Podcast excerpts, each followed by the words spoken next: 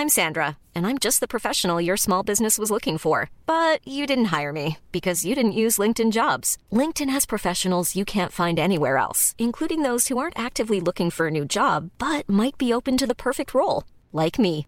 In a given month, over 70% of LinkedIn users don't visit other leading job sites. So if you're not looking on LinkedIn, you'll miss out on great candidates like Sandra. Start hiring professionals like a professional. Post your free job on linkedin.com/people today.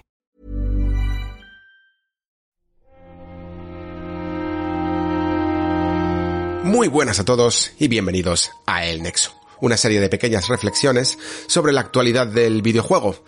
Aunque la actualidad yo creo que sigue siendo en parte el Den Ring, eh, estamos un poco en post lanzamiento, ya os comenté que vamos a seguir teniendo contenido sobre él, pero es que la actualidad ha seguido en este loco final de febrero y también inicios de marzo. Y por lo tanto hay otros cuantos juegos que, cubrir, eh, como van a ser los de esta semana, y no solo juegos, sino también esa Steam Deck de la que ya he podido hacer bastantes pruebecillas y tengo muchas ganas de comentaros más sobre ellas. Pero para el tema de Gran Turismo 7, me va a venir bien la ayuda aquí de un copiloto, eh, muy experto en la materia, yo diría que más que yo, la verdad, que yo creo que le ha dado a más entregas de Gran Turismo que yo, y que es el amigo Sergio Carlos González de Mary Station. ¿Qué tal, Sergio? ¿Cómo estás? Hola Alex, eh, muy bien, muy bien, muchísimas gracias por la invitación y nada, encantado de estar aquí, la verdad, para hablar de, de Gran Turismo 7 y de lo que, y de lo que tú quieras. Y sí, sí, pues eh, encantado, encantado de, de poder compartir contigo este ratito, sobre todo porque, bueno, pues la verdad es que ha salido bastante bien después de nueve años esperando una entrega numerada. Se dice Y- pronto, ¿eh? Nueve años. Que se dice pronto, que se dice pronto. Y bueno, pues yo creo que, que, que siempre gusta más, ¿no? Cuando las cosas salen bien, es como que, que uno lo saborea todavía más, si cabe. Oye, pero antes de, de incluso meternos con Gran Turismo, ya que te tengo aquí, eh, no puedo evitar preguntarte por, por Pokémon, porque Pokémon es una saga que yo mm, ya he comentado varias veces que no he tocado prácticamente nada y por lo tanto no tengo muchas oportunidades de informar sobre el mundo Pokémon que además es que parece que, que está como más eh, presente que nunca. Yo no sé si es desde fuera la percepción que tengo yo, porque luego sí que es verdad que aparte de la serie principal, entre comillas, eh, tenemos, siempre ha habido muchos Pokémon no, sé si se les llama también spin-off, como Mundo Misterioso y ese tipo Sí. de, de entregas. Y, y a lo mejor mm, vosotros que estáis más metidos pensáis, no, no, no, siempre ha habido un montón de Pokémon, pero es que la percepción que yo tengo desde aquí es que es una locura todo lo que está saliendo. Eh, correcto, de hecho no es una percepción equivocada. Eh, por un lado, no hay nada que se salga de los parámetros habituales, es decir, desde el año 2010 eh, hemos tenido a finales de año, cada tres años, una nueva generación, con 2010 la quinta, 2013 la sexta, 2016 la séptima, 2019 la octava y ahora en finales de, de 2022 tendremos la novena. ¿Cuál es la gran diferencia? Que esta nueva forma de hacer una hibridación entre títulos eh, principales y spin-off, como son el caso de Pokémon Let's Go y de Leyendas Pokémon Arceus, han, digamos, eh, hecho un poco más difuso el concepto de que es una entrega principal y que no, ¿no? Y es como que eh, dentro de, de Pokémon Company están confiando más en esta división de equipos dentro de Game Freak, porque este proyecto que va a salir ahora, Pokémon Púrpura y Pokémon Escarlata, lo desarrollará previsiblemente el equipo capitaneado por Shigeru Omori, que fue el mismo que dirigió Sol y Luna en el 16 y Espada y Escudo en el 19, y que, sin embargo, Leyendas Pokémon Arceus ha salido a principios de año. Yo tengo la teoría de que este título estaba planificado para, para noviembre o para diciembre, pero el COVID lo, lo trastocó todo, al igual que Diamante Brillante y Perla Reluciente, que salieron en noviembre y que yo pensaba, o tengo la teoría de que iban a salir en julio, coincidiendo con el 15 aniversario del juego en Japón. Y por lo tanto, pues, dices, em, Game Freak está publicando más títulos de Pokémon de lo normal y en un periodo de 12 meses eh, esto es, es- es cierto y es, es algo comprobable. Vamos a tener en un periodo de 12 meses tres títulos que podríamos denominar principales dentro de la serie. Entonces, claro, la percepción no es equivocada. Estamos teniendo muchos juegos de Pokémon y coincide que se han, han coincidido mucho en el tiempo. Yo también creo que eh, haber lanzado o, o tener la intención de lanzar eh, Escarlata y Púrpura a finales de 2022 obedece también a los ritmos de, de la vida de la consola de Nintendo Switch, que Nintendo está diciendo que es un, un slot estratégico para, para la posición en la que se encuentra la generación, que bueno, pues diferentes circunstancias. Si me preguntas a mí, a mí me hubiera gustado que, estos, esta novena generación se hubiera aguantado un poquito más para, para finales de 2023, ¿no? Y que se hubiera lanzado, por ejemplo, un pase de expansión de, de Arceus. O sea que no, realmente no es que obedezca a ningún tipo de estrategia de empezar a, a hacer cada vez más, ¿no? Ya teniendo un poco este, este motor. Y, luego además, eh, la, se da la circunstancia de que este nuevo Pokémon parece que está un poco inspirado en nuestro propio país, ¿no? ¿Es verdad esto del Pokémon Españita? Eh, sí, es, es verdad. De hecho, dices esto y en mi cabeza se ve el meme de Dragonite ha sido muy gracioso, fue, fue muy sorprendente porque eh, yo personalmente no esperaba esto ni un poco, no esperaba el anuncio y no esperaba ni mucho menos que se fuera, que Game Freak fuera a basar la región en, la región de la novena generación en España, y me explico. Eh, digamos que ellos siempre buscan entornos, eh, que en realidad es una tontería, por lo que pensaba que España podía estar descartada, porque yo pensaba a lo mejor en un territorio ahora como India, eh, no sé, mm. territorios que tengan una variedad de biomas, de ecosistemas y de cultura muy, muy grandes, que sean territorios muy heterogéneos y que sobre todo tengan una estructura física también eh, muy muy variada, ¿no? Que tenga no, Inglaterra no es que fuera muy muy variado, muy variado ya. de idiomas y de culturas, así que teníamos un claro, pase ahí. Eso que, sí, es, es, llevas razón, llevas razón y, y además eh, fíjate qué tontería esto que yo pensaba porque digo, y es que España reúne todos estos condicionantes porque España mm. es un territorio que tiene eh, que tiene islas, como es en este caso, o al menos a juzgar por lo que ellos van a tomar, tienen las Islas Baleares, que eso permite que también recreen de manera jugable eh, zonas acuáticas. Es una, es un, es una, es una península que tiene, que tiene meseta, que tiene montaña, que tiene, bueno, España, por así decirlo, de una manera muy entrecomillada, es como una suma de países, ¿no? Por la mm. diferencia cultural que hay, eh, maneras de pensar, de ver las cosas en muchos territorios, y, y, y caray, eh, cuando te pones a pensarlo fríamente, dices, es una muy buena idea. Y además, esto lo hablaba el otro día con, con un amigo, con, con Ángel de, de Juegos ADN y le decía, es que si te das cuenta, eh, tiene muy, tiene mucho sentido que hayan escogido España para el primer videojuego de mundo abierto de Pokémon, como es el caso, que va a ser el primer juego de mundo abierto de Pokémon, porque Ar Arceus fue una suma de, de, grandes áreas al estilo Capcom con, con Monster Hunter. Y esta aproximación al mundo abierto eh, también es como que tiene, tiene sentido, ¿no? En hacerlo en un territorio que es una gran masa de tierra y que, que, que, que sí, que le puedes meter a o lagos, le puedes meter, etcétera, pero que para mí tiene sentido hacer un mundo abierto en un, en un territorio como, como España.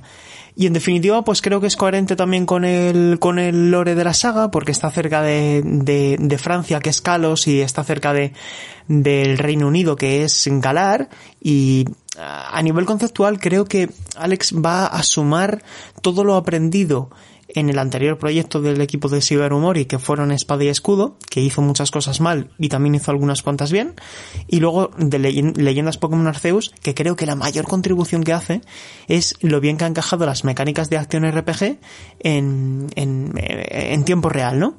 Mm. Y de, como por este ejemplo la captura. Entonces, este no tiene España? todavía, todavía no tiene nombre. Eh, todavía no tiene nombre. Ya me, lo, ya me lo dirás, ¿eh? Cuando salga. Sí, sí, sí.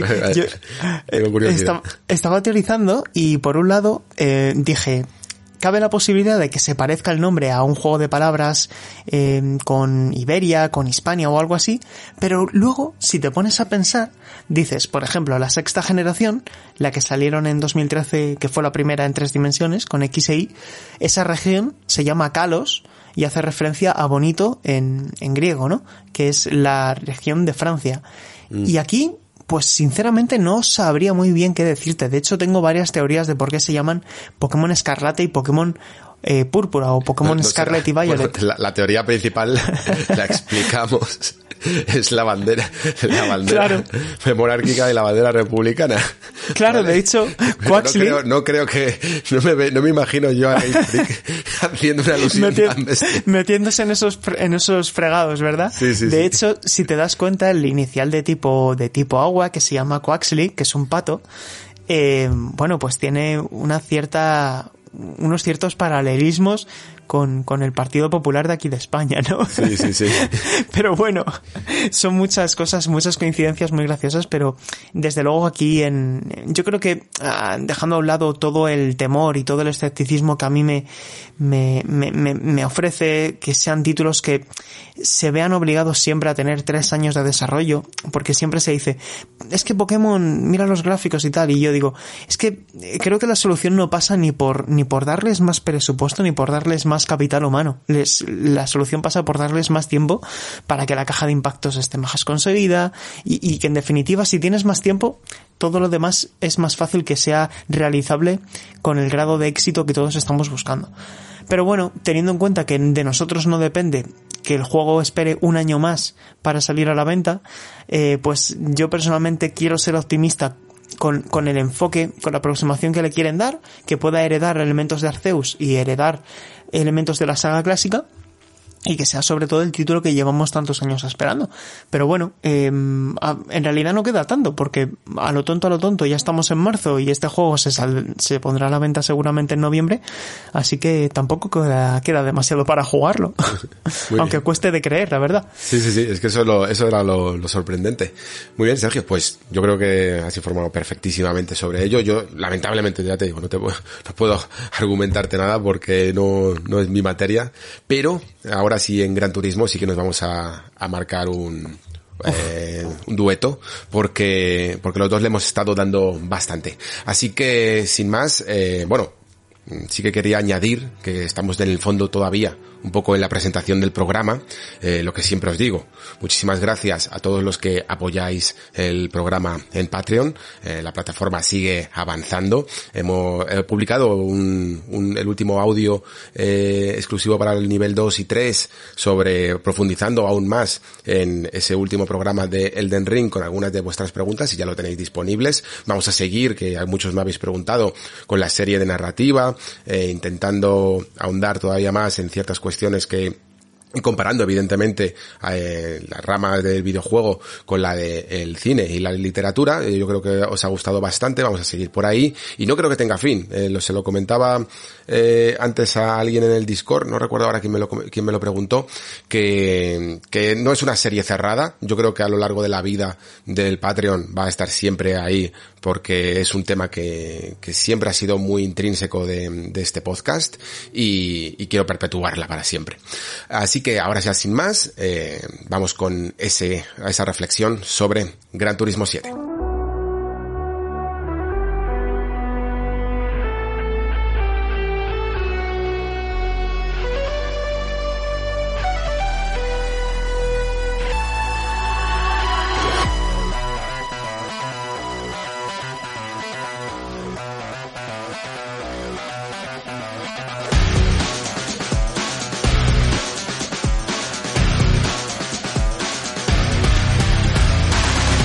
Bueno, yo cuando analicé Gran Turismo Sport, ya casi preveía lo que iba a suceder con Gran Turismo 7. Era como muy fácil ver el juego que, que iba a llegar. Lo que pasa es que todavía íbamos a esperar mmm, bastante tiempo para ello. De hecho, podríamos casi decir que en el fondo Gran Turismo se ha saltado una generación. A Gran Turismo siempre le ha gustado mucho hacer esto de los prologue, que ya no, evidentemente ya no se, es tan fácil de vender, y que en el fondo creo que siempre ha sido una prueba de que este tipo de juegos cuestan mucho de hacer en cuanto a, no tanto dinero a lo mejor, que también, sino esfuerzo y tiempo, hay mucha dedicación y mucho mimo en cada una de las entregas, ¿no? Y para Gran Turismo 7, yo creo que para ese cambio, ese viraje de lo que era siempre la franquicia, con a lo mejor algún pequeño escarceo cada vez más online, pero que en el fondo el mundo del motor había cambiado tanto en los últimos tiempos, se había hecho tan competitivo, que yo creo que era obligatorio eh, tener un modo online a la altura, esto retrasó aún más las cosas. Y por lo tanto, Sport no fue más que casi esa especie de parada en boxes que tuvo que hacer la franquicia para ponerse solo, exclusivamente, a hacer un sistema online competente. Y digo competente porque, por ejemplo, creo que esto es algo que ya debería de ser obligatorio en todo simulador, podríamos decir, que se precie, ¿no? Aunque no llegues a las cotas de e-racing o de Race Room o de todos estos grandes juegos a nivel competitivo, pero, por ejemplo, Forza Motorsport espero que para su octava entrega también empiecen a hacer esto en serio, porque aunque Forza Motorsport 7, que fue la última entrega, eh, salió muy muy bien, el juego es una preciosidad, eh, funciona todo muy bien y por fin se empezó a ver un poco ese contenido que se tuvo que ir recortando con el 5 y 6 con el cambio de generación, el aspecto online dejaba mucho que desear, no se no tomaron en todavía las cosas tan en serio. Y claro, yo cuando vi ya Sport fue como mi mejor manera de entrar sin volverme tan loco como meterme en un e-racing que, que, depende de cuotas y cosas así, eh, meterme un poco a entender cómo es la competición seria y respetuosa, y sobre todo respetuosa. Eso fue el gran avance para mí de Gran Turismo Sport, pero el sacrificio fue demasiado. Se recortó en muchísimas características, sobre todo al principio de su lanzamiento fue bastante bestia, eh, porque salieron solo 22 pistas, unos 160 vehículos, eh, no había ni siquiera lluvia ni cambios de tiempo. Algunas de estas cosas fueron llegando eh, poco a poco porque si algo tuvo Gran Turismo Sport es un montón de actualizaciones y un montón de mejoras, pero aún sentías que faltaba esa, ese engalanamiento que tiene la franquicia en cada una de sus entregas de sentirse completa, ¿no? Y, algo que te va a durar durante mucho, mucho tiempo. Duró, evidentemente, Gran Turismo Sport, pero para la faceta online, ¿no? Para aquellos que todavía necesitan un acercamiento, eh, una, una vía de entrada también incluso, o de refresco, de, de un modo campaña, pues mm, las opciones eran un poquito más limitadas. Así que, amigo Sergio, pues evidentemente cuando recibimos Gran Turismo 7, yo personalmente pensaba que, bueno, siempre podía haber sorpresas, pero que se intuía que encima siendo el vigésimo quinto aniversario de la saga, aquí algo bueno tenía que salir y por lo menos completo. ¿Cómo lo viste tú? Sí, sí, desde luego lo que nos hemos encontrado finalmente es un producto muy completo que ha cerrado el círculo que inició Gran Turismo Sport, ¿no? Entonces, eh, entendiéndolo en cierto modo, eh, Gran Turismo Sport no deja de ser la previa al séptimo episodio numerado de la serie, ¿no? Fue esa prueba de fuego que el equipo de Kazunori Yamauchi en Polyphony Digital tenían para consigo mismos, ¿no? Porque eh, bien sea por incapacidad de la infraestructura del momento, en la generación de PlayStation 2 y, y luego también por consiguiente en PlayStation 3, que todos recordamos cómo era el online de, de dicha consola, pues seguramente Kazunori Yamauchi no pudo satisfacer muchos de los deseos que él tenía para eh, cumplir uno de esos elementos del ADN de la saga que es la competición, y, Gran Turismo Sport realmente lo que quería hacer lo hizo muy bien, pero claro, se dejó en el camino, ¿no? ¿A qué coste? Y se dejó en el camino muchas cosas que todos estábamos esperando de cara a esta séptima entrega numerada. Y sinceramente creo que em, es una declaración de intenciones el juego desde el primer momento, desde esa escena introductoria.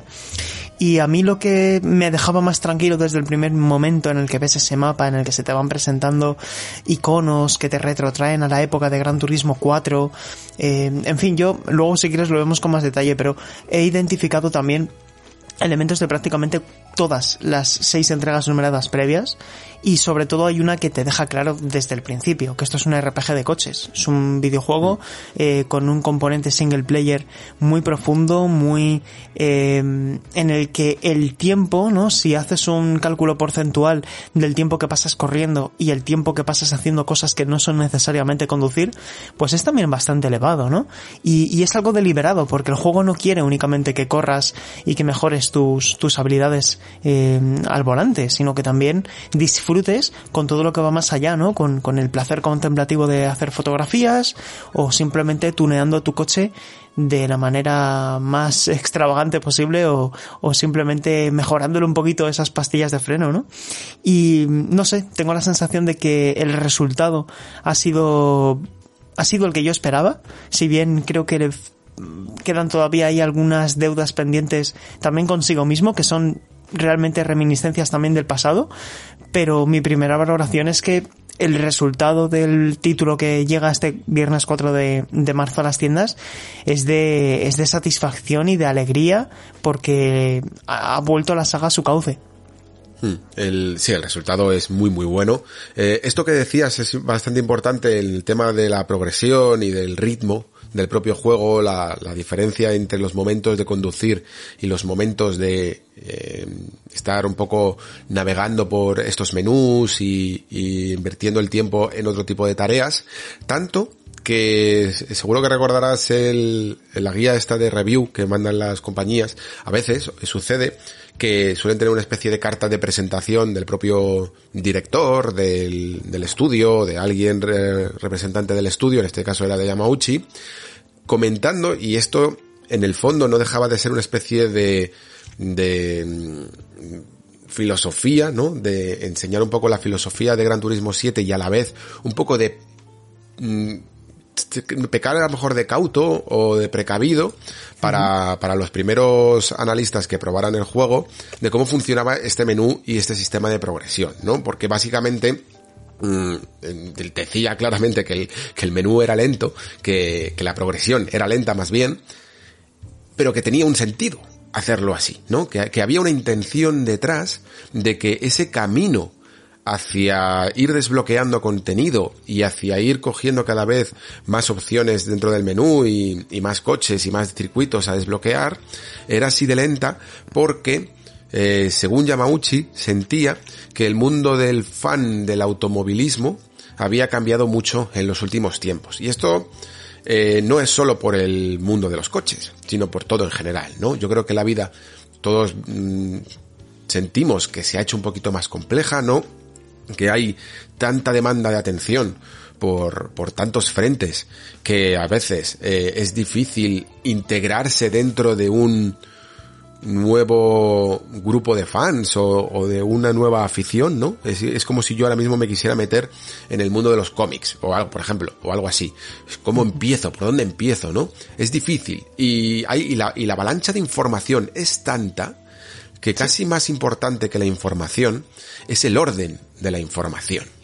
Y creo que eso es lo que mm, ha entendido Yamauchi y lo que ha querido es que la gente que entre en su juego no se sienta abrumada, ¿no?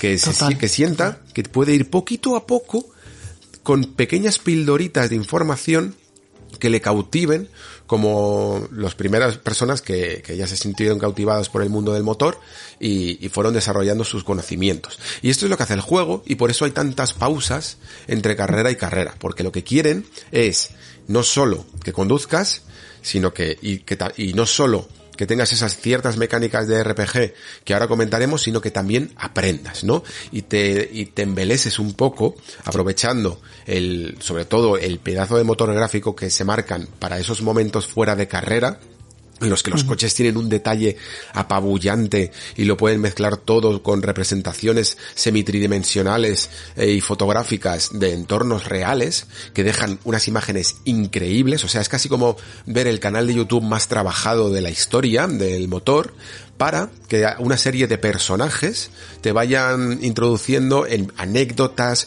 curiosidades históricas, eh, nacimientos de escuderías, eh, eh, modelos más importantes y por qué lo fueron y cómo cambiaron su época, ¿no?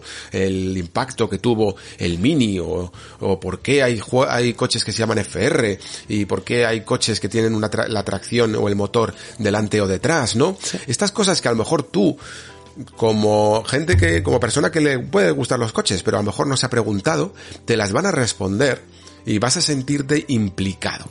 Implicado no solo en la conducción, en, la, en esa diversión que produce el, el conducir un coche rápido, sino también en el propio mundillo. Yo creo que Yamauchi la intención que tenía aquí es en el fondo la misma que tiene Disney cuando hace películas para niños, que es crear fans para toda la vida, ¿no? Eh, conseguir no solo implicarte con el juego, sino con el universo del motor. Y claro, eso tiene un precio en cuanto a ritmo y en cuanto a tiempo que consumes, ¿no? Y por eso el modo campaña de este juego te puede durar perfectamente, ¿cuánto? 35, 40 horas. Eh, hay mucho que ver, hay mucho que disfrutar y creo que el juego tiene, tiene que hacer muchos malabares para conseguirlo. Eh, no siempre, en mi opinión, es igual de de certero a la hora de hacer eh, este buen ritmo, pero siempre creo se mantiene interesante. ¿Cómo lo ves, Sergio? Sí, sí, sí, definitivamente. De hecho, creo que mm, Gran Turismo 7 tiene la preocupación de ser accesible y profundo al mismo tiempo porque es consciente de que mucha gente va a llegar de nuevas eh, porque al final se pone a la venta en PlayStation 4 y en PlayStation 5, va a llegar a mucha gente y hay mucho simbolismo detrás de este juego porque GT Café es el modo que vertebra todo lo demás. Y si te das cuenta está situado justo en el centro del, del, del hub, del mapa. Y cuando entras a, a GT Café el juego es como que trata de hacerte sentir en un entorno cómodo, en una cafetería, pero en una cafetería donde no hay gente, donde estás solamente tú con otra persona y estáis ahí para disfrutar de el automovilismo. Y de hecho siempre tiene pequeños objetivos, pero claros y alcanzables. Siempre son libros de menú, cada uno dedicado a un fabricante, a un tipo de vehículo. Siempre son tres, con tres recompensas. Es como es muy claro, muy reiterativo. Creo que eso es un arma de doble filo a largo plazo, pero siempre te eh, trata de instruir y que todo vaya a velocidad de crucero, ¿no? Es como que, que imprime un ritmo muy pausado que es completamente opuesto al que luego es en las carreras, ¿no? Donde se cambian los pianos por las guitarras eléctricas. Pero el juego está todo el rato eh, tratando que, y esto lo comento en el, en el análisis, digo, es que el juego quiere que te bebas el café a sorbos, ¿no? Porque es como que te va presentando las cosas poquito a poco, te va mostrando nuevas oportunidades en el mapa, también poco a poco, de una manera yo creo, en ese sentido bien ordenada, porque eh, primero te dice eh, te da unas pautas eh, conceptuales y luego ya pasa a la acción a, decirte que, que, modifiques el coche, etcétera, y a partir de ahí se va construyendo una aventura que es realmente contigo mismo, porque eres tú el que elige los coches, eres tú el que elige eh, absolutamente todo, ¿no? Y vas viendo que ya tienes más, más capital económico para, no solo para comprar coches, sino también para modificarlos más como tú quieras. Y creo que una cosa que hace muy bien el juego es, eh, y que sin embargo no hacía también Gran Turismo 5 y 6, en ese sentido, es que la, los ajustes detallados del coche, que, que, aquí ya primer tirón de orejas, no entiendo por qué están en, en un menú separado al de, al de, al de la configuración eh, estándar del coche, ¿no? Que, que, tienes que ir a justo antes de empezar una carrera y a partir, y, en ese punto eh, tienes los ajustes detallados del vehículo, pero eh, si tú no quieres implicarte tanto con esa pantalla llenísima de iconos y de matemáticas y de cosas, simplemente te puedes ir al tuning y ahí de una manera muy visual, ahí sí que es una herencia clara de, de las entregas de Play 3, eh, puedes configurarlo todo como si fuera un personaje de un RPG, ¿no? Eh, le das eh, unos, un nuevo turbodifusor y le mejoras en X cosas, sube varios caballos, o luego le ensanchas, le, le aligeras el peso, o le cambias las ruedas, etcétera. Creo que en ese sentido es muy fácil de entender, es muy legible el juego, y mmm, tengo ganas de ver cómo reacciona la gente Alex porque tengo la sensación de que de que puede puede encandilar a mucha gente por lo sencillo aunque haya mucha información. Creo que creo que no es tan complicado de entender como otras entregas de Gran Turismo. Mm, yo creo que es sencillo de entender. Lo que pasa es que a veces es un poco como decías engorroso de navegar eh, sí. El ejemplo que has puesto está muy, es el más claro, porque es como en plan, eh, necesito un menú de verdad para cambiar de coche. Y además es que ya no solo es un menú, sino que son todos los submenús en los que te vas metiendo y de los que tienes que salir. O sea, son cosas que a nivel de comodidad del, del usuario van pasando factura merman muy poco a poco, pero merman. Porque si por ejemplo te pilla en, dentro del séptimo submenú del modo exhibición en el que, o campeonatos vaya, en el que vas a, a correr y te dicen por fin qué tipo de coche necesitas y qué categoría o qué puntos de rendimiento, como le llaman, eh, uh -huh. serían los más adecuados para ello. Porque hay veces que, por ejemplo, te pide 700 y no te puedes pasar de 700. Entonces dices tú, vale, ahora que estoy aquí dentro del séptimo submenú, tengo que salir uno a uno hacia atrás, hacia el menú principal, para meterme en el tuning e ir uno a uno ir viendo qué cosas suben de, rendimiento a mi coche para llegar a no pasarme de esos 700, ¿no? En algunos casos incluso el, tienes que tomar el, camino contrario, lo que tienes que hacer es reducir tu coche para llegar a esos 700. Y, y a mí, por ejemplo, entiendo también que son pruebas y tal, pero cuando jugué las pocas carreras online que hemos podido esta vez, que esto me sorprende bastante, la verdad, porque viniendo de, de Gran Turismo Sport, que ya tenía bastante desarrollado antes del lanzamiento, todas sus opciones, evidentemente porque era un juego solo online y si no te, cómo, lo íbamos a analizar, aquí ha sido mm, muy, muy simple ¿eh? lo que nos han dejado tocar, eh, pero claro, muchas veces me veía en la tesitura de en plan, vale, este juego, ah, o sea, esta carrera me está pidiendo esta categoría de coche con estos puntos de rendimiento, y casi que no me daba tiempo a llegar a la carrera, porque tenía que volver al menú este, mirar a ver cuál eh, podía, y cogía un coche y decía, vale, este coche lo voy a intentar mejorar, pero nunca llegaba a lo mejor, había una carrera de nuevo de 700 y lo conseguía dejar solo en 600 y digo, leches, no puedo llegar más, tendría que coger otro coche, ¿qué coche podría conseguir dejarlo en 700 en sus máximas prestaciones? Porque en el online la gente sabe un montón, eh, y necesitas un coche muy, muy preparado. Casi me estresaba y pensaba, joder, podíais hacer, que las habrá, ¿eh? ¿eh? Carreras, todos con el mismo coche y ya está. Yo lo único que quiero es medir la habilidad un poquito y disfrutar, no pensar que me estáis destrozando porque tengo un coche mal, mal regulado, ¿no? Y notas un poco ese engorro de estar todo el rato navegando en menús y pensando, eh, Vale, sí, pero también quiero eh, en toda esta faceta de RPG, los que hemos jugado mucho a, JRPG, sobre todo, que yo creo que es algo que más se parece dentro del juego de rol, em, sabemos de la importancia de las pestañas, de cómo últimamente em, ya no hacía falta salir de los submenús de un personaje para meterte en otro, sino que le dabas a R1 y cambiabas rápidamente, ¿no? De un personaje a otro. Vemos que hay una cierta calidad de vida en estos JRPGs y que Gran Turismo 7 yo creo que debería de aprender, ¿no? No tener que ir pasando tanto entre ramificaciones de un lado a otro para conseguir eh, todas las opciones que cada vez, como decíamos antes, se van ampliando más, ¿no? Sí, sí, sí. Además, eh, das cuenta de que y nosotros porque hemos tenido la oportunidad de jugarlo en PlayStation 5, que todo esto se alivia gracias a unos tiempos de carga que se encarga de pulverizar constantemente la SSD de la consola.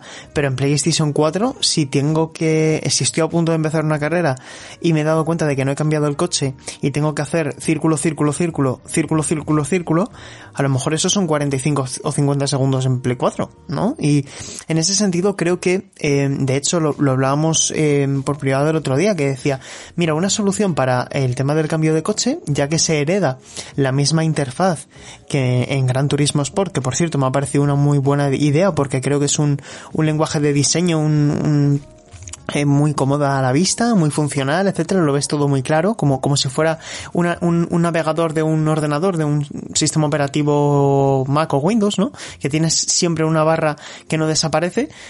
Eh, en el icono del coche, eh, estés donde estés, yo creo que hubiera sido una buena idea que siempre pulsaras al coche y a partir de ahí te apareciera una ventana emergente con toda tu lista de coches en un scroll vertical y que tú eligieras, ¿no? Como cuando despliegas una barra de marcadores en un navegador eh, web y, creo que eso sería una solución bastante útil para hacer un cambio rápido de vehículo, ¿no? Y que, y que se facilitara ese, esa, como tú bien dices, la navegación.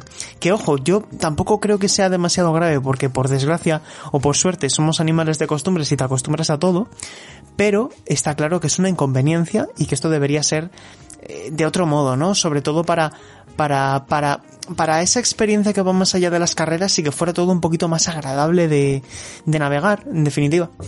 Sí, además es que yo creo que más o menos todo, por lo que he estado leyendo yo de análisis y tal, más o menos todo el mundo, mm, la percepción es parecida eh, de que poder llegar a romper el ritmo, ¿no? Al final es eso. Si lo que tú quieres es eh, descubrir toda esta historia, ¿no? Pero, pero hacerlo, hacerlo también a un buen ritmo. Quizás es que también nuestras cabezas están eh, un cada vez también más consumidas por la inmediatez, ¿no?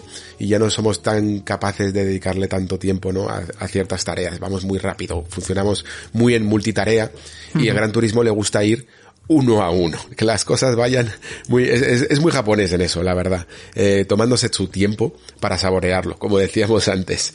Pero lo que también hemos coincidido prácticamente todos es que el Evidentemente, yo creo que todo se, esperaba que el trabajo de comportamiento de los vehículos eh, tuviera ciertos retoques y que ya para mí era muy bueno. Esto depende también mucho de el tema de cómo cada uno siente las físicas de un coche y cuáles son más afines a ellas. Yo me, yo me di cuenta, hice las paces, las paces mucho conmigo mismo con esto, en que me daba igual si Gran Turismo era más o menos realista. Si dentro del factor simulación, yo entiendo que puede que ya haya algunos que, que objetivamente, por decirlo de alguna manera, puedan incluso ser un comportamiento más real y, de tener más trabajadas todas las físicas, pero es que a mí me gustan las de Gran Turismo y, y, son unas con las que me siento muy muy contento. Pero lo que no me esperaba era el comportamiento con el DualSense. Esto ha sido increíble, ¿eh, Sergio? Increíble, increíble. Mira, justo decías eso y, tenía ganas de, de, comentarte qué es lo que esperaba yo, ¿no? Cómo, cómo se ha trasladado la expectativa con la, con la realidad. Y yo lo que le pedí a Gran Turismo en el Game Feel, en el Game Feel, ¿no? O sea, lo que es la, cómo sientes la, la jugabilidad en tus manos, yo no le pedía ni que fuera más realista o menos realista que en otras ocasiones, ¿no? Es decir, no le pedía que fuera más simulador o más arcade. Lo que le pedía es que fuera Gran Turismo, que no se desviara, ¿no? Que no, que no se preocupara por desequilibrar la balanza en ninguno de los dos lados, porque al final Gran Turismo es un sincade que tiene sus eh, anacronismos y que tiene sus elementos que parece que es un juego súper vanguardista. Y al final, eh, la primera carrera, es que no la olvido, no la olvido. Me compré ese, mm, creo que me, que me compré el Toyota eh, al principio de todos los que puedes elegir, de los tres que puedes elegir. Y cuando ves en el mando lo bien que se ha implementado la, la, tecnología áptica, esta que nos prometía tanto Mark Cerny, ¿no? Me acuerdo de esa presentación en 2020 que hablaba de, de que ibas a sentir la tensión en el ar, del arco y que ibas a sentir los pianos de, del coche y dije, ojo, ojo, ahora esto, esto me interesa, vamos a ver cómo se puede explotar eh, todo esto, ¿no? Y he sentido, eh, este, Alex, he sentido esta sensación cuando te ponías por primera vez las gafas en 3D y mm. te montabas a la montaña rusa, pues yo aquí siento que eh, la tecnología áptica ha encontrado un grado de madurez en el que ya va más allá del gimmick, ¿no? Que aquí verdaderamente no solamente es una sensación muy sensorial, sino que está muy bien implementada y que hay una comunicación directa entre esa vibración y la propia experiencia de juego. Y esto se puede poner con varios ejemplos, como por ejemplo sentir directamente el cambio de marchas en, la, en las yemas de los dedos, esa eh, relación que hay de resistencias entre el pedal izquierdo y el derecho, que no dejan de ser el, freno y el acelerador L2 y R2, mm. Eh, la vibración posicional de las agarraderas, eh, cómo sientes la tensión que imprime el juego cuando estás a punto de llegar a la meta y en definitiva... el paso por los pianos, el bloqueo de las ruedas. exactamente, es alucinante y sobre todo que dices, Em, voy a poner la versión de Play 4, que también me la descargué para ver cómo funcionaba en Play 4 y tal, y la versión de Play 4 no tiene soporte de retroalimentación áptica ni nada, y te das cuenta de que la experiencia pierde. Y por lo mm. tanto, cuando tienes toda esta tecnología aplicada, ya no solamente es que la experiencia sea mucho más, más cercana a lo óptimo, que es jugar con pedales y un volante, pero dices, es que el game feel, que mira, no me gusta mucho hacer rankings y todo esto porque cada entrega de Gran Turismo tiene su idiosincrasia, tiene sus particularidades. Mi, mi favorito es Gran Turismo 4, pero sin embargo, creo que Gran Turismo 7, y aquí no sé qué opinarás, es el que mejor se sienta a los mandos. O sea, es en el que tengo el game feel más que digo, es que noto que los que la diferencia entre el comportamiento de vehículos está muchísimo más eh, se aprecia muchísimo más la física de los vehículos que ojo no hay que eh, no es lo mismo la física que las colisiones ojo pero la física de los vehículos es espectacular. El desgaste de los neumáticos la climatología cambiante el impacto del viento en el chasis del, del vehículo la inercia del movimiento no de una curva muy cerrada como el coche se desplaza justo al lado contrario. Yo he flipado en este sentido es que me parece unas sensaciones de de no querer dejar de jugar y eso pues creo que también dice mucho y muy bien de, de cómo ha entendido Polyphony la, la recreación del, del, del, vehículo. Sí, sí, es que yo, vamos, yo de hecho, que yo normalmente juego con volante. Y, la cuestión es que esta vez, eh, o sea, normalmente ya me pongo el volante tal, eh, y luego hago mis pruebecillas con el mando, pero la verdad es que me, suelo olvidar porque rápidamente, incluso aunque está bastante bien en, en Sport, eh, lo trabajaron eh, bastante, pero mm, para mí no, había color, ¿no?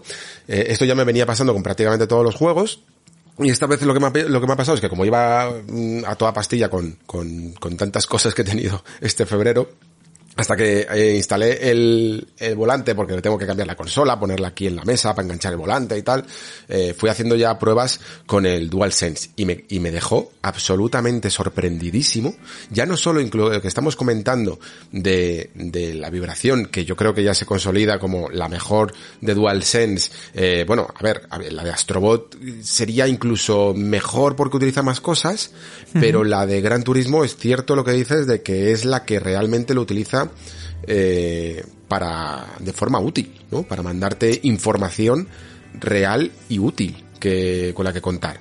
Pero es que aparte de eso, creo que la precisión que han conseguido con el recorrido que puedes llevar desde el centro del stick hasta el borde donde choca es alucinante. O sea, es que con milímetros que lo muevas ya está moviendo el volante esos milímetros y es bastante fácil de sostenerlo, ¿no? Para no hacer esos volantazos propios de, de un mando, ¿no? En un juego de conducción.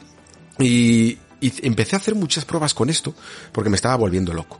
Hasta el punto de que tenía incluso la sensación de que con el mismo control de tracción, ojo, sin control de tracción, con el ABS activado, es más o menos como juego yo, y con marchas manuales, eh, hice pruebas con el volante y con el mando y en algunas ocasiones incluso con el mando conseguía hasta mejores resultados. Aquí tengo un poco la teoría, yo no, lo quise poner en análisis porque es teoría, evidentemente, eh, pero de que incluso está retocado para evitar eh, el, el, el contravolanteo excesivo. Es decir, que cosas que tú con un volante sí que podrías fallar, ¿no? Como girar demasiado pronto, el de una dirección a otra, ¿no? Y hacer que tu coche eh, termine haciendo un, un trompo. Mm, estas cosas con el, con el stick, con el DualSense directamente, son, pueden pasar, evidentemente, lo puedes forzar a que ocurran, pero está programado para evitar esos volanteos fuertes, ¿no? Y de alguna manera, gracias a eso, en el fondo, estás consiguiendo casi más, más tracción y, y una mm, prudencia casi mayor a la hora de, de, pegar esos giros, ¿no? Porque los intenta evitar a toda costa, pero también la sensación es mucho más placentera y además es que creo que es la única, la manera de hacerlo con un stick en el que en el fondo piensa que del recorrido del stick central, de, de tenerlo en el punto muerto a la uh -huh. derecha, es tan mínimo comparado con todo lo que puedes girar un volante que, que es imposible de medir gradualmente, ¿no? No puedes hacer el mismo espectro directamente. Entonces, eh, yo creo que han creado una especie de mm, programación en base a la aceleración, la manera de, de girar el stick, está muy, muy, muy medido y aunque en algunos casos sí que puede llegar a facilitar ciertas trazadas, eh, la, la, el, la, sensación que tienes tú como jugador es exactamente la que comentas, ¿no? La de un game feel muy estimulante, que, que sientes gustito a la hora de, de, girar cada uno de los volantes de, de, los vehículos, que notas incluso el comportamiento, la diferencia de un volante grande. Esto es alucinante. Estos coches sí, sí, clásicos con los que empiezas en el, en la versión esta, ¿cómo es? ¿Cómo la llaman? Disco. Ah, sí, en, en, en, rally de música. Rally de sí, música. en el rally de música, que tienes unos coches clásicos con un volante grande. Notas perfectamente lo que cuesta más girar ese volante en comparación con uno de competición. Y esto lo estás haciendo con un mando tradicional. Es alucinante, de verdad. Ah. Es increíble lo que han conseguido. Sí, eh, mientras comentabas todo esto, estaba tratando de recordar de estos últimos años de los juegos así que a lo mejor hemos tenido más en referencia, tanto en el género del sincade, ¿no? Más simuladores arcade, porque Assetto Corsa no creo que eh, sea comparable a todo esto. Y hemos tenido Dirt 5, hemos tenido muchos títulos de Codemasters, Taranten Studios con Forza Motorsport y, y Playground Games con Forza eh, Horizon, y sí, sinceramente... Sí, también. Eh, sí, eh, cierto, cierto, cierto, eh, pero sin embargo creo que este es el juego que mejor se siente con mando, ¿vale? O sí. sea, con mando creo que sin duda es el que mejor se siente. Y dentro del contexto de Gran Turismo, también diría que, que os sucede exactamente lo mismo, porque una de las quejas que tenía mucha gente con Gran Turismo, especialmente con las cuatro primeras entregas, es que los coches patinaban mucho, ¿no? Porque al final, al mínimo toque, eh, era, es como que la relación del pulgar izquierdo con el joystick era de toquecitos. Que apenas, apenas podías, em, pues, deslizar o sostener la yema del dedo con el joystick porque era una sensibilidad pues eso, al mínimo toque, el coche ya hacía pum y se te giraba muchísimo. Y se notaba mucho en la vista de cabina como el volante hacía pip, pip, pip de los toquecitos que tenías que dar y que ahora no tienes que darlos y además afeaba las repeticiones. Y esto es un aspecto cosmético, pero estoy seguro de que a Yamauchi eso no le gustaba.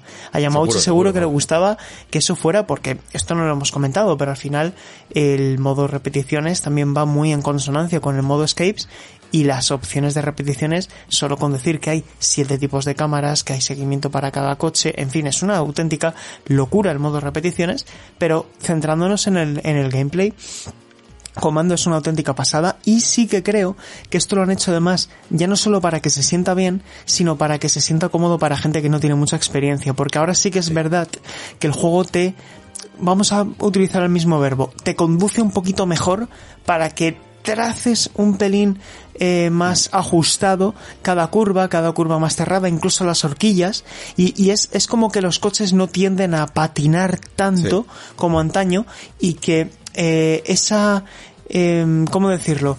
Eh, a pesar de que hay una diferencia entre tracción delantera y tracción trasera, eh, sí que ahora es como que el punto de gravedad está más en el centro del, vehículo. Me da esa sensación.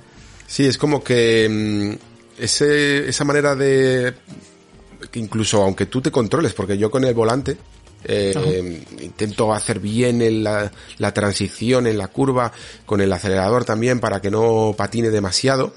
Y aún así con, con algunos coches muy potentes eh, me cuesta. En algún momento eh, yo creo que sí que Gran Turismo siempre ha tirado mucho al sobreviraje incluso con volante pero con con el mando de verdad que no pasa tanto.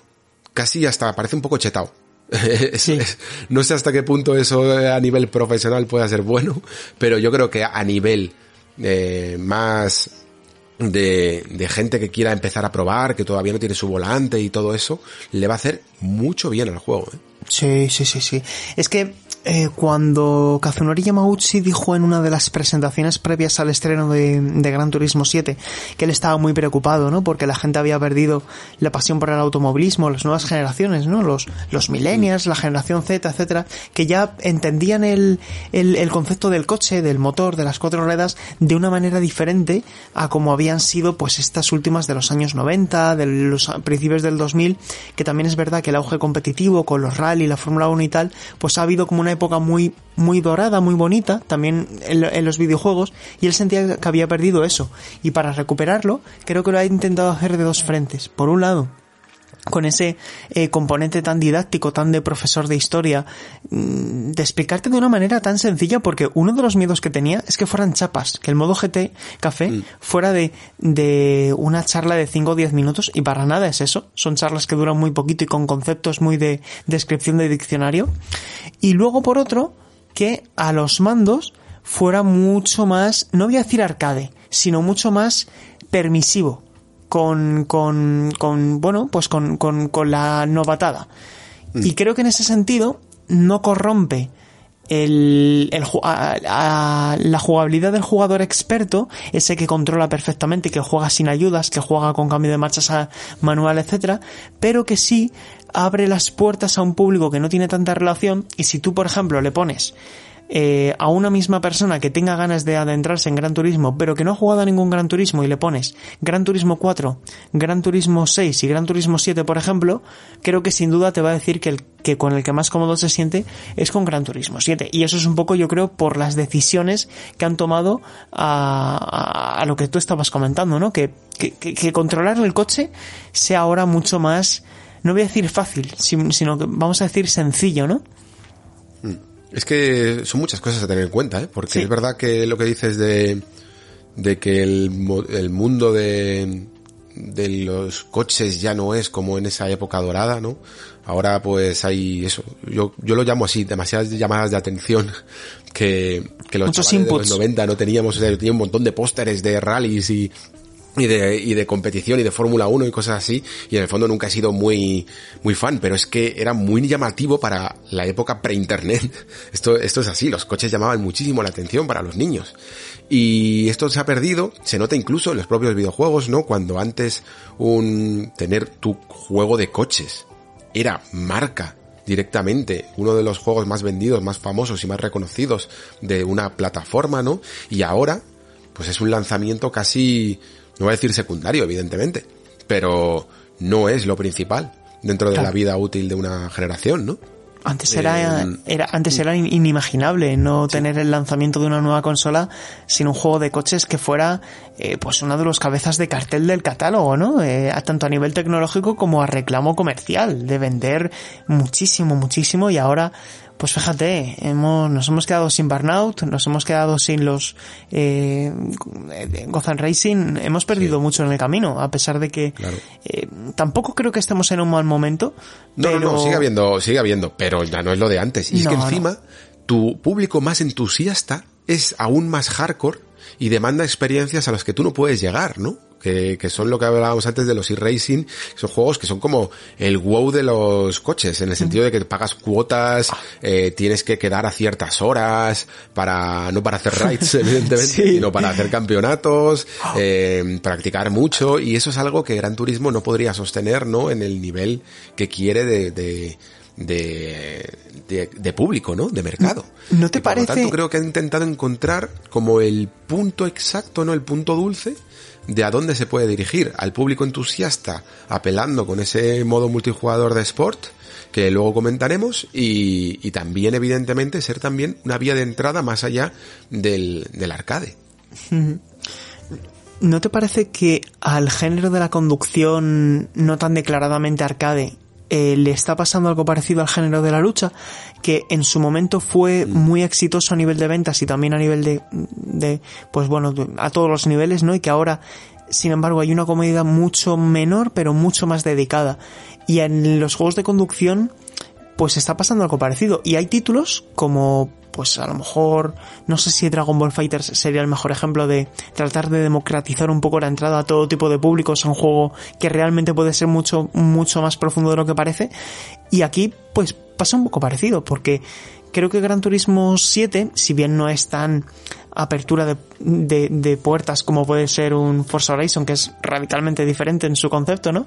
Pero este Gran Turismo sí que se lo recomendaría antes que anteriores entregas de la serie a gente que lleva muchísimo tiempo sin jugar o que directamente nunca ha jugado un Gran Turismo, ¿no? Y, creo que este título sí que lo puedo recomendar a, a, un, a un tipo de jugador menos familiarizado con el motor. Sin duda, sin duda. Y eso que, que hardcore también es, ¿eh? Cuando quiere. Hombre, porque- ya te digo.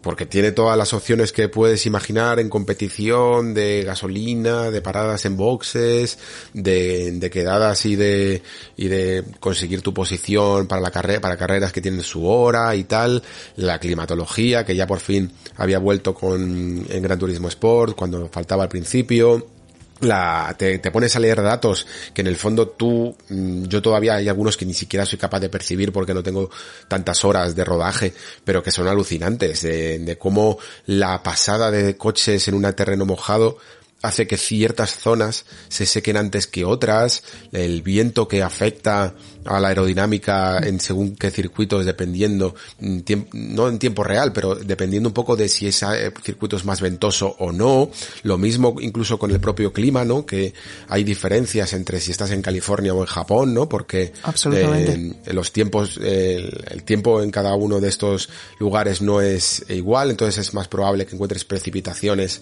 en, en Japón, por ejemplo, que en, que en California, y, y todo el rato así, o sea, está súper, súper cuidado a nivel interno que, que yo no sé si, si la gente será capaz de, de darse cuenta de todo ello. Lo, lo a mí lo que más me gusta, siempre me ha gustado mucho de estas inclusiones últimas de, del paso del tiempo real, porque porque me ponen en una, en una tensión increíble, ¿eh? más allá de que todo el circuito sea lluvioso o, o nocturno o algo así, o nevado, eh, me mola mucho cuando empieza soleado todo y de repente la última vuelta es noche cerrada o empieza a llover y dices tú, ahí va, Ahí va. ahora voy a tener que tener mucho más cuidado porque yo llevaba otros neumáticos, porque se me da peor, eh, porque todo lo que llevo ya, la inercia, eh, porque los circuitos funcionan así, ¿no? Casi es una memoria muscular que vas haciendo, en la que tú sabes exactamente ya cuándo tienes que frenar, cómo tienes que girar, en qué marcha tienes que hacerlo, y de repente todos tus planes se te van, y en la última vuelta, que es la más crítica, tienes que improvisar. Y esos cambios a mí me emocionan, tío. Me- Es, Es- una de las cosas que más me gusta. Totalmente. Es el equivalente al caparazón azul de un Mario Kart. Es, Sí. eh, es el clima, el clima cambiante que te lo puede cambiar absolutamente todo. Y fíjate, tengo aquí una, un, un recuerdo que afortunadamente no, no me olvidé de mi toque de pulsar constantemente el botón ser para capturar y capturar y capturar. que me ha pasado mucho con este juego. Y en Spa, en el circuito de Spa, que es mi circuito favorito junto con, con Nürburgring de los circuitos reales, eh, me pasó algo muy chulo en una carrera que empezó pues justo como tú decías, empezó creo que al atardecer, eh, empezó en climatología en seco y acabó y por lo tanto yo iba con unos neumáticos intermedios. Eh, era en modo difícil, además quería ponerme a prueba a mí, a mí mismo y en la última vuelta pues a lo mejor tenía una renta de 1,2 segundos más o menos, es decir, un paso por curva, que si frenabas un poquito eh, antes te podía meter el, el colmillo el coche de detrás, ¿no? Y a la última vuelta se pone a llover pero de una manera súper agresiva. Y además hay una cosa que has dicho que no es ninguna tontería y es que por ejemplo si tú juegas en el circuit de Barcelona-Cataluña en, en Montmeló eh, no hay apenas viento. Y sin embargo, cuando corres en Nürburgring, si entras en la recta a 250 kilómetros por hora y pones la vista en el piloto, ves que se agita todo como si, como si estuvieras en, en, y, en el, y ahí tienes que tener mucha precisión, ¿eh? En una, Sí, en una sí, sí. recta, en una Por- recta porque es que se te puede va salir el coche volando. Sí, sí, sí. Y si, y si te sales de la trazada en seco, que es la que tiene más adherencia, también corres el riesgo de que el coche salga, salga pitando. Y es más, hay una cosa que también han hecho muy bien, y es que si está lloviendo y pisas un piano, corres el riesgo también de convertir el coche en, en una croqueta, ¿no? Eh, lo han hecho muy bien y creo que el clima no solamente es un elemento estético que puede impedir que veas al coche que va delante porque está salpicándote, etcétera, sino que tiene una implicación directa en la jugabilidad. Y esto es a mí lo que me ha gustado mucho y que lo diferencia principalmente de eh, Dirt 5, que es un juego que tengo también muy reciente, que también estaba muy preocupado por el clima dinámico, pero que desde mi punto de vista no tenía una implicación tan sensible a los mandos, ¿no? Y aquí, sin embargo, lo han hecho fantásticamente bien, ¿no? Y choca mucho, nunca mejor dicho, con, con el mediocre, desde mi punto de vista, sistema de colisiones que tiene, que es muy, muy plástico, ¿no? Muy, muy poco, muy poco realista en ese sentido. Esto es una crítica legendaria, la del Sí. sistema de colisiones y también incluso el daño estético, ¿no? De, de los vehículos. Y yo creo que, yo siempre he tenido la, la creencia, pero claro, no, no le he leído a Yamauchi al respecto, de que él piensa que en el fondo todas estas cosas son secundarias, porque la, porque Gran Turismo se juega sin chocarte. Claro, claro. ¿Vale? Los coches se ven, como en plan, pero no se tocan. para que la gente juegue perfect, ¿sabes? Eso es, sí. Y por lo tanto, en el momento en el que te vayas a chocar o pase cualquier cosa, es de reiniciar carrera. Sí, sí, sí, porque es como que queda feo, te sientes mal. Y Sí. No, no quieres chocarte y el juego de hecho te dice, eh, te dice, ten cuidado, ¿no? Es como te dice, "Te- ten cuidado, sé respetuoso, respeta la trazada, eh, si ves que no vas a llegar, frena y ya lo intentas en otra curva, ¿no? Y ¿sabes la teoría que tengo también? Que esto naturalmente no es información porque lo desconozco, pero a veces eh, tiendo a pensar que Gran Turismo, que es como el FIFA, ¿no? De, de las licencias, la cantidad de licencias que tiene, más de 60 fabricantes, tengo la sensación de que a lo mejor, imagínate que mm, la, la persona encargada de la comunicación de Porsche, ¿no? Le dice a Polyphony, oye, yo no quiero ver una sola captura de mi coche destrozado, ¿no? Es como no quiero que, que haya clips de mi Porsche 911 eh, chocado contra un muro como si esto fuera un GTA. Y, y- y la teoría que tengo es que a lo mejor esta reducción, esta limitación en los daños visibles, en los choques, en las colisiones y en los impactos puede ser también a lo mejor una imposición de eh, o, un, un, pulso que se mantiene con los fabricantes, que ellos no esta, quieren esta ver. Una de las teorías más sonadas. ¿Sí? Lo que pasa es que en los últimos años yo creo que he visto algunos juegos en los que sí que deforman Ferraris y Porsche y Mercedes y cosas así. Entonces Ya. no estoy, ya no estoy tan seguro. No sé si es simplemente algo que es que a Yamauchi no le tiene tanto interés o que, o si realmente hay como un acuerdo de hasta dónde puedes destrozar mi coche, ¿no? Porque digamos que sí que se, no se abollan mucho ni, ni hacen un, arco, un acordeón o algo así, pero no es un burnout, pero sí que se rayan muchísimo. O sea, lo puedes tener un poquito destrozado. Entonces no sé si es que han llegado también a ese acuerdo de, de una vía media. No lo sé, no lo sé. La verdad es que lo desconozco porque naturalmente si Electronic Arts nos está escuchando se estará tirando de los pelos para su próximo Need for Speed, ¿no? Pero, eh, no sé, es como que tiendo a pensar que a lo mejor hay un pacto de caballeros también incluso, ¿no? De decir, yo no quiero que mis coches se toquen, vosotros tampoco queréis que se vean perjudicados. Y es más un- una cuestión de, de cabezonería, ¿no? De decir, yo no quiero cambiar esto, porque naturalmente no es una incapacidad tecnológica, es una cuestión ya, es decir, si han sido capaces de hacer, eh, no sé cuántos, mm, cuánto, cómo habían fotografiado el cielo en, habían viajado a cada circuito para, para analizar la, el clima de cada lugar y, y- y han sido capaces de hacer algo así, como no son capaces, ¿no? De recrear los impactos Sí, de sí, la misma manera. Esto, eso está, eso Sí, está claro. Y es después de, tantas, después de tantas entregas y tantas quejas que ha habido, yo recuerdo estas quejas de verdad desde la época de Play 2, o sea, alucinante. Y quizá, lo, ya te digo, en mi caso me da un poco más igual porque sí que soy de en plan, mira, si la he liado, Sí, mm, salgo del lobby o, o- o me aparto algo así porque la he liado, o, de- o si estoy en, en el modo un jugador, reinicio directamente. Pero a lo mejor con el rally este que van metiendo poco a poco, mm, para mí tendría más sentido, porque si fuera un rally de verdad, sí que entendería que, que las, los accidentes son importantes y, y las partes dañadas del vehículo que hay que ir arreglando cada etapa. Lo que pasa es que es rally un poco entre comillas, ¿no? Eso es otra forma quizá de ver el, el rally, que ya incluso había hecho algunos escarceos, eh, incluso Gran Turismo Sport con, con superficies de tierra y tal, siempre ha estado un poco por ahí, pero yo la he visto, la he visto un poquito mejorada, aunque todavía algo caótico. No sé tú Sí. cómo lo, cómo lo has, cómo lo has vivido. Justo. He jugado bastante rally porque quería poner a prueba el juego en ese sentido. Creo que Gran Turismo Sport recreó muy bien a nivel estético y a nivel de ambientación el rally y es uno de los puntos negativos que, que he comentado en, en mi análisis también, que creo que el rally, que creo que Polyphony no se entiende tan bien con la arena, con la tierra que con el asfalto. Y eso que ayuda Y- al mando, ¿eh? Sí, sí, el mando ayuda mogollón porque la vibración te permite saber, te permite muy bien calibrar el freno y, cu- y cuándo dejar de acelerar, al menos desde mi, desde mi punto de vista, ¿no? Esa información que me llegaba, ese input del mando, para mí ha facilitado que, que vaya más en línea recta, que no me vaya chocando, que no vaya haciendo el zigzag, ¿no? Pero sin embargo, creo que los coches a veces tienden a salir volando todavía más de la cuenta y que presentan un bastante margen de mejora al rally en relación con el asfalto. No quiero decir con esto que sea malo, porque creo que lo han logrado hacer lo suficientemente bien como para que no arquees la ceja. Pero hay una diferencia todavía. volando, ¿eh? que, que es demencial. O sea, además es que Claro. lo, te- lo tengo ya visto, que si, si llegas a un eh, a un momento de estos en los que una pequeña montañita de acelerando, tu coche sale despedido volando de una manera rarísima. Sí. Mientras que si simplemente sueltas el acelerador no lo hace y eso no tiene ningún sentido, ¿vale? No, no, el coche no se comporta así porque sueltes el acelerador.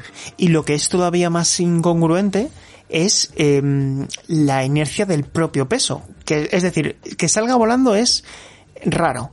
Pero que cuando cae el coche parezca una pelota que bota contra el suelo es todavía más incomprensible. Estamos hablando de coches que pesan a lo mejor 400 o 500 kilos en algunos casos, ¿no? Es un poquito extraño. Entonces, ahí tienen margen de mejora y, y no estoy muy seguro de cuál es la solución, pero desde luego las herramientas ellos las, la tienen y yo espero que a través de parches y a través de, de, de trabajo y de ensayo y error logren dar con la tecla, bien sea aquí o bien sea en, en eventuales entregas, entregas, si es que las hay. Eh, Alex, porque yo a veces tenía la sensación de que esto podía ser un poco el canto del cisne. Espero que no.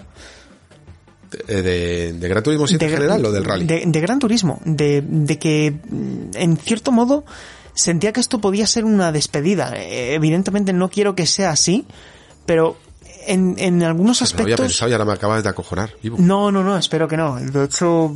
eh, A ver, mi teoría, mi teoría era que lo que iban a hacer ahora es olvidarse un poco ya de ese momento en que salían pues eh, dos entregas cada Sí, generación. vamos a, vamos a dejarlo ahí, que ha quedado como muy catastrofista, como le he comentado. Vamos a dejarlo en, es el único gran turismo que vamos a tener esta generación. Sí, sí, sí, pero porque enten- entendemos también que estamos en la época esta de los juegos como servicio y lo que van a hacer aquí un poco es ir metiendo muchas actualizaciones y a lo mejor alguna parte de expansión de pago o algo así y tenerlo rodando hasta que dure PlayStation 5, ¿no? Y que cada generación pues se tenga un Gran Turismo un poquito del, de lanzamiento. De hecho, recordamos que este juego se ha retrasado un poco. Creo que estaba previsto para que empezara la carrera cuando empezaba prácticamente PlayStation 5, ¿no? Y Launch- iba a salir launch window. el- Sí. Eso es, eso es.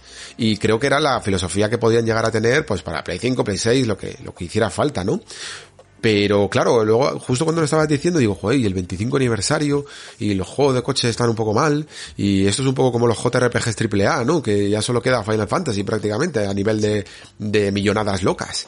Y, y- y- va a ser el único que quede, o con, con Forza, eh, va a desaparecer, me acabas de No, no, no, no, no, no. Además, creo que mm, si la situación a nivel comercial no acompaña, creo que mm, PlayStation Studios o Sony Interactive Entertainment en este caso tiene unas bajo la manga que es eh, el eventual lanzamiento del juego en PC, que es donde a lo mejor no tengas que elegir entre 60 FPS o ray tracing, sino que pues tengas todo en uno, ¿no? Y eh, un juego tan orientado al competitivo, pues a lo mejor de aquí a un par Sí, de años, a mí no me extrañaría que abrieran un poquito la mano en- en ese sentido. Es, es, de hecho, me sorprende que no lo hayan hecho desde el principio. Como para que marque toda la... Entiendo que quieren vender, pero, pero no, Sí. es verdad que no lo, no lo veo que se vaya a retrasar mucho. Esto casi seguro que va a ocurrir. Yo creo que Gran Turismo ganaría mucho y muchos aficionados, hay mucho nicho en PC. De, de hecho, todo lo que comentábamos antes de juegos de e-racing y tal son de PC y por lo tanto tendría sentido natural que con todo lo que está sucediendo, Gran Turismo abriera mercado ahí para abrir también ventas. Eh, de hecho, hablando un poco también ya de la parte técnica, eh, a ver, ta- también le sentaría bien, yo creo, porque el Sí. juego fuera de pista se ve increíble, pero alucinante de verdad. O sea, es fotorrealista, ¿no? es fotorrealista, sí, te costaría de lejos distinguirlo de, de una foto o de, de un vídeo real, ¿no? En carrera depende un poco. En carrera yo he visto circuitos muy trabajados, muy bien hechos. Hay, hay, hay algunos que realmente la frondosidad de, de los alrededores y los pasos por los túneles y tal, la- o, o el, To- el Tokyo Express, eh, Justo te iba a decir ese nombre. Sí, Justo es te iba a decir. muy bien. Y por- porque le, porque le como que le han pillado muy bien el tono fotorrealista de todos los edificios de alrededor y de, y toda esa eh, parte de, de ciudad, ¿no? Pero luego hay otros que parecen casi de, directamente como, como lucían en Gran Turismo Sport. Justo. Dragon Trail, a mí Sí. me ha decepcionado un poco, visualmente. Yo Muy veía parecido. la montaña esta de fondo y digo, falta mucho detalle para tanta montaña. no lo sé. ¿Cómo lo has visto tú? Sí, me ha pasado exactamente lo mismo. Es que de hecho te iba a decir ejemplos como el Tokyo Expressway. Creo que Deep Forest se han volcado muchísimo para que haya muchísimo detalle. Tri- Trial Mountain también. Eh, Mm. Es decir, los, los, los circuitos, si te das cuenta, que más han mencionado en materiales promocionales, etcétera, se ven muy, muy bien, particularmente bien. Y yo aquí ya no sé si es una cuestión de que faltó tiempo de desarrollo, etcétera, pero hay, eh, y ojo, aquí esto no, no, yo no quiero mm, que, que suene como que el juego no es, no está a la altura técnicamente, porque creo que es un juego que además tiene una paleta de colores muy acertada y un juego, y una iluminación muy buena, pero hay, hay circuitos que no son el techo técnico de PlayStation 5 y a lo mejor, a lo mejor es parte de los compromisos de haber tenido que hacer un juego intergeneracional.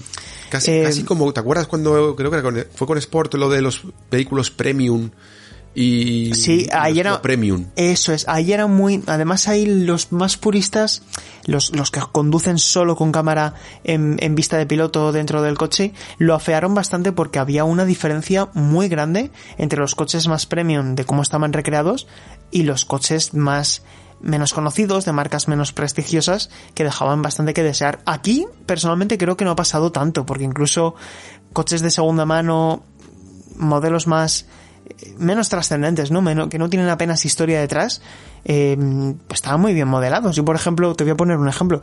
Mi, mi padre es taxista y tiene un, un Prius. Y, y, lo que he hecho, y esto me ha hecho mucha gracia, es comprarlo en blanco y poner la franja roja.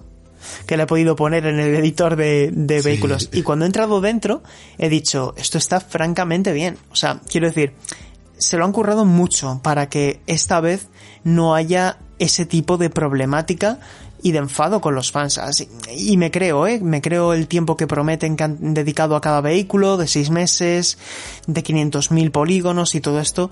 Y el resultado, desde mi punto de vista, en interiores es óptimo y yo los problemas que encuentro más es a lo mejor en las gradas, en algunos, en las sombras de, que reflejan algunos árboles. No sé si te ha parecido también que no son sí. tan realistas en algunos casos.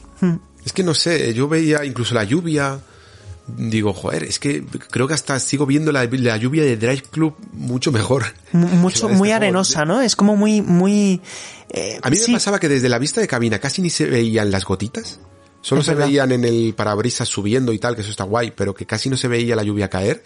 Y luego que mm, el, lo que suelta, la, las chispas de agua que sueltan las, las ruedas de los coches, solo veía como una nube de partículas que no, no me parecía muy realista. Me pasaba también con el, con el barro, con la, con la tierra, vaya. Y, y, era como, le falta algo de Next Gen. Se nota que, que no es exclusivamente Next Gen. Sí, le, le, se notan los compromisos. Sí, se nota, se nota. Estoy de acuerdo. Y ojo, esto, insisto, que no, no quiere decir que el juego se vea mal, pero sí que es verdad que hay juegos como, por ejemplo, por, por no salirnos del marco de PlayStation, creo que Ratchet Clank con una dimensión aparte es más sorprendente a nivel técnico que, sí, sí, sí, que este título. Muchísimo más, vamos. Hmm. Este, Gran, Gran, Turismo en ese, en ese, caso no sería premium. No, no, no, no. Estaría en otro tier, ¿verdad? Es verdad. Y luego quizá, no sé, que también me habría gustado ver todavía más circuitos originales, yo creo. Eh, entiendo que al final esto eh, tira también más a lo pro y a los circuitos oficiales, pero a mí me gustaba cuando se volvían un poco locos y hacían circuitos en ciudades representativas, ¿sabes? Sí. Como cuando salió la de Madrid y cosas así, que, que hubiera más, no sé. Yo creo que llegará. Son los que lucen. Fíjate, eh, publicábamos antes una noticia que, bueno, la, la compartía eh, la propia eh, Polyphony Digital y, y, de lo leo rápidamente. Han dicho, planeamos añadir contenido original y mejoras que ya lo habían confirmado, pero ahora lo han explicitado un poquito más, ¿no? Que va a haber nuevos circuitos, nuevos coches, nuevos eventos, nuevas misiones, nuevos, eh, nuevas pruebas de, del rally de música, eh, más piezas para motor, más funcionalidades en el lobby, más pruebas de tiempo para el modo sport y, y mejoras en el algoritmo de penalización. O sea, están muy comprometidos con que esto sea solamente el principio. Y a mí me gustaría también que en vez de añadir nuevos circuitos nuevos, que me parece que están los más representativos de, de, del planeta, por decirlo así, me gustaría que experimentasen. Que al final es también una, una de las cosas que, que hacen reconocible a un videojuego, ¿no? Porque yo sé que Deep Forest solamente lo puedo correr en Gran Turismo, ¿no? Sí. Y, y, y, yo coincido ahí contigo, ¿eh? Me gustaría ver más circuitos ficticios en el futuro. Sí, que, o que traigan los que ya tenían. Porque es que yo claro. me acuerdo la primera vez que vi el de Madrid, me dejó loquísimo, loquísimo. Hmm. Brutal. Y, y, aquí aún así, ya os digo, ¿eh? hay, hay, un montón de circuitos, pero bueno, también teniendo en cuenta eso, ¿no? Que por ejemplo en Tokyo Expressway, pues hay seis variantes, ¿no? Y, lo típico, Daytona tiene dos, pues mmm, al final, pues eh, lo que ves en el fondo, pues no son, no son, no hay tantos. Pero, pero vamos, que al menos yo creo que sí que es un buen arranque comparado con, con Gran Turismo Sport, eh, es una buena base y sobre, y teniendo en cuenta que el mundo de, del, de este tipo de juegos, pues forma ya parte de lo que hablábamos, ¿no? De, de, una vida útil para toda la generación. De momento no habría que, que levantar muchas alarmas al respecto. Veremos un poco cómo se va comportando. Y lo mismo sucede un poco con el apartado multijugador, ¿no? Que para el que sí. no lo conozca, pues digamos que casi prácticamente todo GT Sport se ha metido dentro de un solo menú, de, de, de uno de los muchos menús que hay, ¿no? Y, y, y es un juego en, entero. Que, que es un juego entero. Aquí metido simplemente así. Y para los que no lo sepan, como digo, pues la filosofía de Gran Turismo Sport es una mucho más competitiva y con competitiva, sobre todo, queremos decir respetuosa, ¿vale? Al final, el problema que tenían siempre estos juegos era que mmm, era muy, muy difícil limitar el caos. Y no era simplemente, no, es que hay gente que es que juega fatal. No, todos en el fondo jugamos muy mal, ¿vale? Eh, la gran mayoría jugamos mal, eh, solo hay gente que es capaz de hacer cosas con mucho pulso y mucha sangre fría y para llegar a esas categorías ahora te lo tienes que trabajar, ¿no? Y la cuestión es que mientras que estás haciendo ese proceso de no profesionalizarte a lo mejor, pero sí hacerte mejor jugador y mejor piloto, Em, tienes que tener unas limitaciones. Y aquí se, desde Sport ya se hicieron muy, muy evidentes. Mm, hay gente que cree que no son suficientes. Yo creo que al menos lo que vi sobre todo al principio, luego no lo pude seguir tanto, me pareció que era el camino correcto. Hay mucha penalización por pequeños toquecitos, nada de utilizar otro coche como manera de girar una curva ni nada de eso, y, ni, ni mucho menos hacer el cafre, ¿no? Es que esto en, en Forza me, me, pone muy nervioso. Y incluso hay regulaciones de, de, oye, mira, ya no solo es que te vamos a añadir segundos al tiempo final por haber hecho estas cosas, sino que hay tramos de, de reducción de velocidad obligatoria por si has hecho algo para que la carrera se, se regularice bien, el que está haciendo el loco se le pone transparente y hasta luego y no molesta a los demás. O sea, Total, está muy, muy bien planteado para que puedas de verdad disfrutar de una carrera seria y os puedo asegurar que realmente lo que mola es eso. Porque jugar a, a ver, venga, venga, a, lo bestia, a ver quién es el primero, no tiene nada en comparación con pensar, a ver, cuidado, porque llega, estoy a rebufo de este, va a frenar y tengo que frenar bien para no estamparme con él y para no molestar. ¿Sabes? Es que el concepto de no molestar es muy divertido en este juego, es increíble. Sí, y además que Gran Turismo, esto lo hizo muy bien Gran Turismo Sport, te hizo entender que en el mundo de la competición y el mundo del automóvil no solo, no siempre ni no solo se lucha por ganar, que a veces tu carrera, cada uno tiene su carrera, eh, a veces entras con pilotos muy buenos, sales séptimo y tu objetivo es quedar quinto. Y ahí tienes una lucha de tú a tú con tres coches, o sea, con dos coches mejor, más. Y te sientes mejor que si hubieras quedado primero. Hombre, o sea, y, y, terminas quinto y dices, es mi feliz. victoria, es mi sí, victoria. Sí, sí. Y además, ¿sabes lo que me ha gustado mucho de este modo online? Y creo que esto es algo que deben mimetizar otros videojuegos de conducción, independientemente de cuáles sean, que si tú pausas la partida, le das al botón Options, automáticamente se activa un piloto automático. Y digo, qué excelente idea, porque imagínate, cosas que te pueden sí, pasar. Te pasa que, que, mi hijo se vuelve que, loco. Claro, que te, que, que, te viene Amazon, que te viene, que, te llaman por teléfono o, o, que, o que te sucede lo que, lo que pueda pasar, ¿no? Que, lo que sea ese, ese piloto automático naturalmente no va a hacer la vuelta rápida de carrera, pero sí te va a permitir que esos 500 metros que no has podido hacer, esas 5 o 6 curvas que no has podido hacer porque ha sucedido algo, que tú puedas retomar la carrera siguiendo en vivo en la competición. Y, y a mí nuevo, no molestar tampoco. Y no molestar. Es lo mismo que soltar el volante, dejar tu coche atravesado porque te has ido y hacer y, y dejar la pista sucia, claro, exactamente. Sí, sí, sí. Es, no, no, no, creo que lo han entendido muy bien. Eh, a juzgar por el netcode, creo que también ha mejorado sensiblemente respecto a, a, a, Gran Turismo Sport. Y el matchmaking por el momento, sí que es verdad que ahora éramos muy poquitos. A mí por ahora me ha ido bastante bien. Y sí. yo soy optimista. Para los que no sepan que esto depende de dos puntajes, ¿vale? Uno que es un poco tu, lo que consigues en tus victorias y otro lo que consigues con tu reputación como piloto. Uh -huh. Y entonces, si por mucho que ganes, si lo haces a costa de una cierta reputación, te meterán en otras categorías. O sea que, que también está muy bien medido por ahí. Sí, correcto, correcto. Buen apunte porque no, no vale hacer las cosas de cualquier manera, ¿no? El fin no, no justifica los medios en este caso y el juego lo contempla todo. Y creo que eso también va a permitir que de cara al futuro, cuando tú te, cuando tú entres, si no llegas en la primera semana, en el primer mes o en los primeros meses, si te adentras más adelante, sabes que el juego te va a emparejar con gente de tu nivel porque está demostrado que está en ese nivel, ¿no? Tanto a nivel competitivo como a nivel de comportamiento, de, de, de, sí, de comportamiento. Así que yo en ese sentido soy optimista y también me ha gustado las opciones que te da el modo multijugador estándar, el modo sala, para crear eh, una sala con multitud de opciones, limitarlo solo a jugar con amigos, e incluso un modo pachangueo. ¿No te has dado cuenta? En cada circuito está ese, eh, ¿cómo se llama? Experiencias Em, sí, que son como puntos de reunión donde eso es, puntos de encuentro.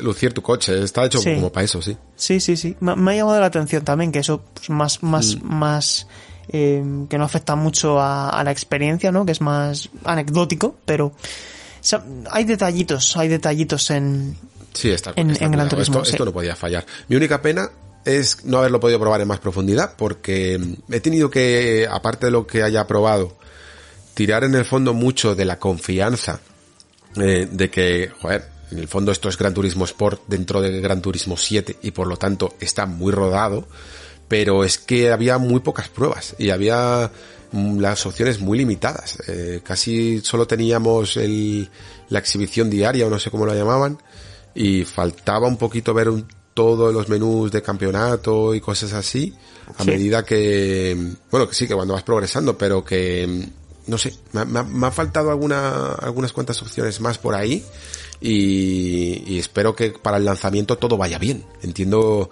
entiendo que sí, que en esto no, no puede fallar. Mm, yo quiero pensar que todos estos, como no ha habido beta, nosotros hemos también jugado un poquito como conejillos de indias y espero, honestamente, que, que, ellos hayan podido tomar nota de lo que, de todos los datos que hayan podido recopilar de las sesiones de juego previas al lanzamiento para corregir. De hecho, a mí el juego se me ha actualizado hoy a la versión 1.05 y ya deslizaban ahí que iban a seguir aplicando correcciones para el tema del lobby, la conexión y tal. Así que pues bueno, eh, esperemos que el lanzamiento no sea mm, vaya bien todo y que sobre todo la gente encuentre el producto que estaba esperando, ¿no? Porque a nivel de single player sí que nos ha quedado claro que, que, así lo consigue, pero, pero como tú bien dices, las horas de juego que hemos podido dedicar al modo multijugador en línea son ínfimas en relación a la experiencia para un solo jugador, ¿no? Muy bien, pues yo creo que ya para concluir, en mi caso, quizás solo decir que a mí me gustan mucho los juegos que tienen personalidad y Gran Turismo 7 tiene personalidad. Lo que comentaba antes de, de la filosofía Yamauchi, de la carta esta que comentó, a mí me gustó mucho porque eh, está pidiendo paciencia, ¿no? Y esto es algo que en el fondo hago yo mismo en el Nexo, ¿no? Eh, yo también podría poner una carta de presentación del podcast y decir, oye, mira, el Nexo no somos siete de cachondeo, con mucho humor y tal, sino que hacemos las cosas de otra manera, pues para poder llegar más profundo en ciertas reflexiones que queremos hacer y por lo tanto sí que pedimos un poquito de esfuerzo por tu parte, ¿no? Yo también podría hacer eso. Y que, y, y en el fondo eso es lo que hace Gran Turismo 7, te pide que frenes eh, la vida moderna un poco, y la cantidad de estímulos que te dan las redes sociales y la información loca que te está todo el rato impactando, hasta las películas ya están hechas para que esté todo el rato en plan un golpe de impacto, golpe de impacto, ¿no?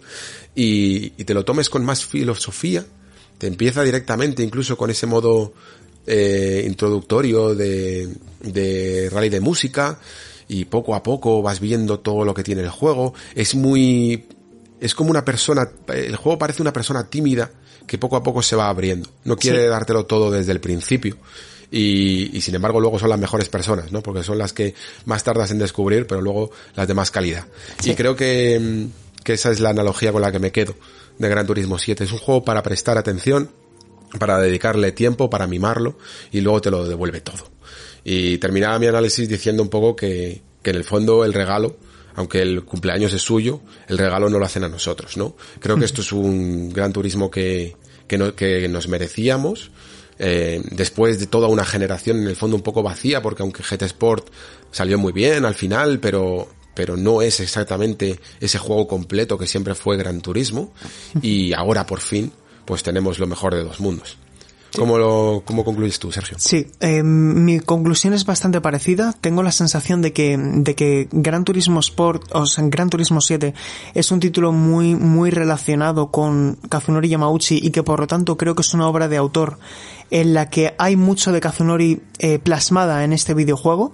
Es un título abundante que te demanda tiempo, pero no te demanda eh, que te des demasiada prisa y que poco a poco te va compensando con todo lo que tú le das y que te termina dando más a ti, ¿no? Que termina siendo muy generoso y que sobre todo es como, ¿cómo decirlo? Es como una especie de, de tesoro en el que no dejas de encontrar cosas nuevas y que, sin duda, eh, te recompensa por todo el esfuerzo y, y es muy abundante. Y tengo la sensación de que va dirigido a los fans. Es un título muy, muy dirigido también al aficionado que a lo mejor en Gran Turismo 4 se quedó un pelín desamparado con el salto a la alta definición y que en cierto modo es un legítimo eh, sucesor de ese legado y creo que esa es la mejor noticia de todas, que la saga ha vuelto con más fuerza que nunca haciendo aquello que le hizo grande, sin revoluciones, simplemente eh, puliendo y perfeccionando una fórmula que en su momento pues alcanzó la gloria. Sin duda, sin duda. Pues amigo Sergio, muchísimas gracias por eh, aceptar la llamada del Nexo. Yo creo que ha quedado eh, fantástico, de verdad. Esta reflexión muy profunda, creo que es un juego que se lo merece, incluso entendiendo que no es ese juego que todo el mundo eh, espera muchísima información sobre él porque ya cada vez, como decíamos, obedece más a, a, otros nichos, pero yo siempre tengo esta filosofía en el programa de que no hay juego pequeño. De, de, la misma manera que dentro de, no sé si el próximo programa o dentro de dos, saldrá ese Triangle Strategy, nuestro, nuestro triangulito, y, y, también será otro juego de nicho, y le dedicaremos todo el tiempo que haga falta, porque se lo merece. Y si no creo que hubiera quedado igual de bien eh, aquí yo solo, así que me alegro mucho de haberte tenido de copiloto en, eh, en este programa. Eh, muchísimas gracias por tu participación y esperemos que no sea la última de la temporada. Empiezan las vacas gordas de Nintendo. Y, y, yo creo que hay por ahí algunos cuantos juegos que podría venirme bastante bien tu ayuda, la verdad. Nada, eh, Alex, ha sido un verdadero placer. Eh, fíjate, yo tenía muchas ganas de, de, de, de, que llegara este momento, de que llegara el lanzamiento de un nuevo Gran Turismo numerado, porque es una saga muy importante para mí. Y la verdad es que estoy muy contento, muy contento de haber tenido la oportunidad de analizarlo, de, de, que llegue, haya llegado en este estado y por supuesto de haber estado hoy contigo y con tu, con tu audiencia, que eh, tienes una comunidad fantástica y me gustó particularmente el programa de hace un par de semanas con Pere que, mm. que quedó fantástico, así que pues nada, espero que la gente también pueda disfrutar esta horita, esta horita y media que hemos estado tú y yo hablando de coches. Seguro que sí. Y, y, bueno, antes hablaba simplemente de Nintendo, pero también me gustaría traerte para analizar un poco actualidad de industria, porque en el Discord siempre están trayendo todos tus, eh, todas tus gráficas, ¿eh? todas tus estadísticas, bueno. que te las curras un montón y, y, sé que te gusta mucho analizar la industria, las ventas, las tendencias y creo que, que también es hora de que hagamos un, un programa de esos, ¿eh? Qué interesante, eso, eso sí que estaría muy bien porque de ahí sí que intercambiando opiniones podríamos llegar a muchas conclusiones, la verdad. Y creo que la industria se encuentra en un momento particularmente interesante por los nuevos hábitos de consumo que están llegando y por, por, por cómo se están asentando cambios que creo que todavía no somos conscientes de lo importantes que van a ser para, para el futuro, la verdad. Sin duda. Pues nada, te tomo la palabra, ¿eh? que seguro que, que la gente te quiere volver a escuchar. Nada más, amigo Sergio, muchísimas gracias y espero que también disfrutes de, aunque esta ya me haré ya la reflexión yo solo, porque esto de la Steam Deck ya sí que es algo un poquito de momento más exclusivo, está costando conseguir, conseguir reservas de la, de la consola, pero yo por suerte ya he, podido tener la mía, así que eh, de momento aquí ya eh, nos despedimos y, y, espero convencerte al menos de que, de que la consola es interesante, aunque todavía tiene algunas cosas que mejorar. Eh, yo creo que va, yo creo que va a quedar muy, muy bien, eh, muy, muy interesante también para eso que hablábamos de, la industria y de cómo eh, estas cosas agitan un poco la actualidad y otras formas de jugar. Muchísimas gracias por tu participación, Sergio, y nos vemos pronto. Un abrazo, Alex, un placer.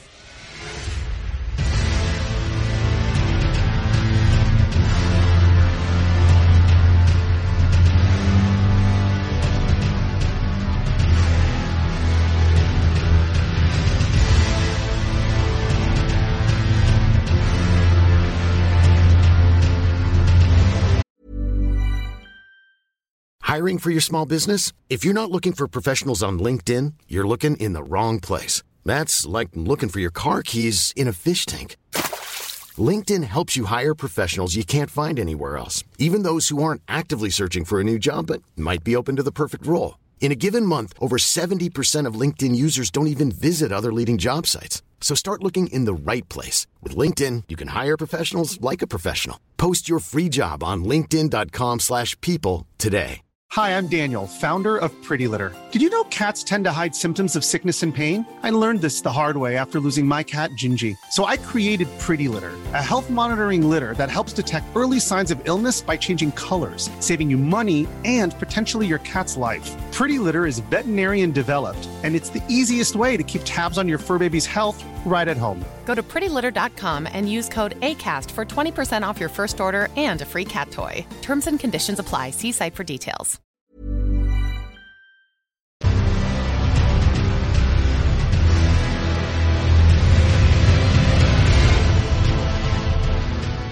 Bueno, pues antes de empezar con Steam Deck, me gustaría hacer aquí un pequeño anexo dentro del Nexo para comentar una, no es una noticia realmente, pero sí que es algo que ha causado un poco de polémica en redes sociales eh, sobre Elden Ring, eh, evidentemente, que es de lo que se está hablando durante las últimas semanas, pero a un nivel que sí que me parece interesante de reflexionar y que mm, eh, gracias a esto, en el fondo, he tenido un buen debate con el amigo Andy sobre en el fondo lo, diferente que son las visiones incluso dentro del propio desarrollo de videojuegos y como eso, ¿no? En el fondo no hay una visión única a la hora de hacerlos y por eso quizá eh, a mí personalmente incluso porque esto más que una crítica a Elden Ring creo que es una crítica a los jugadores y a los analistas que, que hemos analizado Elden Ring, eh, se vea de una manera tan constreñida la forma de hacer videojuegos, ¿no?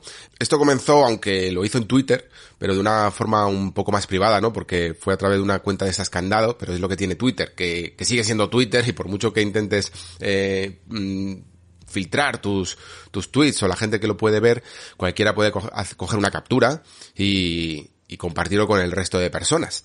Y es precisamente lo que ha sucedido.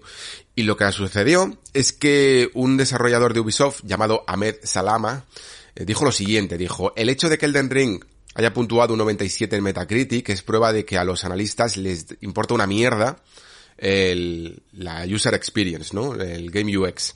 Mi vida es una mentira. La, user experience para aquellos que que no lo conozcáis o que os no suene tanto el término, digamos que son todos los elementos, normalmente de menús o incluso interfaces, a veces eh, el user interface, eh, la interfaz se mete también dentro de la, de la user experience, que mm, digamos que ayudan al jugador a desenvolverse dentro del entorno de este juego y le mandan el feedback correcto para que pueda eh, interpretar todo lo, todo lo que el juego puede ofrecer, ¿no? Y todas las eh, características que se pueden utilizar de una manera cómoda eh, y digamos mm, que tengan sentido, ¿no? Sin frustrarle y sin llegar a malinterpretaciones, ¿no? Y, lo, y lo defino un poco así, precisamente porque mm, eh, ya no el Den Ring. El Den Ring, de hecho, incluso en su menú es muy parecido a lo que lleva haciendo toda la vida el señor, eh, los Dark Souls y Bloodborne, quiero quizá menos, pero, pero sus interfaces eh, de menús son muy, muy parecidos. Y, y, su HUD más o menos también se puede llegar a mantener y la forma de dar información al jugador puede ser un poco la misma, así que tenedlo en cuenta. La cuestión es que, aparte de, de este tweet, eh, respondió una desarrolladora de Nixes diciendo que tampoco parece que les importa una mierda los, los, gráficos de PC, la estabilidad y el rendimiento, y luego ya pues mm, se siguió la cadena, ¿no? Y apareció un desarrollador de Horizon, eh, de guerrilla, diciendo, ni el diseño de misiones. Y claro, creo que, bueno, eh, entiendo perfectamente el carácter mm, semi privado, pero ya que en el fondo a mí me afecta un poco más, porque aunque yo no pongo notas, pero, pero entiendo que, que he valorado positivamente eh, Elden Ring, pues a mí me gustaría también eh, contar mi perspectiva. Porque a mí personalmente lo que me parece es que se les nota un poquito un poquito, no voy a decir enfadados, pero sí picadillos, ¿eh? Sí picadillos porque un juego que curiosamente, eh, justo la saga Souls, ha sido siempre muy, muy famosa y muy laureada, pero sin embargo, en Metacritic, eh, eh, a veces le costaba pasar del 90, ¿vale? Creo que Bloodborne es el único que, que tenía un 91 o algo así, y no sé si ahora mismo cuánto tenía Sekiro, pero lo cierto es que hay muchos juegos de From que se consideran a día de hoy clásicos y que pueden llegar a tener, no pueden llegar a tener un 89, un 88 en Metacritic, ¿vale? O sea, es curioso cuanto menos que, que en ese momento parece que no pasaba nada, ¿no? Y que todo estaba dentro del orden correcto y en el momento en el que un juego aparece con, con más nota eh, o con una valoración más alta, ya hay críticas por todos lados. Eh, 90 tiene Sekiro, que, que quería matizarlo. Esto en el fondo es normal, creo que cada vez que da igual si es eh, juego de Front Software, si es Elden Ring, si es The Legend of Zelda Breath of the Wild, creo que cada vez que un juego tenga un 96 o un 97 en Metacritic, eh, independientemente de lo que pensemos en las notas, ¿vale? Por la importancia masiva que se le da a ello, siempre va a haber voces discordantes. Me duele un poquito más que sean por parte de los desarrolladores. Por dos, por dos razones. La primera, por la cierta crítica que hay al videojuego, porque está diciendo que está haciendo de manera incorrecta ciertas cosas. Vamos a dejar un poco de lado la, la crítica sobre el rendimiento en PC, porque me, me parece perfectamente válida, aunque sin embargo creo que no se entiende tampoco lo que significa eh, el Metacritic, porque eh, Metacritic tiene perfectamente su, sus plataformas establecidas y muchos de los analistas que han hecho que ese juego, este juego tenga un 97 en Metacritic, lo han analizado en, en, consolas, ¿vale? Entonces no pueden analizar en ese momento el rendimiento, o no deberían, el rendimiento en PC, ¿vale? Eh, yo no pude probar la versión de PC, por ejemplo, cuando, cuando analicé el juego si estoy, estaría de acuerdo perfectamente en que si quiere, pues oye, que le baje la nota en, en PC, en el caso de los que pongan nota, ya os digo, yo, yo no, no pongo notas, y, y eso sería otro debate. Pero en cuanto a diseño, que eso sí que es invariable de la plataforma, tenemos dos cuestiones sobre la mesa. Una sería lo que es la experiencia de usuario, ¿no? El, Game UX y otro sería el diseño de misiones, que en el fondo podrían llegar a tener incluso cierta concordancia, ¿no? Porque dentro de los menús y de la información que te da el juego y que quiere transmitir al jugador para que te sepas, eh, sepas navegar en este mundo, entra el, la manera muchas veces textual de decirte lo que tienes que hacer, ¿no? Una vez que recopilas una misión y que un personaje te da una misión, se queda una especie de diario, ¿no? Y eso forma parte de la, de la experiencia de usuario. Entonces, mmm, me apena un poco, en el fondo, que ciertos desarrolladores tengan la sensación de que las cosas solo se pueden hacer de una manera. Lo cual es decepcionante en el fondo, porque transmite la idea de una cierta homogeneidad en el medio y que es precisamente aquellos que han sido esos juegos que han sido rupturistas, ¿no? Y que han intentado hacer eh, las cosas de otra manera, aquellos que en el fondo han sido precisamente los que han conseguido ir a la vanguardia y transformar las reglas del medio. Aquellos que hoy pueden llegar a ser tradicionales, ¿no? Y que mm, eh, muchos siguen sus ejemplos de cómo se desarrollan misiones, o de cómo se hacen menús, o de cómo se transmite la información al jugador. Fueron en su momento eh, rompedores eh, en el pasado, ¿no? Y esta visión un poco corta de miras de que cualquiera que no haga las cosas como yo las hago, eh, si se le valora es incorrecto, ¿no? Y es culpa del periodista por no saber las reglas de la... Me, me, es, una, es un concepto que a mí, personalmente, me cuesta mucho comprender. Yo creo que eh, terminaba incluso el debate con Andy diciéndole que yo creo que todos somos conservadores en algo, en el fondo, ¿no? Que mm, yo, por ejemplo, en cuestiones de, literatura soy bastante más conservador.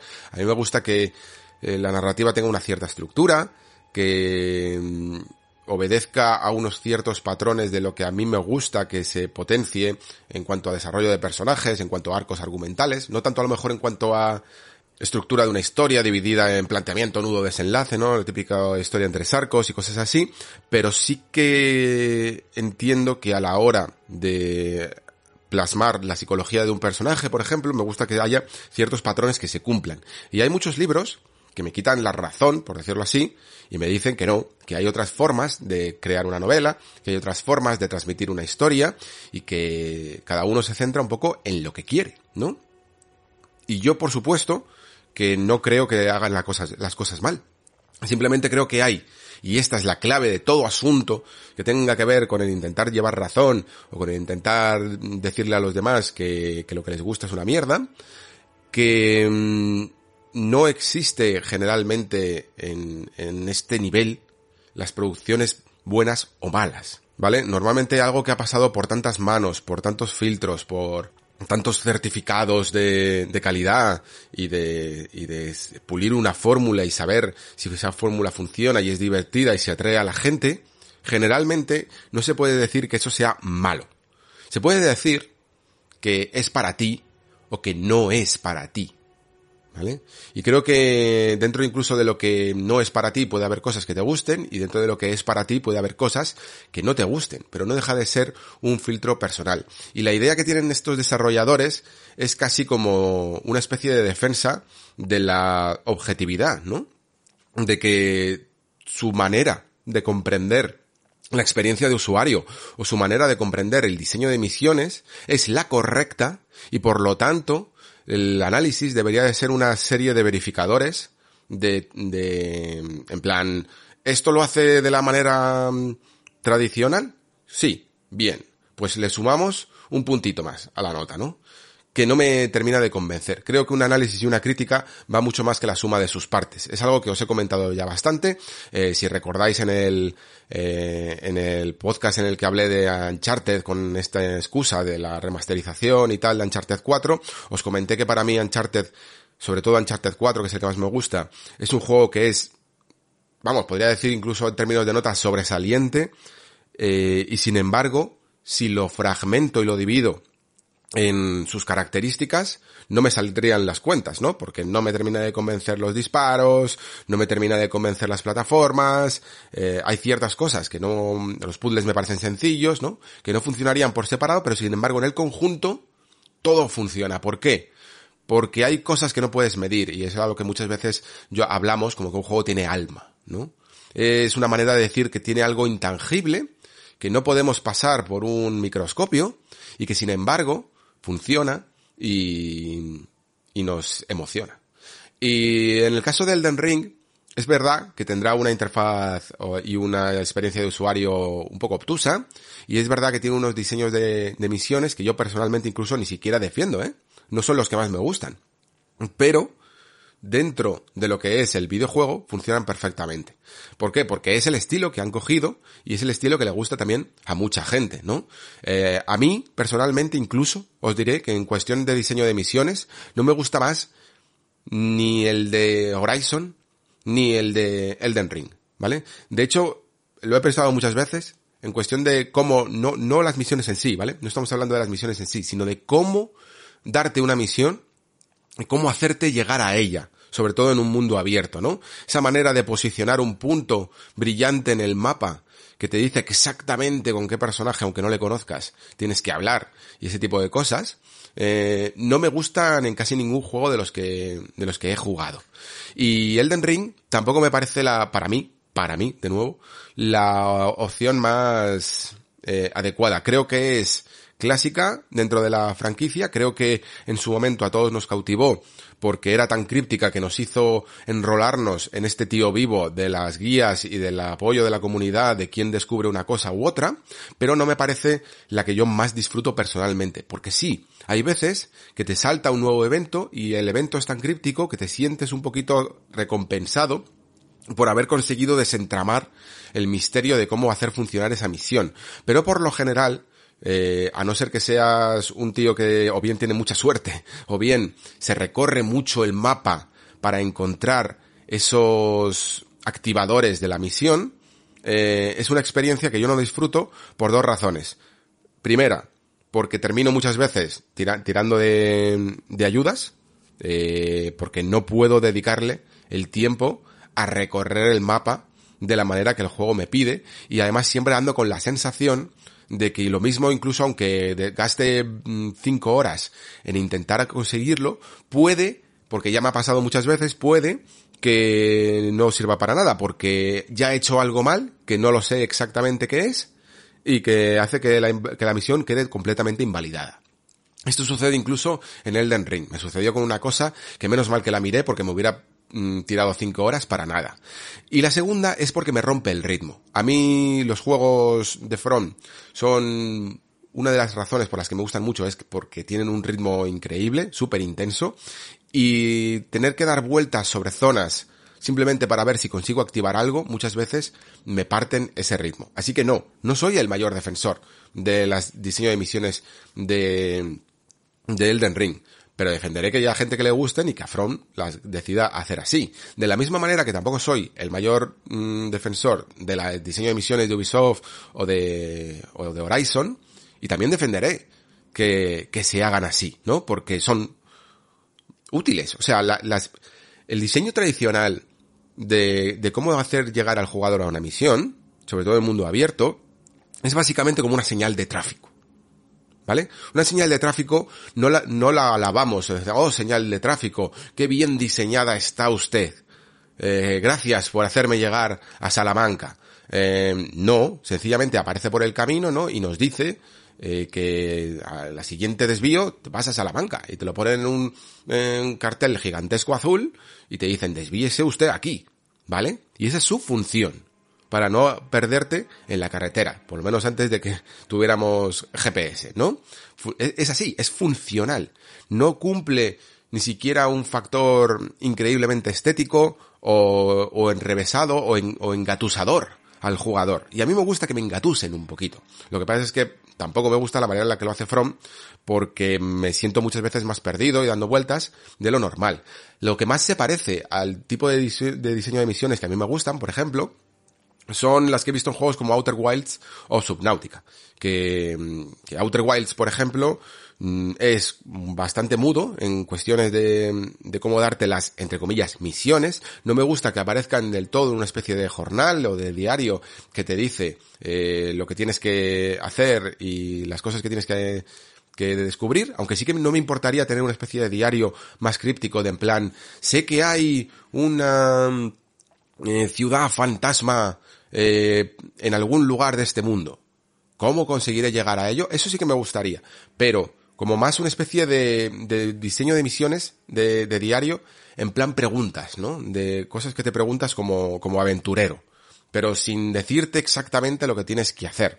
En Outer Wilds, tú tienes que ir al final yendo en cada game, en cada game loop. Sabéis que es un juego que tiene tiempo y que tienes que resetear y tienes el tiempo para dedicarte a investigar una parte que te da un poquito de información a veces fragmentada porque nunca mm, sabes el orden, no hay un orden correcto en el que tienes que hacer las cosas y poco a poco vas uniendo los puntos en tu cabeza y vas diciendo eh, y vas armando el puzzle, ¿no? Es casi un poco como la narrativa de los propios Souls, ¿no? Pero aplicada al diseño de misiones.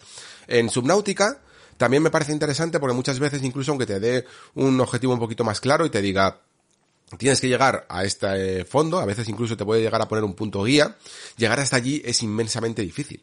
Eh, te pide una serie de, de, te pone una serie de límites que no puedes solucionar eh, en ese momento, ¿no? Por ejemplo, te, a lo mejor te dice que hay algo que está a 700 metros de profundidad abisal y tú dices, vale, pero no, no vale, no vale con sencillamente ir eh, nadando, buceando hacia ese punto, ¿no? Sino que llega un momento en el que incluso, aunque lleves tu pequeño submarino, te dice, este submarino que llevas no puede eh, bajar de 150 metros, ¿vale? De profundidad. Y lo que tú quieres buscar está a 700. Y entonces empiezas a investigar tú por tu cuenta, el juego aquí ya separa la información y te dice, vale, la pregunta es obvia. ¿Qué debo construir para conseguir bajar a más metros de profundidad, ¿no? Y entonces tú vas armando el puzzle diciendo, vale, pues veo que en el, en el constructor puedo crear un submarino un poquito más grande que consigue 300 eh, metros solo, pero no solo 300 metros. Sí, venga, pues vamos a, vamos a hacerlo y consigo todas las piezas y mientras que vas consiguiendo todas las piezas se van desarrollando otras misiones y, te van contando más cosas de, de, este mundo y de las cosas que han pasado y, y descubrirás otros lugares donde habrá eh, otras historias y otras misiones, ¿no? Y cuando consigues el de 300 metros, pues puedes ir a otras profundidades en las que encontrarás material y otras misiones para llegar por fin a esa profundidad de 700 metros. Entonces el, juego es como un papelito que se va desenvolviendo poco a poco. ¿no? Y a medida que se va haciendo más grande, pues tienes más kilómetros que recorrer, pero también más materiales y más herramientas. Y esas formas de construir misiones de maneras eh, muy naturales, muy orgánicas, es lo más parecido a lo que he podido encontrar que me gusten. Pero afirmar que tu forma de hacer user experience o de tu forma de hacer eh, diseño de misiones es la única y correcta y verdadera y la que se debería de premiar en Metacritic, eh, me parece... me parece hasta de alguna manera egocéntrico. Me parece no dar, no dar eh, al, al medio para ser de muchas otras formas. Quiero leer un tuit que contestó un ex desarrollador de Ubisoft eh, a esta cuestión. Y dice así, dice, como ex desarrollador de Ubisoft, con el que estuve casi 10 años, no estoy para nada de acuerdo con estos sentimientos. Que conste que lamento enormemente y con satisfacción que la fórmula de Ubisoft, eh, que está impregnando en todos los grandes juegos AAA de mundo abierto, está ya cansada y agotada. Desde el diseño de misiones hasta la UX, eh, todo lo que tiene que ver con ella. Odio que todos los grandes juegos AAA de mundo abierto tengan el mismo diseño de misiones, el mismo sistema de control, el mismo, eh, la misma forma de navegación, todo la misma parafernalia que todos los demás mundos abiertos. Y me gustaría que esto acabara. Estoy agradecido porque juegos como Breath of the Wild, que hacía un buen trabajo rompiendo ese molde, aunque seguía teniendo incluso, eh, la, aparte de la fórmula de Ubisoft, y ahora Elden Ring, estén empujando a la antítesis de este formato de mundo abierto estándar. Y mirad, disfruto de estos juegos que voy a enumerar, pero definitivamente hay un problema cuando todos se sienten iguales. Ghost of Assassin's Creed, Horizon, Halo Infinite, Far Cry. En lugar de duplicar siempre lo que tiene el mejor atractivo para el mercado de masas y hacer siempre exactamente lo que el mercado de masas espera, por favor, empezad a arriesgar más. Nos gusta la comida reconfortante, pero en este momento todo el buffet es solo un tipo de pan. Bueno, creo que eh, define perfectamente eh, desde la experiencia de un desarrollador, lo que estamos intentando comentar aquí. Yo, ni siquiera se está diciendo que se deje de hacer las cosas como antes, pero creo que criticar a aquel que se salga de la norma es bastante lamentable. Y criticar a aquel que alaba, que puntúa alto aquello que se sale de la norma, aunque sea obtuso, aunque sea distinto, aunque incluso pueda llegar a frustrar a algunos jugadores, me parece también lamentable. Porque como decía antes, sí, eh, muchos hemos pasado incluso por una experiencia de usuario en Demon Souls, la primera vez que lo pillamos, que fue muy desconcertante. Eh, yo la primera vez que jugué a Demon Souls no me enteré de cómo escalaban las armas, no entendía que las letritas estas eh, sumaban en base a los puntos que ponía de, nivel y la experiencia fue en eso mm, un poco, no, no terrible, pero sí que fue poco mm, específica de lo que quería hacer. Pero sin embargo, también fue una parte del aprendizaje, ¿no? Tampoco sabía exactamente cómo, eh, cómo tenía que enfrentar bien y correctamente a los enemigos. No entendía perfectamente la, importancia que tenía rodar, porque era un jugador que me escudaba demasiado con el escudo, ¿no? Eh, valga la redundancia. Eh, me ocultaba demasiado en él. Y, por ejemplo, un, un, jefe que a día de hoy, como el Rey Alant, no me supone ningún problema pero vamos, acaba la primera siempre. Eh, la primera vez que jugué a Demon Souls no era capaz de pasármelo, prácticamente. ¿Por qué? Porque la, la, es, un, es un jefe de rodar directamente, ¿no? Y aunque no dudo de que a lo mejor hay alguien que se pueda pasar con escudo, pero yo no era capaz, no lo conseguía.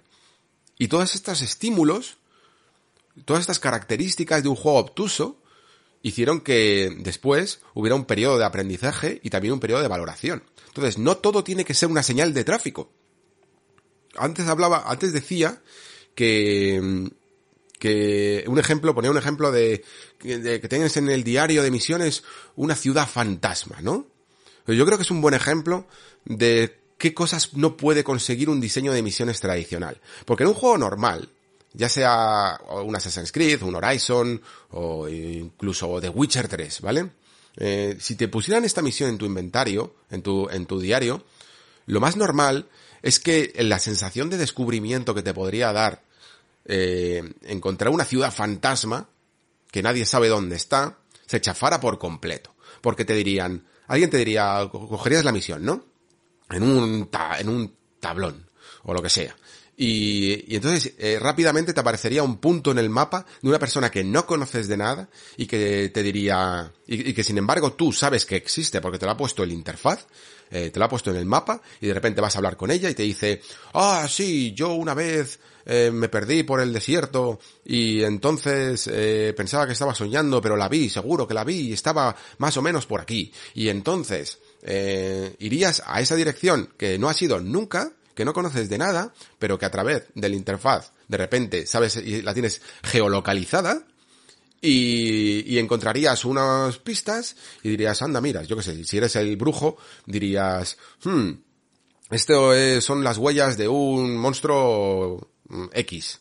Eh, pero es solo un monstruo que aparece por la noche. Y entonces meditarías y irías a, por la noche y aparecería la ciudad fantasma. Que resulta que está creada por un monstruo. O algo así, ¿no? Y eso sería la manera típica que haría The Witcher o cualquier otro juego de este estilo una, una misión así. Y sin embargo, creo que no es la más adecuada, ¿no? Porque la sensación de descubrimiento creo que funcionaría más en base a eh, recabar pistas, al hecho de a lo mejor haber cruzado una vez ese desierto y entonces cuando, cuando oyes rumores de una zona en la que hay dos montañas con forma de tridente, o tres montañas con forma de, tridente, mm, entonces a ti te suena porque tú pasaste muchas veces por ahí, porque tuviste que acordarte de, puntos clave en el mapa para saber eh, orientarte bien por él, ¿no?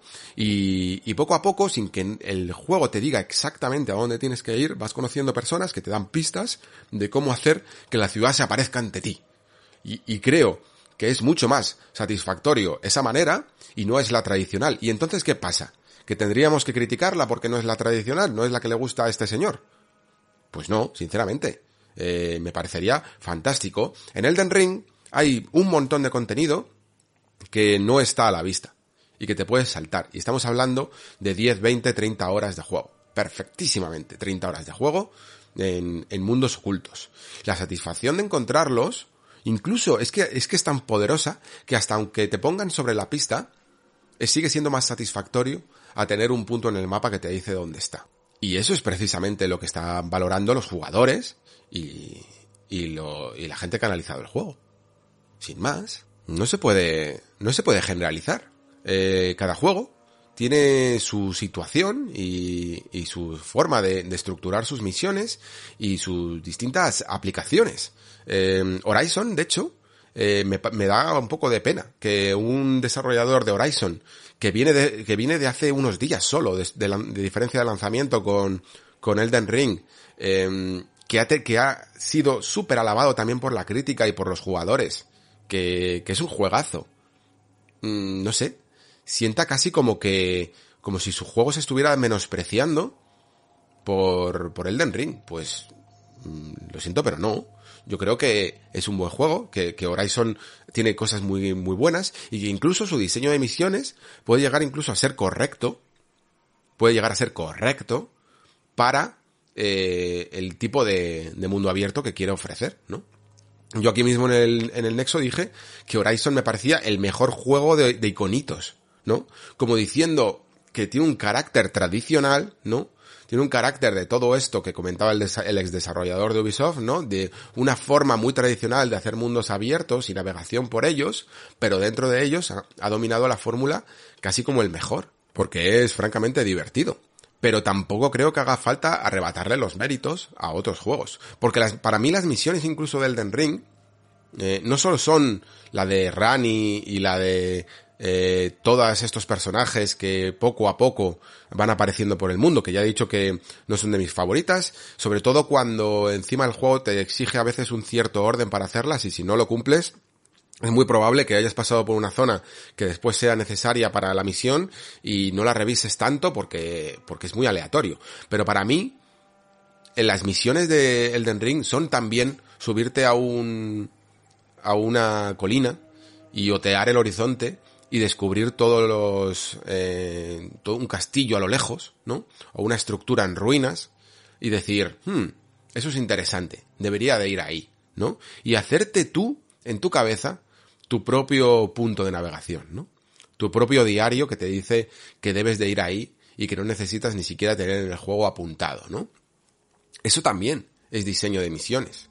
Y eso fomenta la curiosidad del jugador muy por encima de, de, los, de los mundos abiertos tradicionales. Para mí hay una gran diferencia entre un juego como Elden Ring, que terminas con una buena parte del mapa, y es un mapa muy grande, eh, memorizado en tu cabeza, ¿no? Que, sabrías perfectamente si yo te digo, ¿dónde está Liurna? ¿Dónde está eh, Necrolimbo? ¿Dónde está, dentro de Necrolimbo, dónde está el fuerte?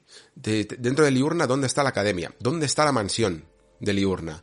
Sabríais los que hayáis jugado, sabréis perfectamente decir, imaginaros navegar en vuestra cabeza para eh, llegar a esos lugares. Sin embargo, si os digo eh, en Horizon dónde está el asentamiento X, eh, es muy difícil que sepáis navegar en, vuestra cabeza de la misma manera, ¿no? Quizá si abrís el mapa, evidentemente, pues lo encontráis y ponéis un marcador y, llegáis para allá. pero no consigue transmitir la misma sensación que, lo que está haciendo el Den Ring. Y precisamente eso lo hace en base a la limitación de información. En base a decir al jugador, tienes que trabajarte el terreno y conquistarlo. Y a veces las misiones secundarias también son así. Son de conquista, de conquista, de, de trabajarte la manera de llegar a ellas. A veces son muy crípticas, más de mi gusto, pero es una forma muy respetable de hacer las cosas. Y no me siento cómodo, sinceramente, diciendo esto porque no me gusta criticar a desarrolladores en general. Desarrollador, un desarrollador yo entiendo que sabe 50.000 veces más que yo y por lo tanto me gusta más escucharle que, criticarle. Pero aquí personalmente creo que no están, no sé por, no sé si es, no sé por qué será, porque al centrarse tanto en Metacritic, a veces tengo la sensación de que lo que ha ocurrido es que, yo que sé, Horizon 2 se ha quedado en un 88 o en un 89 y no han llegado al bonus que les podrían dar si hubiera tenido un Metacritic del 90 o algo por el estilo, ¿vale? Pero no me parece que se esté siendo justo ni con la gente que está disfrutando del juego, ni con el propio juego en sí. Mm, no puedes decirle a un título que lo está partiendo, que realmente todo el mundo está encantado, eh, que hace las cosas objetivamente mal, ¿vale?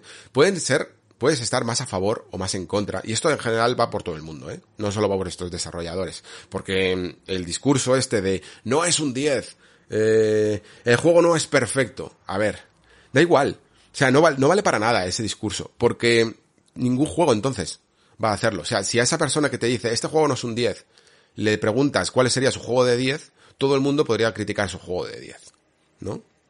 No se trata de que un juego sea perfecto. Se trata de que un juego te llegue al maldito alma. Y hay, mucha gente a la que Breath of the Wild o Elden Ring le ha llegado al maldito alma. Y no pasa nada. O The Last of Us, o God of War, o, el, o The Witcher 3, o incluso Death Stranding. Death Stranding, no puede haber más juego irregular que Death Stranding. Que, si lo, que si lo fragmentamos de nuevo por características, habría muchas que se caerían bajo su propio peso, ¿no? O jefes, no sé qué eh, cualquier cosa. Y sin embargo, hay mucha gente que nos llega al alma. Y eso es lo, único importante. Lo único importante. Si el juego hace esas cosas así, aunque a ti te parezcan mal, y eso hace que mucha gente esté entusiasmadísima y recuerda ese juego toda su vida, ¿qué problema hay? ¿Qué problema hay? Y si resulta que la mayoría de personas, que en el fondo el Metacritic no deja de ser eso, la mayoría de personas eh, resulta que les ha gustado y ha conectado con un determinado tipo de juego más que con otros, que no, que no es que, que no les guste Horizon. Venimos de decir que Horizon es la hostia. Pues qué problema hay. Ya está. No estamos equivocados. Tu vida no es una mentira, querido desarrollador de Ubisoft. Tu vida no es una mentira. Sencillamente tú tienes una visión en tu campo que es quizá un poquito más tradicional. Este desarrollador, de hecho, de, de Ubisoft hasta, trabajó mucho en guerrilla eh, durante Killzone Shadowfall y durante el primer Horizon. Después se fue a DICE y ahora está en Ubisoft. Y, y habrá vivido, bajo su experiencia vital, una manera de entender cómo se hace el Game UX eh, muy, muy tradicional. Y la defenderá a muerte.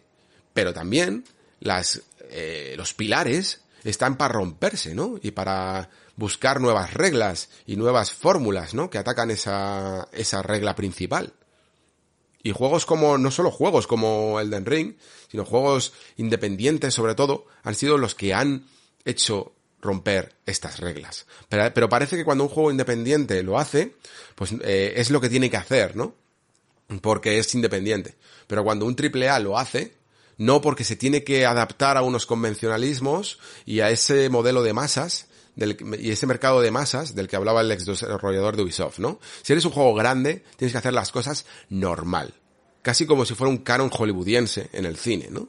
No te salgas del patrón porque, porque molestas. Y la cuestión es que lo que mola del asunto es que sí, es verdad, Elden Ring eh, es un juego muy obtuso, es un juego que no va al mercado de masas, que a veces, muchas veces incluso le, maltrata y le molesta, y sin embargo está vendiendo un montón. o sea que todavía rompe incluso más la norma de que los convencionalismos son la manera de vender. Y, y, esto nos habla mucho sobre el tipo de sociedad que construimos y sobre la forma de comprender eh, no solo los videojuegos, sino todo, el arte en general. El arte es así. Porque eso cuando la gente que defendemos que el arte es subjetivo y que hay muchas maneras de interpretar las cosas y no hay que seguir cánones tan férreos que te dicen lo que está bien y lo que está mal, lo que es correcto y lo que es incorrecto, pues nos alegramos con este tipo de contradicciones, ¿no? De que un juego tan incómodo, en el fondo, tenga éxito.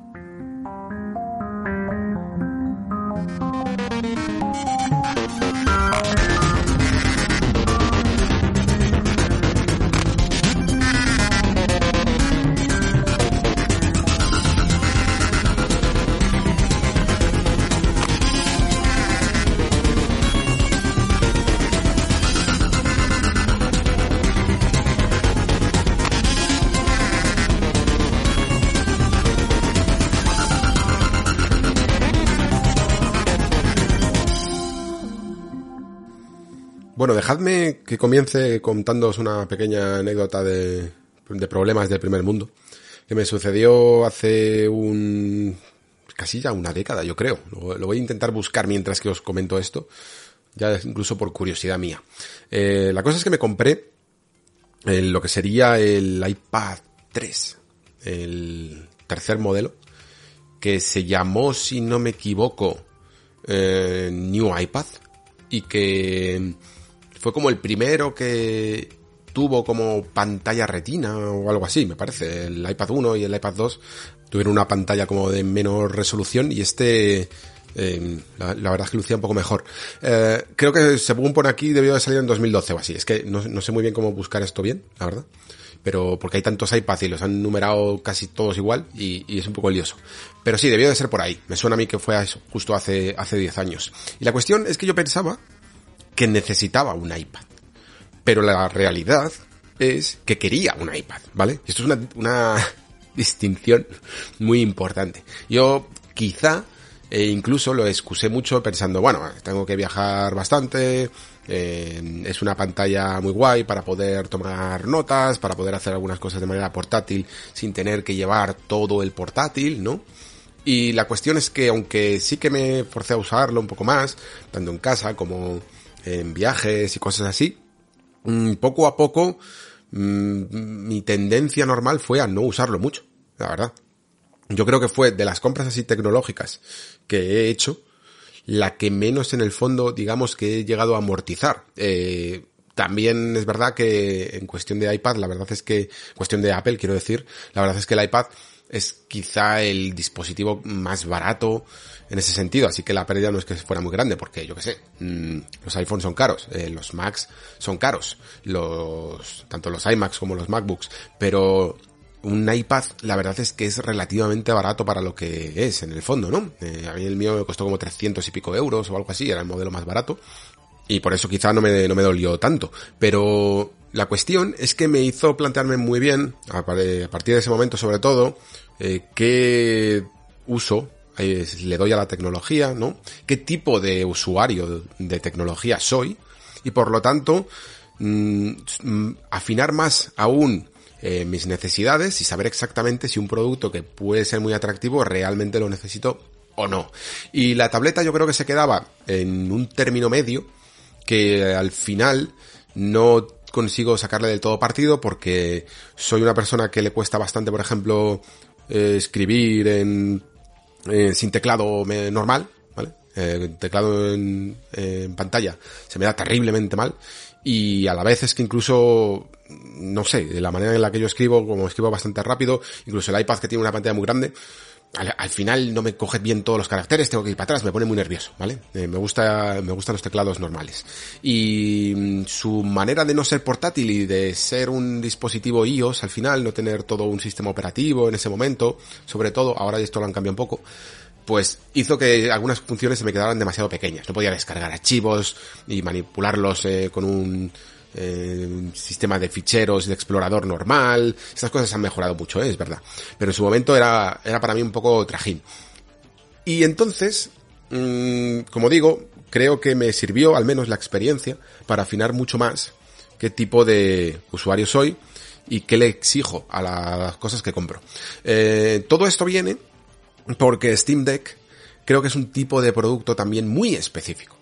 ¿Vale? Muy específico y que antes de resolver las dudas principales de, de qué modelo me compro, eh, qué puedo hacer con esto y tal, es, creo que es importante analizarse a sí mismo, ¿no? Y saber qué tipo de jugador eres, qué tipo de usuario eres y cómo lo puedes aplicar un Steam Deck a tu día a día o a tu forma de jugar, ¿no? Eh, yo me hice, me planteé estas preguntas y la respuesta al final fue positiva y por eso eh, reservé el producto. Y aún así, soy el primero en admitir que digamos que Steam Deck es una relativa comodidad, ¿vale? No es un producto de primera exigencia, como para mí pueda llegar a ser una consola, ¿vale? Yo las consolas es condición sine qua non de comprar todas. No soy, mm, ya lo sabéis, eh, no favorezco ningún tipo de plataforma por encima de la otra. Para mí son medios para un fin, que es jugar. Eh, sí que es verdad que a lo mejor pues en móviles y, tal juego menos porque me siento a lo mejor igual con de nuevo con la pantalla táctil eh, menos interesado en, en, su forma de jugar. Pero generalmente lo que viene a ser todas las first parties eh, son directamente una cosa, una herramienta que hay que comprar para jugar. Y, y tanto Nintendo, Microsoft, Sony como el PC, me gusta tenerlas eh, prácticamente todas. Y Steam Deck no deja de ser un PC, con lo cual ya lo tengo. Lo que pasa es que analizándome de nuevo a mí mismo, tuve que tomar una serie de decisiones eh, para decidir si, si el precio de, en mi caso, que iban a ser 500 y pico, el, el modelo de, segundo modelo, que es el E579, me parece que son, si al final realmente le iba a sacar partido, ¿no? Y las, los pros ganaron un poco a los contras, que en el fondo los contras no dejan de ser, pues eso, ¿no? Económicos, de, te vas a amortizar 500 y pico euros, 549, perdón, que es lo que costaba el modelo intermedio. Y, y yo pensé que sí, por varias razones. La primera porque yo vengo de, de PC de toda la vida, de un tipo de juego que podamos decir casi de, de MS2 o de muchas aventuras gráficas, de, de, mucho juego clásico de PC, ¿no? Que no salió en otras plataformas prácticamente. Y que me sigue gustando jugar, ¿eh? Me sigue gustando jugar tanto a aventuras antiguas como a eh, modernas también, pero en un PC digamos que se me hacía cada vez un poco más eh, incómodo Mm, terminar la jornada laboral todo el día sentado en, esta mesa donde estoy ahora, incluso después también grabar estos programas, ¿no? Estar todo el rato con esa postura de la espalda hacia adelante, que creo que esa curva, curvatura de la espalda es un poco la que más diferencia, es la mayor diferencia para mí entre el jugador de PC y el jugador de consolas. Y muchos me, diré, me podréis decir, bueno, pero si es que tú también puedes enchufar el ordenador a la tele. Correcto, y lo tengo. Y no hay ningún problema. Pero, Digamos que para un cierto tipo de juegos el modelo portátil incluso se ajustaba más a, este asunto. Además de que manejar un ratón en un sillón o en un sofá a veces me ha sido cómodo y a veces no, ¿vale?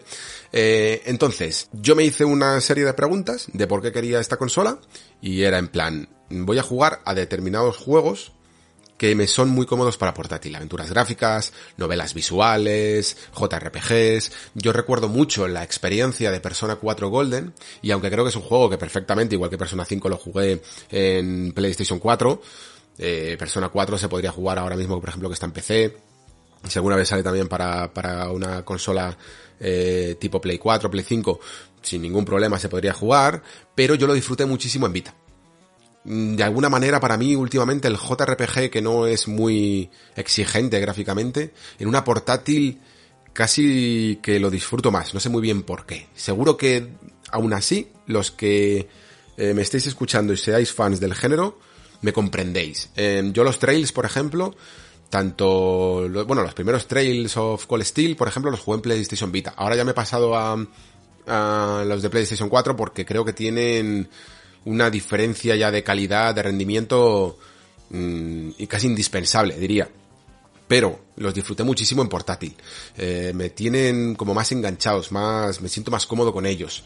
Y pensé, bueno, eh, Switch, en cierto sentido, se me está quedando un poquito corta porque aunque los juegos de Nintendo creo que siguen estando súper pulidos y funcionan francamente bien en la consola, todo lo que viene a ser third party viene o muy diezmado o muy reducido, ¿vale? Eh, muchos ports que estaba viendo en Nintendo Switch ya tenían una calidad, a mi juicio, deficiente.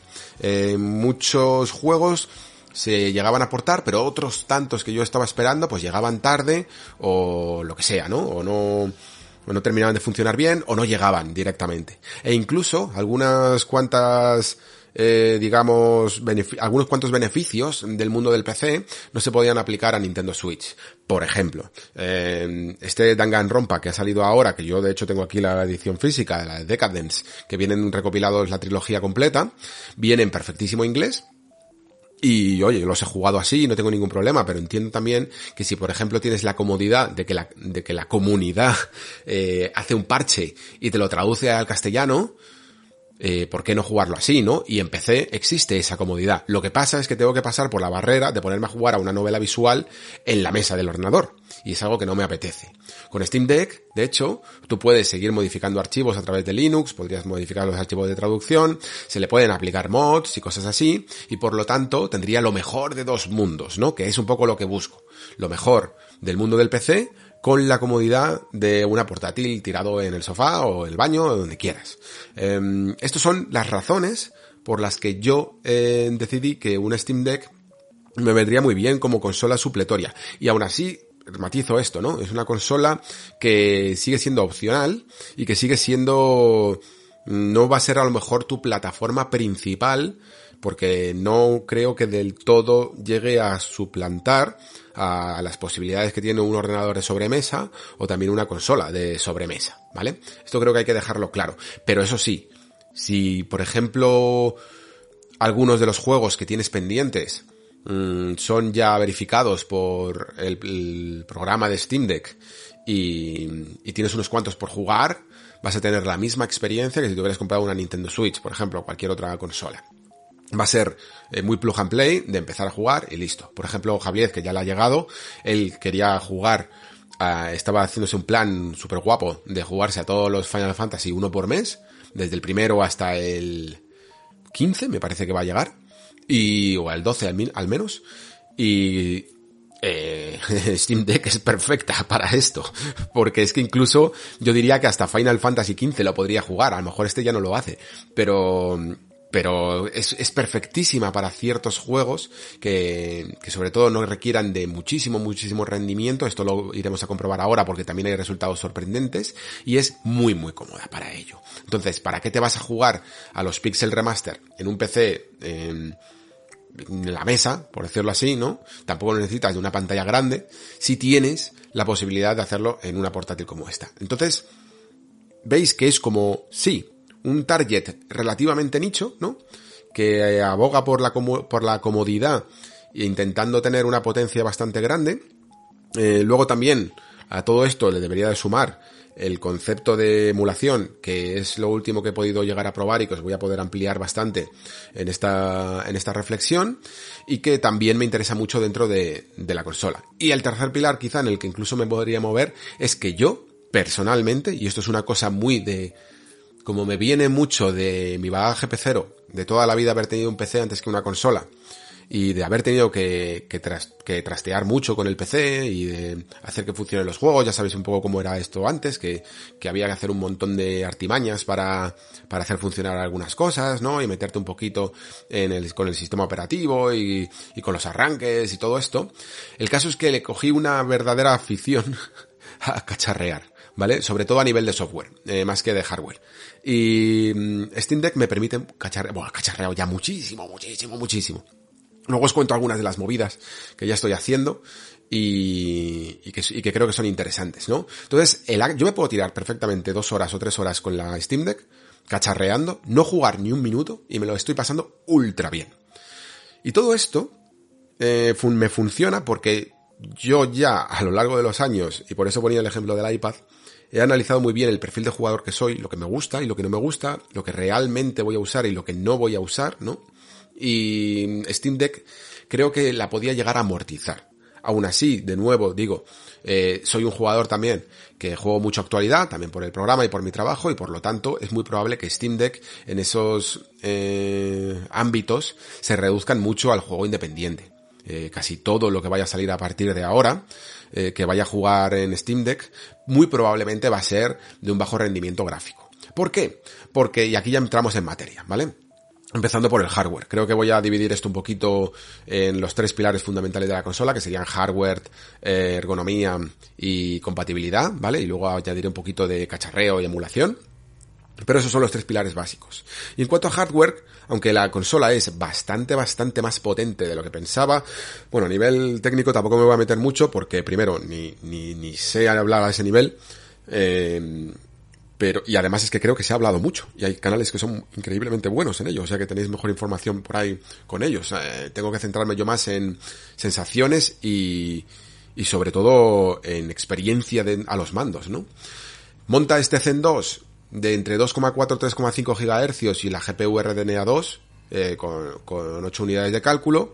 Esos son los datos oficiales pero la magia realmente creo que lo hace la resolución relativamente baja que tiene la consola, que tiene unos 1280 x 800 y que hace que muchos de los juegos y prácticamente todos los juegos eh, actuales que hay en el catálogo de Steam sean jugables.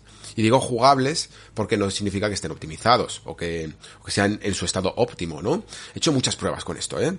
Y he tenido la suerte además, yo no, no tengo muchos de estos juegos en Steam personalmente porque los juego en consola, eh, suelo pedir el código de la revista para consolas y cosas así, pero he tenido la suerte de contar con el catálogo del amigo Diego, que es la voz de tres de juegos, para que, para que os ubiquéis, y que él es muy pecero, eh, toda la vida ha jugado prácticamente en PC, si, lo, si puede permitírselo, y tiene un montón de, tenía un montón de juegos en el catálogo y compartiendo la biblioteca, que esto es otra, de los, otro de los beneficios eh, interesantes de la Steam Deck, ¿no? Que si ya sabéis que podéis compartir los catálogos en Steam en PC normal, y esto como es un PC normal, también podéis hacerlo, ¿no? Eh, pues gracias al amigo Diego, pues he podido jugar a juegos como God of War, eh, Elden Ring, de hecho, mmm, Resident Evil Village, o vamos, o sea, es que casi todos los últimos los he podido, los he podido probar. Y los resultados son muy interesantes, la verdad. Yo no me imaginaba que fueran algunos incluso tan tan bien como van. Resident Evil Village, de hecho, gracias también a ese motor tan pulido de Capcom, eh, y que tiene unos ciertos eh, escenarios que no son tan, tan, tan grandes y que maneja relativamente bien, casi va a 60 frames por segundo. God of War llega a oscilar entre 35 40 o incluso en algunos momentos 45 frames por segundo, ¿vale? Esto significa, de nuevo, con poco lo que os comentaba, que evidentemente no vais a jugar en las megacondiciones, a los últimos títulos, a las megacondiciones que jugáis en un PC de gama alta, ¿no? No vais a moverlo a 60 frames, ni incluso aunque sea una pantalla de 800p, pero relativamente se puede jugar bien. Pensad que incluso God of War en 2018 en PlayStation 4 lo jugamos a unos 40, 40 en, en, la versión Pro, a unos 40, 40 y pico frames. Y el juego se jugaba perfectísimamente bien. Y el juego os aseguro que se ve perfectísimamente bien. ¿eh? Incluso en el que algunos eh, ajustes gráficos puedan llegar a reducir un poquito la, la, la calidad, al ser una pantalla tan pequeña, casi no se ven. Esto tiene una ventaja y un inconveniente, ¿eh? eh la, la, pantalla pequeña. Al reducir tanto esa pantalla no necesitas esa definición, sobre todo en las distancias largas, que necesitas en una pantalla grande, pero también significa que te las estás perdiendo un poco, ¿no? Yo hace ya mucho tiempo, yo por eso es una de las cosas de que os hablo de analizarse a sí mismo, sabía que no iba a terminar jugando a este tipo de juegos en Steam Deck. Los he probado pues, porque la curiosidad y el análisis te llevan a hacerlo. Pero jugar a un juego como God of War o incluso como Elden Ring en esta pantalla yo es algo que no haría salvo en ciertos momentos, por ejemplo, yo que sé, en un Elden Ring en el que quieras eh, repasar un escenario que ya te conoces o hacer una tarea un poquito más rudimentaria en cualquier juego, etcétera, ¿no? ¿Por qué? O, porque sencillamente me tenga que ir a, yo qué sé, me, voy al pueblo o a, la playa de vacaciones y, y no me puedo contener y entonces pues me llevo la partida en la Steam Deck y ya está, y juego un poco. Pero de nuevo sería como un parche, nunca sería mi plataforma principal. Esto es porque yo cuando empecé a probar estas pantallas más pequeñas para juegos grandes, que para mí era como el sueño, ¿no? En plan, wow, eh, fundir la portátil con una experiencia de, de, de alto rendimiento, ¿no? Me parecía el sueño dorado. Me di cuenta, gracias al streaming, que no convencía, que no me convencía, que no me gustaba, algo fallaba. Daba igual que el streaming fuera bien o mal. Cuando iba perfecto, eh, hice varias pruebas con el móvil en pantallas de 6 pulgadas, 7 pulgadas, también con, con mm, pantallas de portátil y de, y de tablets, en las que me daba cuenta de que unas pantallas tan pequeñas perdían muchísima definición, más que definición, o sea, los píxeles por pulgada estaban tan juntos que no podías apreciar en el fondo todo el detalle que tenía un videojuego. E incluso ya no solo temas de interfaz de subtítulos, que es complicado también el verlos tan pequeños, y es un problema, sino que algunas eh, señales, digámoslo así, que te marca un juego, esperan que tú las reconozcas en una pantalla grande. Es decir, que tú, por ejemplo, estás investigando un escenario y ves el típico objeto que tendrías que coger y que brilla un poco, ¿no? Que tiene el típico reflejito este para que te percates de su presencia y lo recojas. En una pantalla tan pequeña muchas veces todas esas señales te las pierdes porque no se ven. Es que pasan muy desapercibidas. O sea, sí se ven si prestas atención, si sabes que están ahí, pero no eres capaz de interpretar tan bien y leer correctamente un escenario. Y por ejemplo, en juegos en los que hay un pequeño puzzle, no me refiero a un puzzle puro, sino el típico de un Tomb Raider o de un God of War mismamente, en el que tienes que observar el escenario para saber dónde lanzar el hacha y cosas así. Estos elementos son tan pequeños que son incómodos y tienes que dar muchas vueltas más de las necesarias para identificar el escenario y para leerlo correctamente, como digo. Entonces, todo esto hace que, para mí, jugar a un Mega Triple A moderno en una portátil sea algo que no quiero. Sinceramente. Y esto, de hecho, me hizo pensar cómo va a ser un poco el futuro de Switch, ¿no? Porque a día de hoy, más o menos, se suele mover en un intermedio entre la pasada generación y la anterior, en, eh, en cuanto gráficamente, quiero decir, y no tiene muchos problemas. Em, pero en el futuro, cuando digamos que Nintendo, que va a seguir, que parece que es la única que oficialmente va a seguir eh, funcionando a nivel portátil.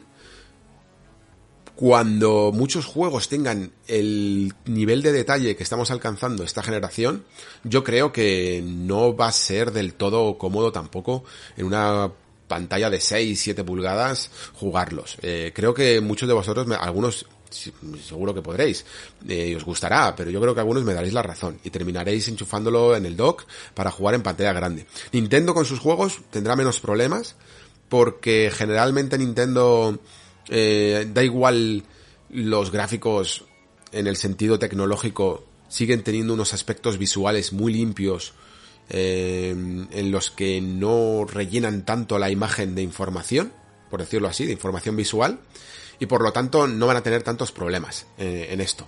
Además de, de que lo saben, ellos adaptan sus juegos para que sean muy fáciles de leer en una pantalla pequeña.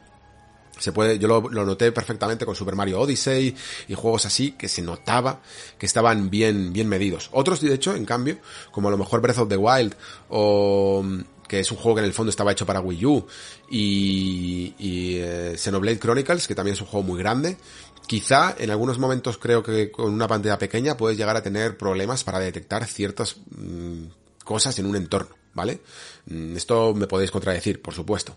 Pero para mí, eh, la razón para conseguir, para tener una Steam Deck no ha sido al final eh, jugar a los juegos más modernos. Y por lo tanto, he leído mucho a gente que dice que, bueno, que, que se va a esperar a la Steam Deck 2. Y yo pienso, vale, ok, sí, podrás mover juegos mucho más modernos, pero creo que el problema inherente va a seguir ahí, ¿no?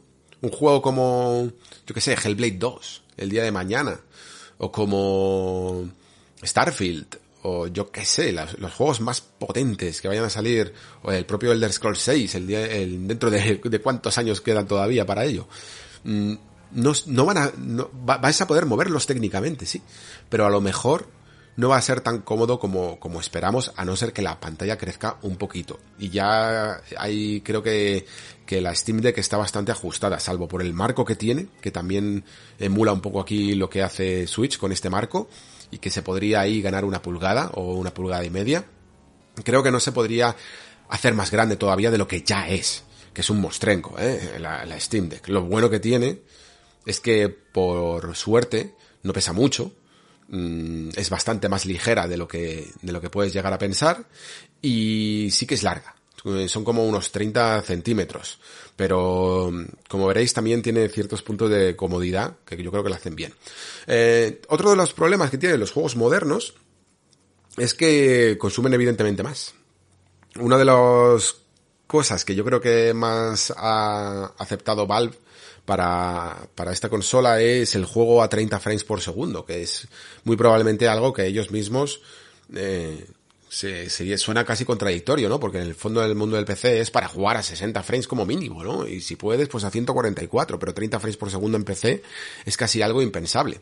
Eh, para cualquier jugador, ¿eh? Yo creo que muy poca gente juega a 30 frames por segundo, a no ser que quiera un juego y no tenga más remedio que hacerlo en el PC, en un PC ya de gama baja. Pero esto a nivel de portátil significa un consumo masivo de, de la batería y por eso el espectro que se da en Valve del, consumo de la batería, de cómo lo hace trabajar, es tan grande, ¿no? Va de los, de las dos horas de duración como mínimo a las ocho horas de duración. E incluso este dato tiene un poquito de, de truquito, ¿vale? Porque tú si juegas por ejemplo a Death Stranding o a God of War mismamente, vas a poder incluso eh, consumir la batería mucho mm, más rápido que dos horas. ¿Por qué? Porque si tú descapas la consola, o sea, esa opción de 30 frames por segundo, que viene de hecho descapada por defecto, mm, dejas que el juego se mueva a lo, a lo máximo que pueda y lo pones a alto rendimiento, es muy probable que disfrutes de menos de dos horas de, sesión, ¿vale? las, las, pruebas que ha hecho Valve y conseguir esa eh, horquilla de dos horas es siempre activando la opción de los 30 frames por segundo. Y entonces mm, la estadística queda un poquito mejor, ¿vale? Porque dos horas de sesión de juego, pues para una portátil no está del todo mal, pero tenéis que tenerlo en cuenta. Eso sí, eh, ocho horas de duración es real, siempre y cuando sean juegos evidentemente que consuman muy poco. Y con consumir muy poco, pues casi siempre es cuando la GPU no tiene que trabajar tanto, que es con los juegos en dos dimensiones, ¿vale? Si tú te juegas un Dead Cells, o una aventura gráfica de las mías, o algo así, muy probablemente tengas esas ocho horas. A, lo mejor no porque, yo que sé, la consola también hará eh, trabajo en segundo plano y cositas así. Mm, yo no, yo no he llegado todavía a llegar a... Claro, es que me cuesta hacer una sesión de ocho horas en las pruebas que he hecho, pero más o menos sí que se puede comportar por ahí, ¿vale? Al final es que quiero decir que estoy siempre cargando juegos, descargándolos, eh, instalando, desinstalando y eso puede afectar al rendimiento, pero más o menos puede ir por ahí. Y luego, pues juegos intermedios, que tipo Portal 2, por ejemplo, sí que se cumple más o menos lo que habían prometido de que estarían entre las 4 o 6 horas, dependiendo de si lo limitas a eh, 30 frames por segundo o no.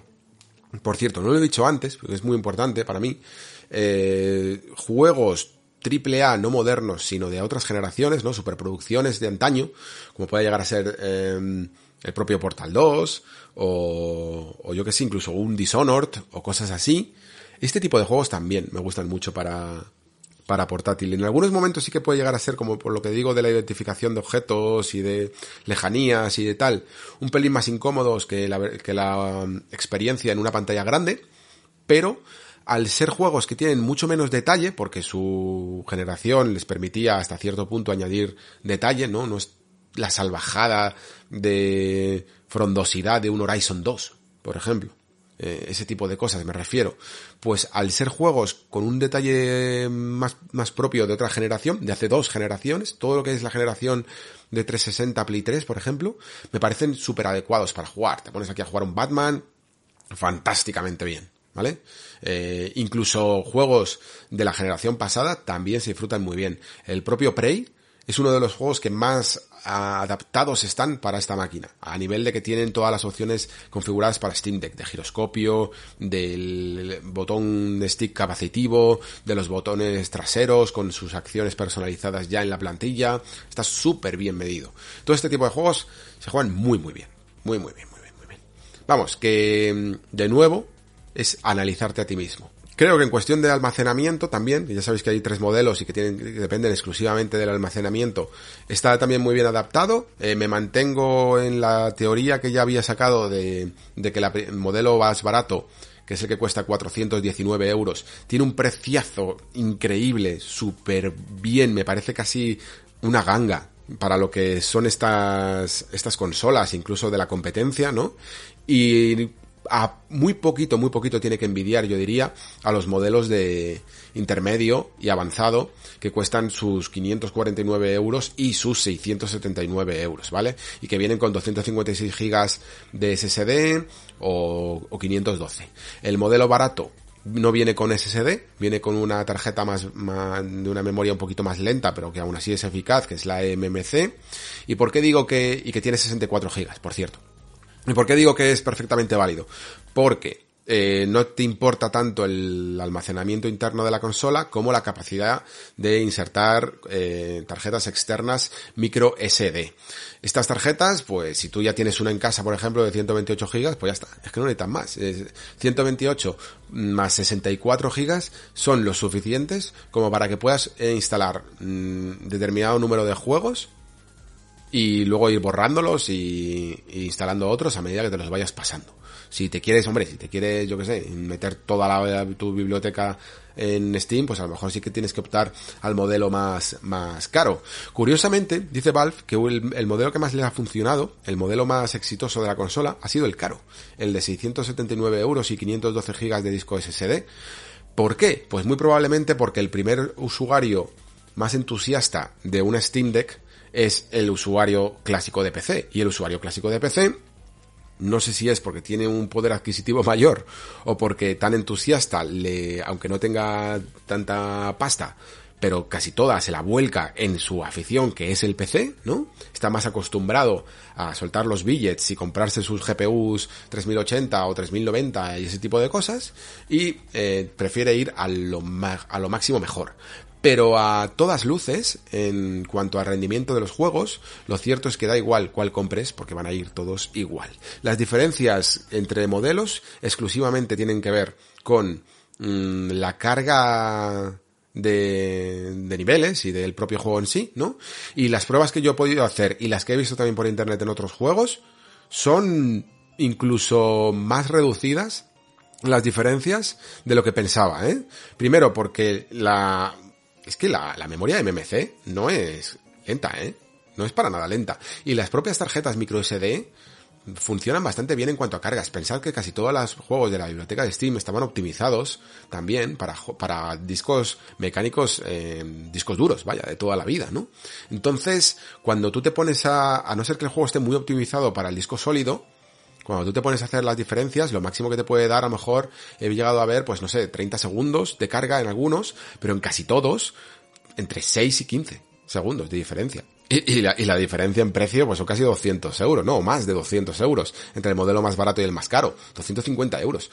O sea, creo que compensa, si no quieres gastar mucho, el modelo barato. Así que no lo menospreciéis para nada porque os puede sorprender.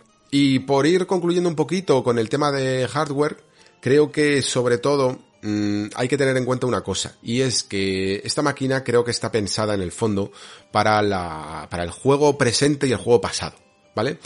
Esto es la, la filosofía completamente contraria a lo que es una consola de tradicional. Una tú cuando te compras una Play 5 o una Xbox Series X o incluso una Nintendo Switch, lo que esperas es jugar desde ya hasta dentro de 5 o 6 años en el futuro lo que vaya a salir, ¿no? No esperas eh, comprar algo que te reproduzca los juegos de la anterior generación, aunque ahora haya muchas remasterizaciones o incluso retrocompatibilidades, ¿no? Lo que tú esperas es que te pueda mover, que te prometa la consola, que te pueda mover juegos que van a salir dentro de incluso 7, 8 años. Y esto lo estamos comprobando cuando a día de hoy, con un hardware de 2013, puedes mover Horizon Forbidden West, eh, que evidentemente no como la mejor opción, ¿no? Pero puedes mover Horizon Forbidden West, que ha salido en 2022, nueve años más tarde, ¿vale? O sea, es, es, en el fondo impresionante lo que consiguen a este nivel pulir ciertos desarrolladores. Y esa es la promesa que ellos te hacen, ¿no? Que durante X años vas a ir servido. Steam Deck no puede hacer esa promesa, yo creo. Steam Deck es una consola que a día de hoy está muy optimizada para los juegos que han salido, incluso lo que os decía, ¿no? Pues jugar Elden Ring, pues jugar a God of War, pues jugar al propio eh, Horizon Zero Dawn, que, salió hace poco también en PC, y que son juegos bastante exigentes, sobre todo en ciertos rendimientos y en ciertas calidades. Eh, ¿Significa esto que en el futuro vas a poder jugar a, yo que sé, a um, Hellblade 2, o Starfield, o God of War Ragnarok, cuando salga? Pues no lo sé. Yo creo que no. Yo creo sinceramente que por poder vas a poder, el juego se va a ejecutar, pero incluso aunque lo pongas en el rendimiento más bajo del mundo, lo más probable es que empieces a tener ya ciertos picos de tirones y de bajones a menos de la horquilla recomendada de 30 frames por segundo. O sea, recomendada, aceptada de 30 frames por segundo. Cuando el juego empiece a, a bajarte a 20 pocos, vas a decir, no, esto no se puede jugar. No es la manera de jugar. Y eso es lo que quiero también que entendáis con Steam Deck, que es un producto, yo creo, más centrado para el legado de vuestra biblioteca de Steam, más que para el lega más que para el futuro de la misma. Mm, yo quiero jugar a Dishonor, quiero jugar a Prey, quiero jugar a Portal 2, quiero jugar a las aventuras gráficas que os comento, quiero jugar a emuladores, quiero jugar a eh, JRPGs y quiero jugar a indies. Y, indies sí que va a ser para el futuro también. Porque estoy convencido de que todos los juegos que vayan a salir independientes, muchos de los que vayan a salir independientes, de aquí a 10 años, los vas a poder jugar perfectamente, pero porque el mercado indie va a otro tempo gráfico, ¿no? Eh, con, en comparación con las superproducciones. Pero si lo que quieres es jugar aquí a saco, al máximo nivel Master Race, pues evidentemente esta no es la consola para ti. Antes de pasar a ergonomía, volver a decir, a incidir en esto. Si te mueve la curiosidad de esta consola, tienes que saber exactamente qué tipo de jugador eres. No hagas como yo con el iPad. No pienses que es que la quieres y piensa si realmente la necesitas. Yo creo que la voy a sacar partido. Mm, porque cada vez incluso mi, mi cuerpo me pide más comodidad a la hora de jugar. Mis sesiones largas de PC eh, con la espalda curvada hacia adelante, como os comentaba antes, cada vez han pasado a mejor vida. Soy quizá más comodón, más, no sé si perezoso, pero sí más comodón. Incluso a, a día de hoy, pues eso, juego, cuando juego en PC, juego más recostado en la silla, con el mando, y la experiencia de ratón y teclado cada vez me puede llegar a costar un poco más, ¿vale? Eh, esto es una de las cosas que pasaremos ahora a comentar también en cuanto a ergonomía. Esta consola está muy preparada también para que ciertas experiencias de ratón puedas, incluso teclado, puedas jugarlas bastante cómodamente en, en la consola. Así que vamos a pasar ya al siguiente apartado, a esa ergonomía, y comentar que, que es quizá uno de los aspectos eh, más sorprendentes, aunque con algún pero que yo diría que para mí ha sido todavía me estoy ajustando a él, ¿vale?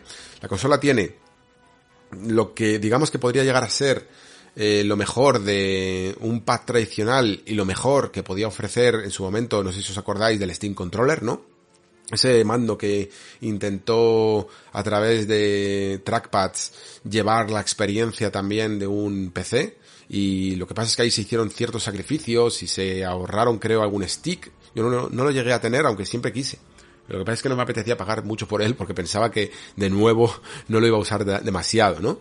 Pero pero creo que le faltaba algún stick y que por lo tanto no podías tener la experiencia tradicional de un mando eh, y algunas veces necesitabas usar ese trackpad y no iba a ser cómodo. Y ahora jugando a Steam Deck me doy cuenta de que efectivamente era así. Hay algunos juegos que en el que el trackpad no fue, no puede hacer la función del stick derecho de la cámara, porque no, aunque, aunque ganas en precisión, por un lado la pierdes por otra.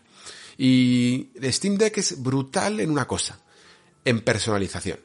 Eh, si te gusta, si no te importa meterte en el tema de plantillas, en el tema de editar botones y editar el comportamiento de los mandos, es alucinante lo que puedes conseguir, ¿eh? Pero alucinante, de verdad. Yo, por ejemplo, con Darkest Dungeon, es uno de los títulos que tengo en... Uf, eh, yo diría que lo tengo en cuatro o cinco plataformas distintas, ¿vale? Pues no sé por qué. Mm, porque sí, porque me gusta mucho. Y cuando jugué, por ejemplo, en, en PC, pues bien, todo bien, salvo la cuestión esta que os comentaba de mi espalda y de que me gusta jugar cada vez más cómodo. Entonces salió la de PlayStation 4, que era eh, crossplay, de hecho, entre PlayStation 4 y Vita. En Play 4 estaba bien porque estaba recostado, pero la botonera no me llamaba tanto la atención. Eh, jugar este juego con mando me llamaba menos la atención. Me parecía que las acciones que hacía no eran tan precisas ni tan rápidas como lo podía hacer con un ratón. Y con PlayStation Vita me pasaba un poco, aunque era portátil, pero me pasaba un poco lo mismo. E incluso la pantalla era relativamente demasiado pequeña. Luego me pillé la de Nintendo Switch. Y Nintendo Switch tenía una cosa muy guapa, que era que podías jugar con la táctil directamente, aunque a veces no era lo más cómodo del mundo, ¿no? Y tenías que volver otra vez al mando. Y el mando no era lo favorito. Y sin embargo ahora, con Steam Deck, tengo todo directamente. Primero, puedo, que esto es súper importante y lo hablaré después, es, sigue siendo mi, mi partida de PC, ¿vale? Porque tienes el Steam Cloud y puedo importar mis partidas que tenía ya en PC. Puedo meterle los mods directamente que tenía este juego en PC. Y además puedo o bien jugar con mando o bien configurar los trackpads para que funcionen como ratón. Y, y, tener esa misma experiencia que tenía con el ratón en la pantalla de Steam Deck. Fantástico. O sea, esto es exactamente una de las cosas que quería. Poder jugar, por ejemplo, a Darkest Dungeon en, con la comodidad de una portátil, pero sin sacrificar el manejo de PC. Y muchos de los juegos, que no lo he comentado, eh, eh, me he quizá más en los point and click de aventuras gráficas, pero muchos juegos de estrategia por turnos, mmm, juegos que no requieren de mucha velocidad con el ratón, porque esto es una distinción también que hay que hacer, eh, son perfectamente jugables aquí. Eh, si por ejemplo hablamos de un Tactic RPG, o incluso de un Divinity Original Sin 2, un CRPG que por turnos, a mí me ha, me ha encantado eh, la experiencia. Este juego yo lo jugué en PC, después lo, lo probé en Nintendo Switch y no me gustó nada, principalmente porque el jugar con mando no me gustaba y además eh, Nintendo Switch emborronaba todos los gráficos que esto es algo que le pasa mucho a Nintendo Switch, ¿vale? Casi todos los juegos isométricos 3D se ven bastante mal, se ven muy borrosos y la y, lo, y el juego isométrico requiere casi de un de una nitidez extra, ¿vale? En la resolución para que se vea bien. En Steam Deck se ve fantástico este juego y además no pierdo gracias a los trackpads la opción de de ir seleccionando con el cursor todas las acciones en vez de tener que ir moviéndome con el con el con la cruceta y con el stick, ¿vale? Pero es que incluso si hay algunas opciones que por ejemplo fueran más eh, cómodas con el stick, las puedo combinar, ¿vale? Yo le puedo decir a la consola que mueva el personaje con el stick en vez de ir apuntando con el cursor, pero que después me siga dejando mantener el cursor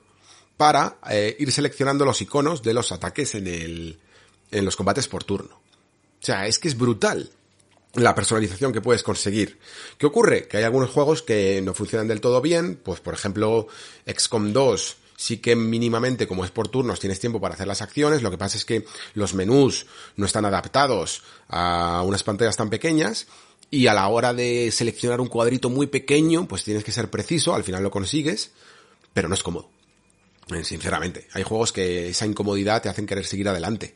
Y hay otros que directamente me parecen imposibles. Cuando son estrategia en tiempo real, por ejemplo, como, yo que sé, lo que sería, por ejemplo, un eh, StarCraft 2 o un Command and Conquer, mm, yo no me metería con Steam Deck a no ser que redujera mucho la velocidad del juego o alguna de estas opciones que tienes, porque no es cómodo No tienes que hacer muchos movimientos.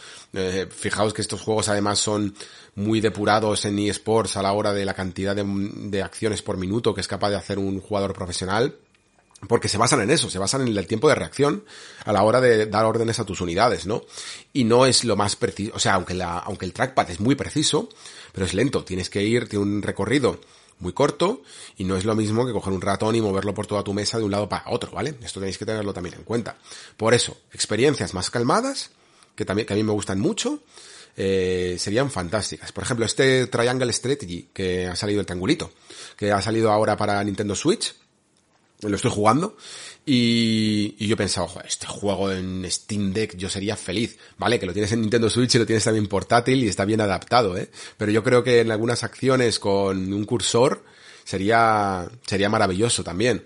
Y aparte de, de, la diferencia de calidad, que esto cuando venga Pere a hablarnos de strategy, ya hablaré yo de lo, del HD2D, las diferencias que hay entre Switch y, y, PC, ¿vale? Que son notorias, ya las vi en Octopath Traveler y a mí personalmente me las noto mucho, ¿vale? En fin, que si sabes para qué tipo de juego mmm, le puedes sacar partido, una Steam Deck es súper, súper cómoda. Eh, las plantillas además, pues muchos estáis pensando, joder, qué engorro tener que eh, personalizarte tú mismo eh, los botones y todo eso, si yo lo que quiero es jugar. Ningún problema, ¿eh? Hay, por lo menos en cada juego, 10 por defecto. Y algunas son genéricas y otras son especiales de los desarrolladores para el juego. Y otras se van a ir añadiendo de la propia comunidad, ¿no? Es decir, el, este tío que lleva 500 horas te recomienda esta plantilla para jugar este juego y que es la más depurada que vas a encontrar. Y la, la sube y tú te la descargas. Y no tienes que hacer nada más que probarla. Entonces eso es alucinante. De nuevo, pues esas bondades que tiene una plataforma relativamente abierta y, y eso, y, y que se comparte mucho entre la, entre la, entre la comunidad. Pasando uno a uno un poquito a cómo se siente cada, cada botón, que yo creo que esto es importante. ¿eh? A mí hay mandos y, y ciertas veces que un tipo de cruceta o un tipo de stick un tipo de botón me ha echado a perder mucho la experiencia, ¿eh? eh entiendo que es súper, súper importante. No veo un mayor problema en cuanto a los botones en general, y tanto los superiores como los frontales, ¿vale? La cruceta, mm, bueno, eh, mira que me lo diga, esto que lo diga mejor Javier en el Discord, que él es eh, fan de juegos de lucha, juega mucho a Guilty Gear y podrá haceros más pruebas de hasta qué punto le van saliendo los combos y tal. Yo personalmente, eh, cuando toco ya una cruceta, le hago varios círculos y, varias pruebas de, algunas cosillas y ya más o menos sabría si jugaría un shoot'em con ella o no. Y en el caso de Steam Deck podría jugar, pero no para hacer mis mejores marcas, ¿vale? Creo que no es la mejor cruceta que he probado. Pero, por ejemplo, es que incluso la de Vita, que era muy particular, pero con esa cruceta yo he jugado shoot'em ups muy bien, ¿eh? Muy, muy bien. Esta es un poquito más blandita, no responde exactamente bien en, en, reacciones muy rápidas en las que tengas que combinar, pero para lo que es el juego tradicional es muy funcional y no os va a dar ningún problema, ¿vale? Eh, los trackpads son súper sensibles, funcionan muy muy bien, tienen un, además da, gustito usarlos, porque tienen una especie de respuesta áptica que cuando clicas en ellos hace trit, es una especie de vibración en el, en el punto exacto que, que te da feedback de que le has clicado y es muy... da, da gustito, es, es, es, así, ¿vale? Y luego, eh, los sticks es con lo que más problemas he tenido. Por cierto, antes de pasar a los sticks, ya se me olvidaba, los botones de la parte trasera, que eso les llama R4, L4, R5 y L5. Está guay que tenga estos botones, mm, pueden ser funcionales para no quitar el pulgar de la palanca, sobre todo de la palanca derecha, eh, pero a mí personalmente no me suelen gustar mucho, ¿vale? Ya he tenido algunas experiencias con estos botones y yo soy una persona que sobre todo con ciertos juegos tipo Souls y cosas así me pongo muy nervioso y, y aprieto mucho el mando y al final, aunque los botones son duros, ¿eh? para que no se presionen accidentalmente, los sigo presionando accidentalmente. Entonces, a no ser que fuera un juego relativamente relajado, que ahí sí que me han gustado, eh, por ejemplo, yo que sé, como, como comentaba antes, el Divinity Original Sin 2, pues quieres hacer una acción extra, ¿no? perfectísimamente te pones el R4 la acción extra y ya lo tienes.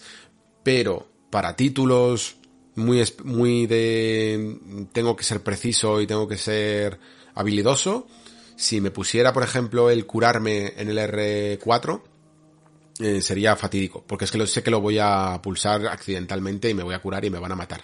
No, no soy capaz, no soy capaz de sacarle del todo partido a estos botones, ¿vale? Ahora bien, los sticks, es lo que os comentaba. Eh, los sticks en general son buenos, tienen buena calidad y se mueven bien y con cierta precisión. Lo que pasa es que la consola tiene que hacer unos ciertos sacrificios, ¿vale? En cuanto a ergonomía. es muy cómoda, y es más cómoda que, por ejemplo, bueno, no es, no es que sea más cómoda que una Switch, una Switch es tan ligera que, que por sí misma lo hace relativamente cómoda el poco peso y el poco tamaño que es, ¿no? Esto es una cosa un poco más grande y a veces, eh, por mucho que tenga esta empuñadura, esta especie de cuernos más adaptados a, la forma de la mano, a veces es más difícil de manejar. Eh, sobre todo porque de donde tú reposas la base de la palma de la mano y la base del pulgar, ¿no? A donde tú llegas al stick, ¿no? Hay una, cierta distancia y normalmente eh, está bien ajustada en los mandos, hace que tu pulgar quede flexionado, ¿no? Para que tengas recorrido alrededor de, del stick, ¿no? Es lo que se le llama la distancia entre la articulación basal del pulgar y su, y su punto más externo. Si tú tienes que empujar la palanca hacia adelante, el stick derecho, por ejemplo, tienes que llegar más, más allá todavía, ¿no? Y por lo tanto tu pulgar tiene que estar flexionado para poder hacer ese movimiento.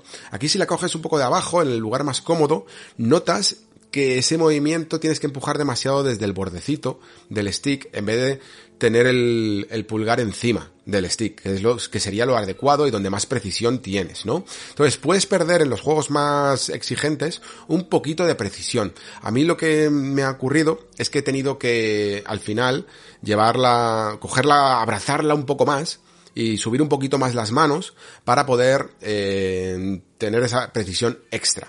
Pero al final digamos que vale, ok, eh, no hay ningún problema, lo puedes solucionar relativamente bien y no, y no te va a causar mucha diferencia. Sí que es cierto que, por ejemplo, yo haciendo eh, pruebas en Sekiro y Ghost Runner, que son algunos de los juegos más rápidos de movimientos que he tenido que hacer, pues puedo jugar, pero no me he sentido más cómodo. No creo que en Ghost Runner, por ejemplo, que es un juego muy de en plan un toque te matan, mm, me ha costado más reinicios pasar algunas determinadas fases incluso del principio, ¿vale?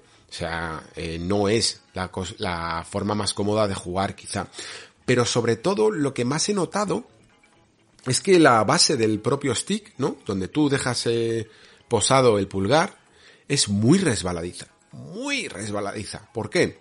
Porque tiene una superficie, una textura que, que tiene sensibilidad, porque es capacitiva. Es decir, si tú tocas simplemente esa superficie con el pulgar, la consola puede reaccionar con determinadas formas, ¿no? En Half-Life 2, Portal 2, juegos que están adaptados para ello, cuando tú estás tocando el stick derecho, mueves la consola y activas el giroscopio. Y está guay para, esa es la forma más precisa de un shooter, ¿eh? En esta consola, es increíble. Gracias a, esta función, tienes una precisión que a veces no consigues ni con un ratón. Es, es alucinante. Esto, bueno, de todas maneras, lleva de toda la vida, ¿eh? Que yo en Ancharte de Vita ya vi que existían estas opciones y en Ocarina of Time de 3DS también tenía estas opciones de giroscopio. O sea que no es, no es nada nuevo, pero sí que es elegante poder activar y desactivar el giroscopio simplemente dejando reposar el pulgar sobre el stick. Pero lo que pasa es que muchas veces cuando lo vas a mover, la superficie es tan lisa, tan pulida, que se te resbala el dedo. Y yo personalmente creo que voy a tener que terminar comprando unas aureolas de goma que le recorran para que eh, la barrera de que no se te salga el, el, pulgar, de que no se te deslice, pues sea más, más firme y evite esto. Porque a mí, sinceramente, mm, en algunos juegos, cuando vaya a jugar sobre todo un juego un poquito más exigente con la cámara, lo voy a notar. Pero sobre todo con la cámara. Con el stick izquierdo, creo que necesitas ser menos preciso, generalmente. Pero, pero yo qué sé, estaba jugando a Bankis, por ejemplo, y para mí era un desastre, es que no podía, es que no podía apuntar, se me iba siempre el dedo. Entonces, tenedlo en cuenta, simplemente, hacer pruebas. Que me diga también Javier, que creo que de momento es el único que le ha llegado ya a la consola, eh, si ha tenido algunos problemas. Yo creo que debería de haberse solucionado mejor, porque el mando de, de, Oculus Quest 2, no sé si lo habéis visto, que tiene esta forma rara, el, el, de PlayStation VR 2 va a ser muy parecido. También tiene estas funciones capacitivas, pero incluso siendo un stick más pequeño, mm, a mí nunca se me ha resbalado el dedo, ni, ni nada por el estilo. No sé, no sé por qué lo, lo han hecho así. Vale, eh, pasamos ya si queréis a compatibilidad, que aquí es donde viene realmente la madre del cordero. ¿vale? Esta es la diferencia, yo creo, de que Steam Deck a una persona que realmente esté interesada en ella, que diga, no, no, sí, mira, yo cumplo con todas las cosas que más o menos estás diciendo. Sé para qué la quiero y creo que la voy a aprovechar y creo que, que me gusta la máquina y que la voy a sacar partido.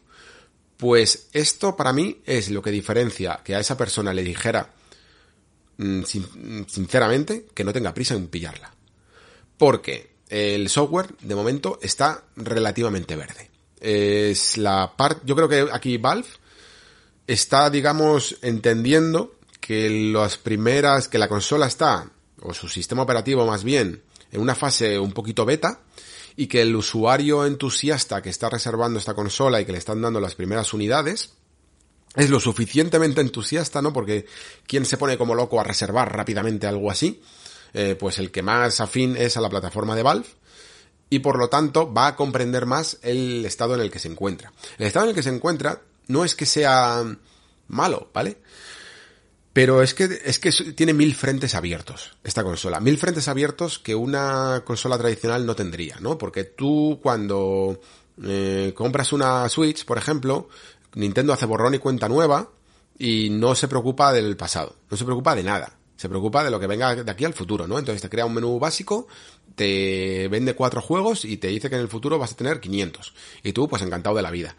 Pero en Steam significa hacer compatible, hacer que funcione una, una plataforma y una biblioteca de juegos, un catálogo de juegos, que tiene la friolera de 20 años a sus espaldas y miles y miles y miles de juegos que se lanzan. Eh, se lanzan decenas de juegos cada día.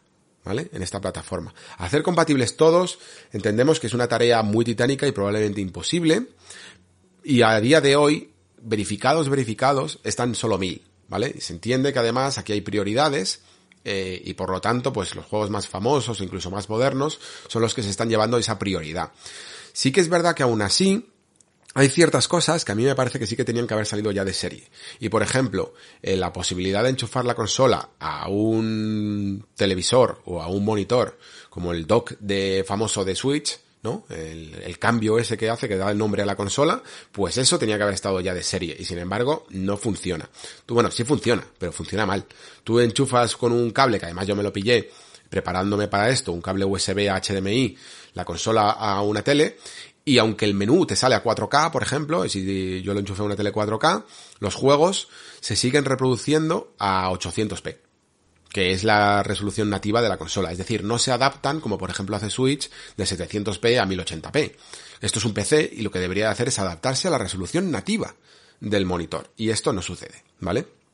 Se lo tienen en cuenta, lo van a mejorar, pero hay que esperar. Y esto es una cosa que en, que en cuestiones de compatibilidad te va a pasar todos los meses. El hay que esperar, ¿no? Hay que esperar. Todo el rato hay que esperar. Para ciertas cosas no, lo que os digo, ¿no? Eh, sabe muy bien para qué la quería y, y, se pone a jugar a Final Fantasy, creo que va por el 4 ahora, no, sé si va por el 4 o por el 5 o por el 6, y, y se olvida de todo lo demás, se pone a jugar y entonces no tiene que esperar a nada.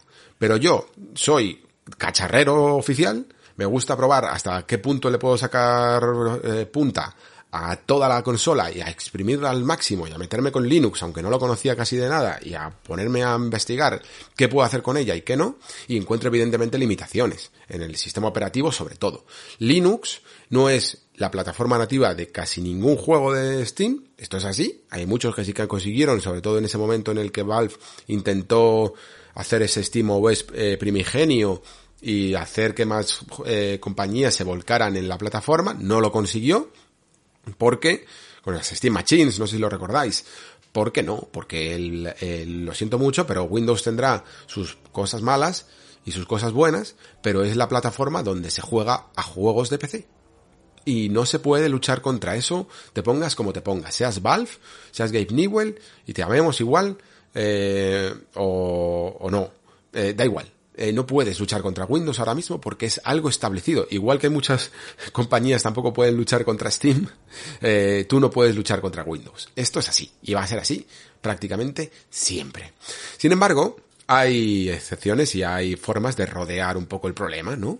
Y uno de los que más, la, capa famosa de compatibilidad que usa Linux para adaptar juegos a Windows cada vez está más pulida, y es esta famosa Proton, y es la encargada de hacer que muchos juegos de, de Windows funcionen en Linux. No es eh, exactamente, que yo esto en su momento lo tuve que corregir, eh, un, emula un emulador, una emulación, pero se le llama así un poco, eh, capa de compatibilidad que hace que los archivos originales de Windows se puedan leer en Linux, porque Linux, como tiene también sus ventajas, evidentemente, está libre, eh, permite un montón de este tipo de funciones.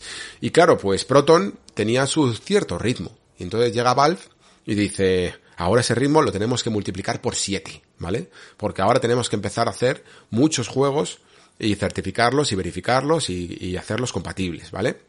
Y esto es un trabajo, o sea, imaginaros lo que significa el trabajo de certificación. Cuando tú quieres, por ejemplo, yo que sé, cuando Microsoft hizo juegos compatibles de 360 y tal, se puso con todo el, la parafernalia, ¿no? ¿Os acordáis?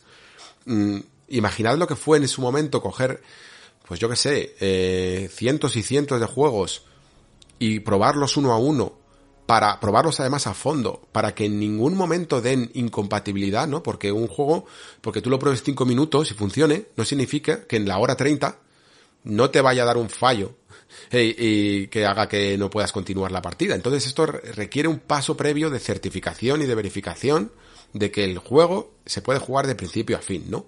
Esto es una logística tremenda eh, supuso para Microsoft una logística, una logística tremenda. Pues imaginad en, una, en un catálogo como el de Steam, con miles y miles y miles de juegos, ¿no? Pues de momento tienen mil, mil verificados. Y el resto es territorio, territorio inhóspito, que podríamos decir, ¿no?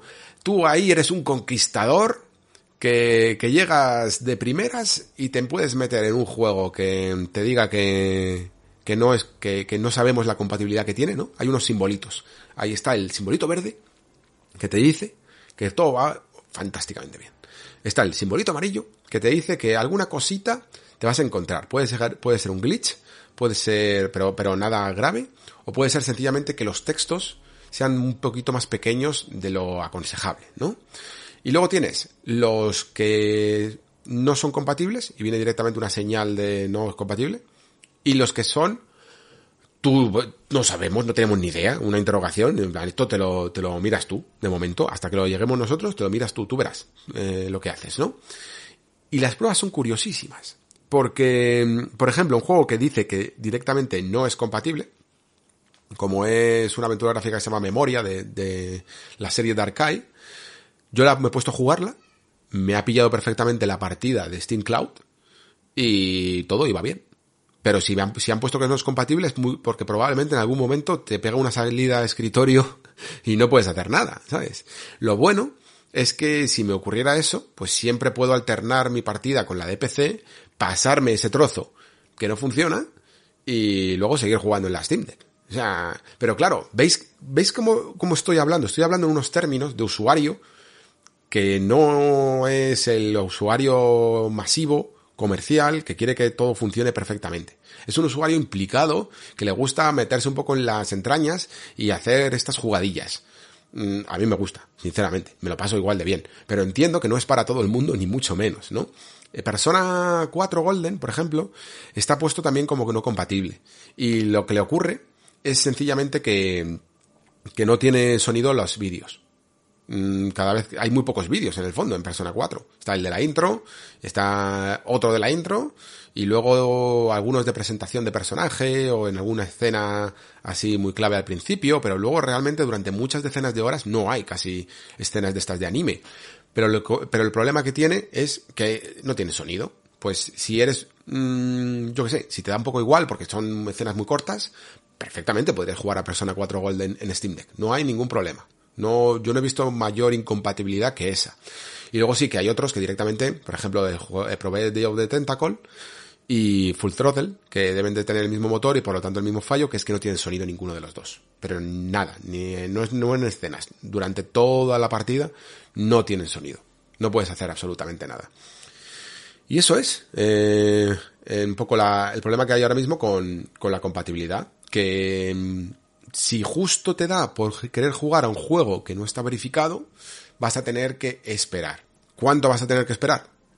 No lo sabemos, depende eh, de la, de la. Eh, pensad que ahora mismo en Valve con este, el departamento de, de, de, Valve debe de ser una cola de procesos. Vamos, como si hubieras puesto al ordenador a trabajar en renderizar vídeos de aquí a un año. O sea, tienen mil frentes abiertos, como decía antes. Hay que arreglar el problema de mm, la compatibilidad de los juegos. Hay que arreglar el dock. Hay que arreglar esto cuando le enchufas esto USB que no funciona. Hay que arreglar esto. los, los, sticks que decía la gente que tenían drift no es un, no es un drift. Es un, era un problema de, software que ya se ha solucionado. Tienen mil movidas. Mil movidas. Hay gente a la que le pasa este fallo. Hay gente que no le pasa este fallo. están todo el rato recibiendo los feedback de lo que está siendo pues un, un lanzamiento muy en fase beta. muy en fase beta. O sea, yo sé perfectamente que los primeros, los entusiastas en el fondo, estamos siendo un poquito conejillos de indias. Sí, estamos siendo. Y en parte, en parte, eh, no nos importa. Y mucha gente seguro que está encantada de ayudar a Valve probando cosas y dándoles su feedback. Pero eso lo aleja muchísimo del concepto comercial que tenemos de una, de una consola o de una, sea de sobremesa o de portátil. Es así de fácil, ¿no? Pero creo que la experiencia que se tenga con ella sigue estando supeditada a aquello que tú quieras jugar. Porque es que luego hay otros momentos en los que dices, venga, pues a echar una partida al Hades, o al Bayonetta, o al Dark Souls 3. Y van todos fantásticamente bien. Pero es que súper, súper bien. Te pones a jugarlos y te olvidas de todos los problemas. Lo único que estás haciendo es jugar y todo funciona increíble. Eh, incluso a Dark Souls 3. No es que vaya a 60 frames a lo mejor clavados, pero se mueve súper, súper bien. Y estás alucinando y estás diciendo, joder, estoy jugando a un juego que es bastante exigente, que, que ni de coña lo movería así. Ya no, ya no solo es que lo movería, es que lo movería así. Una, una portátil. Estoy teniendo la misma experiencia que tendría en mi PC o en mi consola de la anterior generación, ¿no? Y me la puedo llevar a donde quiera. Si eres un jugador que se mueve mucho por transporte público, por viajes, de lo que sea, joder, y, sabes exactamente el tipo de juego que quieres jugar y tienes una biblioteca de Steam, sobre todo bollante, o si no la tienes, al menos sí que te comprarías estos X juegos, tienes entretenimiento para rato. O sea, eso, eso seguro. Pero aún así te diré que cuanto más, que, que, tampoco tengas mucha prisa por las colas de espera que hay para la reserva, porque incluso aunque pase un año, la consola es que no va a envejecer. Es que eso, esa es también la, la dicotomía del asunto, ¿no? Estás haciendo una consola que mm, no es como comprarse una Play 5 cuatro años después, que dices, ay Dios mío, va a salir ya el siguiente modelo. ¿Qué más da? Sí, vale, a lo mejor sale un, un Steam Deck 2, y es mucho más potente y evidentemente pues es más recomendable. Pero si tú la quieres para juegos del pasado, van a ir igual. Van a ir igual. Si tú quieres jugar al Deo de Tentacle, que más da que tenga eh, 8, o sea, un, RDNA 2 o un RDNA 3 cuando salga. ¿Qué más da? O un procesador mejor. Si es el Day of the Tentacle, te va a ir bien. O el Dishonor, o el Bayonetta, o el Hades, o el Death's Door. Si la quieres para este tipo de juegos, ¿qué más da? Van a ir igualmente, eh, igualmente bien. Persona 4 Golden, cualquier JRPG que, te, que, le pongas. Yo he probado Trails in the Sky, este tipo de JRPGs y van, van estupendísimos de la muerte. Y sobre todo, evidentemente, cualquier juego 2D, pues son alucinantes. O, o incluso algún Walking Simulator como What Remains of Edith Finch, también he probado. No, no necesitas realmente más. Mm, pero, echo de menos ciertas cosas. Echo de menos digamos que algunos juegos que sobre todo, más que algunos juegos incluso tiendas. El hecho de tener que saber que tú tienes un PC y que por lo tanto tienes esa libertad que tiene un ordenador y, que tienes que estar un poco anclado solo en tu biblioteca de Steam cuando últimamente, quien más, quien menos, a través de GOG o a través de Amazon o a través de la Epic Store o a través de Ubisoft Play o a través del Electrónica EA Play o la tienda que sea, Battle.net o la que sea, tendrás también ciertos juegos y a lo mejor algunos de ellos te apetece jugarlos, ¿no? Y no puedes porque estás en el fondo utilizando Linux, ¿no? Y aquí es donde llega el cacharreo, el, cacharreo monumental, ¿vale? Porque técnicamente sí que he conseguido hacer funcionar algunas de estas tiendas, pero no es fácil. Tienes que leer mucho, tienes que investigar y aunque luego al final el tutorial realmente no es del todo complicado, pero no es user friendly, ¿vale? O sea, no es para una persona que no se quiera complicar la vida. En, cuestiones de Windows, el mayor problema que le veo, y esta es la peor noticia de todas, es que las cosas no van a funcionar como yo pensaba, ¿vale?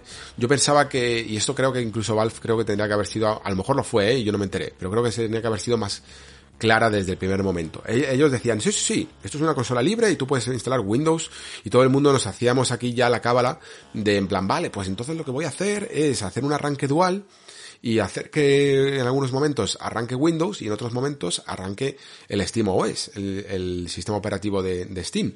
Porque, sinceramente, el sistema operativo de Steam es mega cómodo, es la hostia, está súper bien, es una especie de versión evolucionada del Big Picture, funciona muy bien, tiene un montón de opciones muy interesantes y no las quieres perder. Entonces dices, pues ya está, o arranque dual y apañaos. Pero resulta que no. Resulta que si instalas Windows o intentas hacer un arranque dual, no vas a poder em, utilizar SteamOS. Porque, mm, que los que saben más que yo de esto me perdonen, porque no sabré explicarlo bien, pero al parecer SteamOS hace uso de, todas las particiones y si lo eliminas para darle una partición a Windows y hacer ese arranque dual, mm, no puedes hacer que la consola arranque directamente con SteamOS y entonces no va a ser todo tan rápido como cuando, como lo es ahora, ¿no? No es darle al botón y, y que funcione ya directamente la consola con el sistema operativo.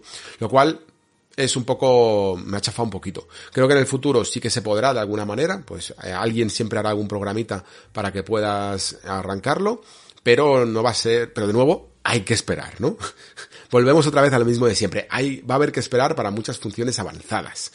Y además es que incluso con Windows, si lo utilizamos, se van a perder algunas opciones cómodas del terreno portátil y que son muy útiles. Para mí, una de las cosas que más me gustan del concepto portátil es darle a ese botón de standby o en el caso de las DS cerrar la pantallita, ¿no? Cerrar la consola y que el juego se quede en una pausa absoluta. Esto es algo que incluso a día de hoy en un PC no se puede hacer, ¿eh? Si tú estás jugando a un título en cualquier momento, darle un botón y ponerlo en un standby absoluto, no, que yo sepa, no es tan fácil de, de hacer. Y sin embargo aquí con el sistema operativo de Steam sí que se puede. Con Windows no podrías hacerlo. Si tú le das al botón de apagar, la consola muy probablemente se apagará y pierdas tus progresos. Tendrías que salir de la misma manera que se sale en un juego de PC normal, ¿no? Que tampoco es un impedimento, pero la hace menos portátil, ¿no? La hace menos atractiva en ese carácter portátil. Entonces hay que tenerlo en cuenta. Poco a poco, se van añadiendo mm, ciertas comodidades. Hay una opción que tiene siempre, ha tenido Steam y que aquí también se tiene, que es añadir juegos que no son de Steam y con juegos muchas veces se puede hablar de aplicaciones. Con esto se puede podido instalar Google Chrome, puedes instalar aplicaciones de YouTube, de Spotify, de Netflix, de lo que sea, y perfectamente funcionan, ¿vale? Y luego con las tiendas, estuve haciendo un tutorial que hace que pueda jugar a, la, a los juegos de Epic Store. Eh, al principio era un caos, digo, madre mía, que me estoy metiendo, porque es que tened en cuenta que yo Linux nunca me ha dado por ahí, la verdad, y nunca me había metido con el sistema operativo, entonces me costaba un poco más y sobre todo haciendo las cosas en la Steam Deck, que no es lo mismo que tener un teclado y un ratón, se lo puedes enchufar, pero bueno, yo iba rápido y lo, y lo hice así. Y la cuestión es que por fin añadí la Epic Store, la conseguí instalar, y funciona. Y funciona muy bien. Eh, estuve probando Control, que yo Control no lo tenía en Steam, sino que lo tengo porque lo regalaron, creo, en la, en la Epic Store. Y digo, bueno, ya verás, esto va a ir fatal porque estoy aquí haciendo un, un tirabuzón tremendo porque le estoy diciendo a la consola que emule la, la Epic Store a través de una aplicación de no de Steam y a la vez esa aplicación tiene que emular Windows y no va a funcionar ni de coña bien. Se va a perder un poco de, va a hacer cuello de botella o algo así. Pues no. 60 frames de fantásticos en control. El juego iba súper, súper, súper bien. Y por ejemplo, ahí tenía un juego pequeñito que se llama Short Hike, seguro que algunos lo conocéis, ¿no? Es de, pajarito, que va, que tienes que hacerte ahí una ruta de trekking por la montaña y, que es muy bonito y lo voy a jugar en Steam Deck, vamos, o sea, de repente se me han renovado las ganas de jugar ese juego. Mm, que, que, es que súper bonito. Y, y eso, que poco a poco, haciendo triquiñuelas, puedes conseguir cosas. Eh, de GOG, por ejemplo, intenté, digo, bueno, pues ya que ha funcionado este truco para la Epic Store, voy a hacer lo mismo con Google Games, ¿no? Con GOG. Eh, me instalo el GOG Galaxy, funciona exactamente igual porque tiene el mismo cliente de la misma estructura que el de la Epic, pero sin embargo sus juegos no funcionan exactamente igual. No he conseguido arrancarlos tanto como en la Epic Store, que funcionaban prácticamente todos. Entonces, pues hay todavía cosillas que me gustaría solventar, porque la verdad es que me interesaría tener GOG en Steam Deck. Y esto me hará el día de mañana preguntarme si puedo eh, instalar Windows. O no, o qué, voy a hacer. Y ahora falta un poco la cuestión de emulación, ¿no? La cuestión de emuladores que es a lo que me he dedicado los últimos días también. Eh, después de haber hecho todo lo de la Epic Store y ver que funcionaba, digo, venga, vale, pues ahora vamos a meternos con Dolphin, con PCSX2 y sobre todo con emulación más 3D que 2D, porque yo para la 2D eh, ya, ya más o menos tenía algún dispositivo que podía, eh, es fácil. Cualquier cacharro te mueve un 2D Mm, para juegos de Super Nintendo, de Mega Drive, de NES o de lo que sea y te lo hace bien, ¿vale? No, no necesitabas realmente la Steam Deck. Lo que pasa es que la Steam Deck, eh, como le puedes meter, por ejemplo, RetroArch, pues le puedes meter capas de shaders para hacer em, efectos de dot matrix o de scanlines, que es, digamos, em, estos filtros que se le ponen a los juegos para hacer emular que estás jugando en una pantallita tan bonita como tenían las Game Boy Advance o o la Game Boy original, o por supuesto una tele de tubo. Y queda muy bien. Eh, las pruebas que he hecho, vamos, o sea, he jugado por ejemplo a mm, Castlevania, mm, eh, se me ha olvidado ahora el nombre, eh, Area of Sorrow, el de Game Boy Advance, y se ve súper, súper bien. Pero yo lo que quería sobre todo era un cacharro portátil que me emulara una Play 2. Eso era mi objetivo principal de todos. Y lo he conseguido, ¿vale? He tenido algunos problemas, todavía los tengo, sobre todo a la hora de... Mm, no sé por qué, no pilla del todo bien el control pero no he podido mapear bien los controles y he tenido que dar mil vueltas para conseguirlo. Pero lo que es técnicamente, he probado por ejemplo Persona 3 FES y alucinante. Se ve súper bien, eh, se ve súper bien de verdad. Es que además cuando le metes estos shaders se queda una imagen tan limpita y le puedes meter un poco de extra de resolución, de la resolución original de la Play 2, algunos efectos y como dice Javier, el parche por ejemplo en el Persona 3 para los mods para poder controlar a toda la party Brutal, brutal, brutal. Incluso si quieres, si alguno de estos juegos tiene su, su versión ya traducida en juegos a castellano, pues puedes jugar perfectamente también así si te bajas esa versión. Vamos, que es una gozada. Y ya puestos, dije, venga, vale, pues también voy a probar Dolphin para juegos de GameCube o de Wii, que también me puede llegar a interesar.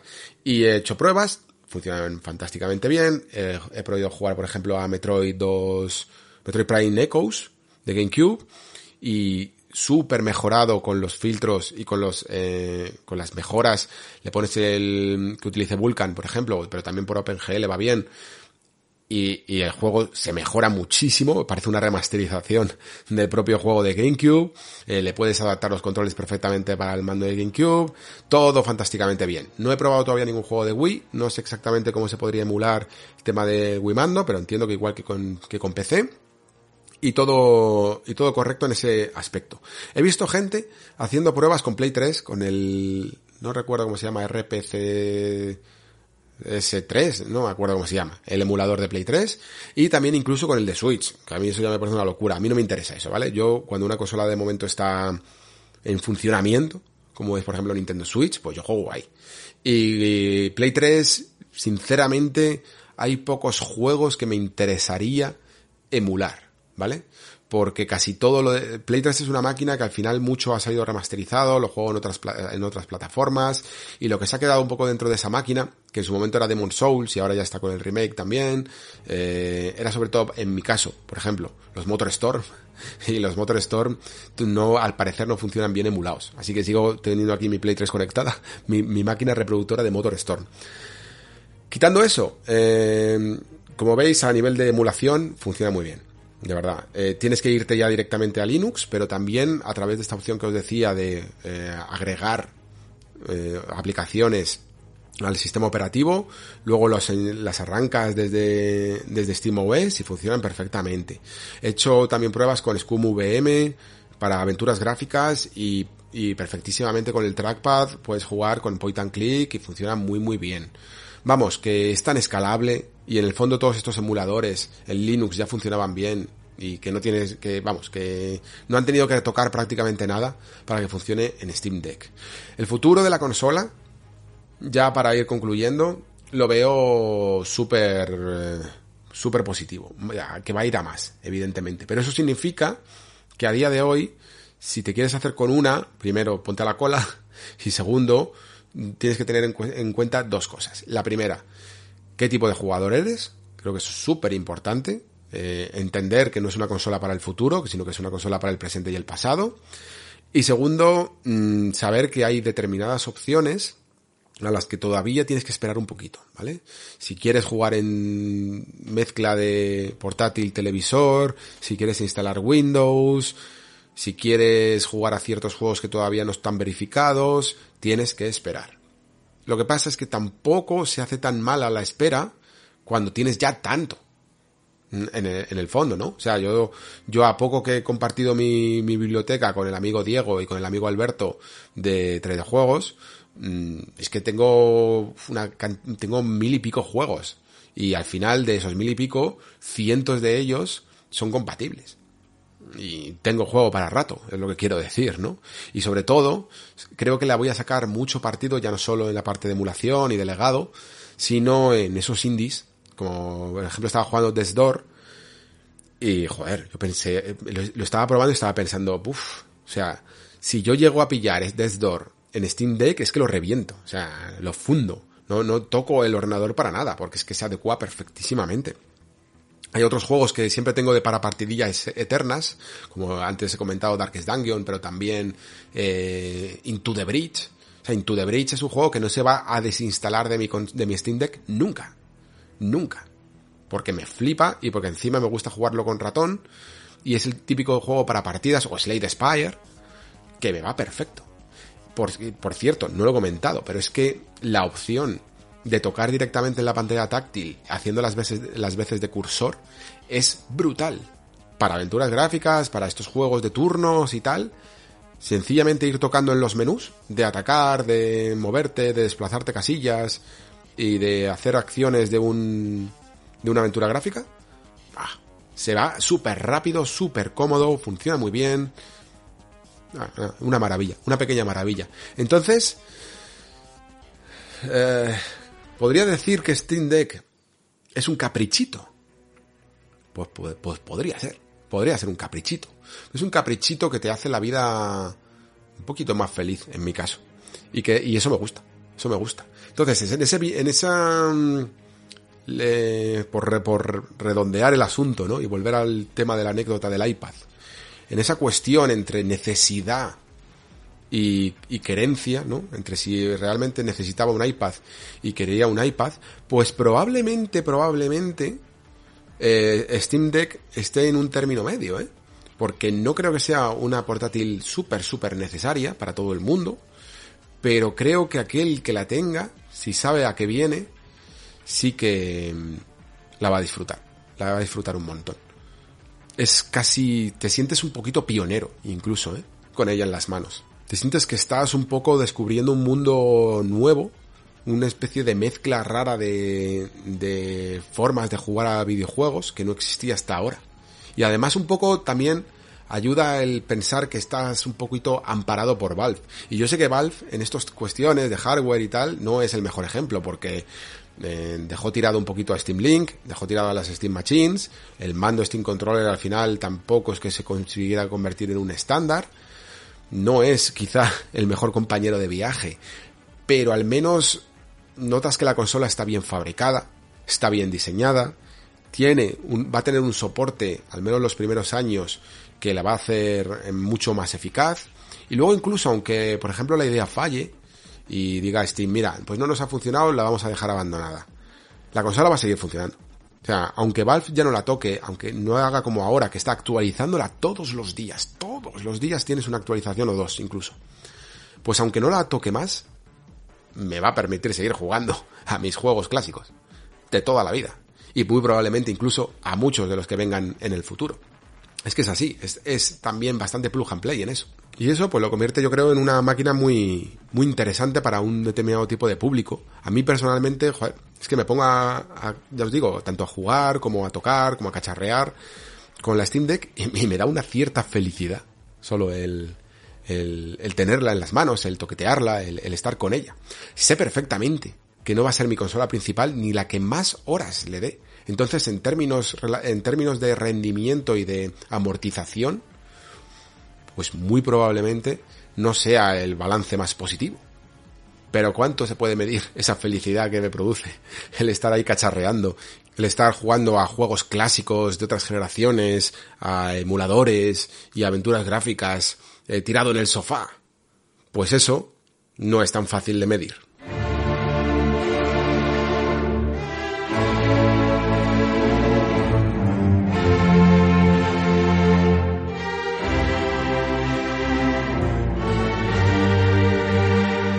Hasta aquí el nexo de hoy. Al final, entre unas cosas y otras, ha quedado otro programa larguillo. Y me viene bien porque no sé cuándo va a ser el siguiente nexo, ¿vale? Vengo de un febrero y principios de marzo que me ha consumido el alma, ¿vale? Eh, ha sido mucho curro, mucho juego, mucho análisis, probablemente lo habréis visto, y estoy ahora mismo muy fatigado, ¿vale? Y teniendo en cuenta que habrá que dejar un poquito de tiempo para que yo vaya jugando al Triangle Strategy y Pérez sobre todo que se lo fundirá, eh, pues hasta que no ocurra eso y teniendo en cuenta que más o menos ahora no hay, no hay mucho movimiento tampoco, a no ser que pase algo increíblemente, yo que sé, que vuelvan a comprar otro gran estudio o algo, pues tampoco voy a apresurar el siguiente programa, ¿vale? Eh, eso sí, tengo citas pendientes porque tengo que seguir em, con el tema del Patreon y eso es algo, eso ya os digo, es un compromiso, eso no se puede eludir.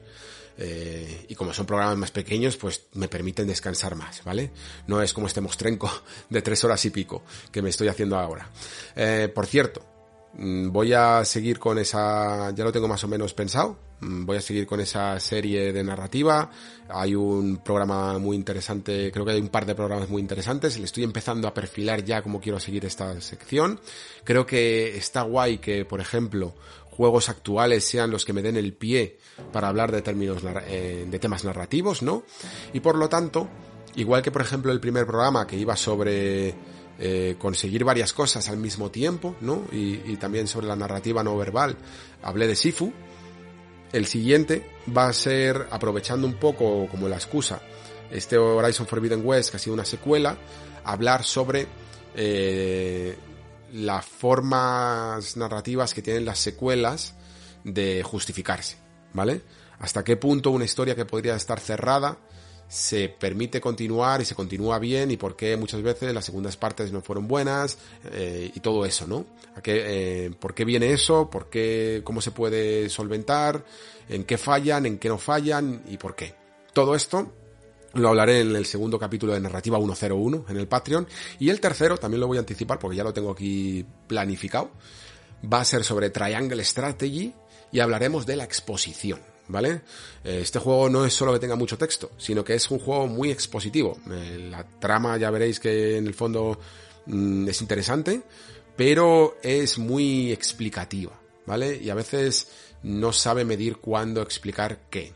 Y a eso se le llama normalmente exposición, ¿no? Cuando un juego vierte demasiada información demasiado pronto y no de las maneras más sugerentes. De toda esta narrativa expositiva hablaremos en el tercer capítulo también de Narrativa 101 y espero que lo disfrutéis. Y también, por supuesto, pues estoy planificando todo el tema del nuevo preguntas y respuestas para marzo, que ya le tengo que empezar a a mover. Eh, y esos son los contenidos que espero que disfrutéis en el Patreon de El Nexo. Muchísimas gracias a todos por participar y por apoyar al programa en la plataforma. Y como siempre digo, muchísimas gracias a todos en general por estar aquí. Muchísimas gracias por escuchar. Se despide Alejandro Pascual. Hasta el próximo programa.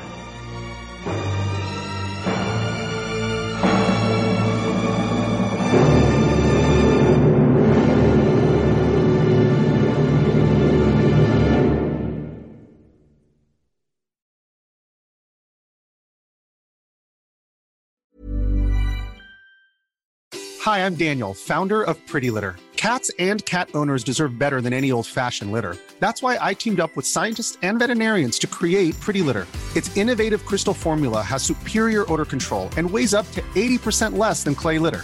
Pretty Litter even monitors health by changing colors to help detect early signs of potential illness. It's the world's smartest kitty litter. Go to prettylitter.com and use code ACAST for 20% off your first order and a free cat toy. Terms and conditions apply. See site for details.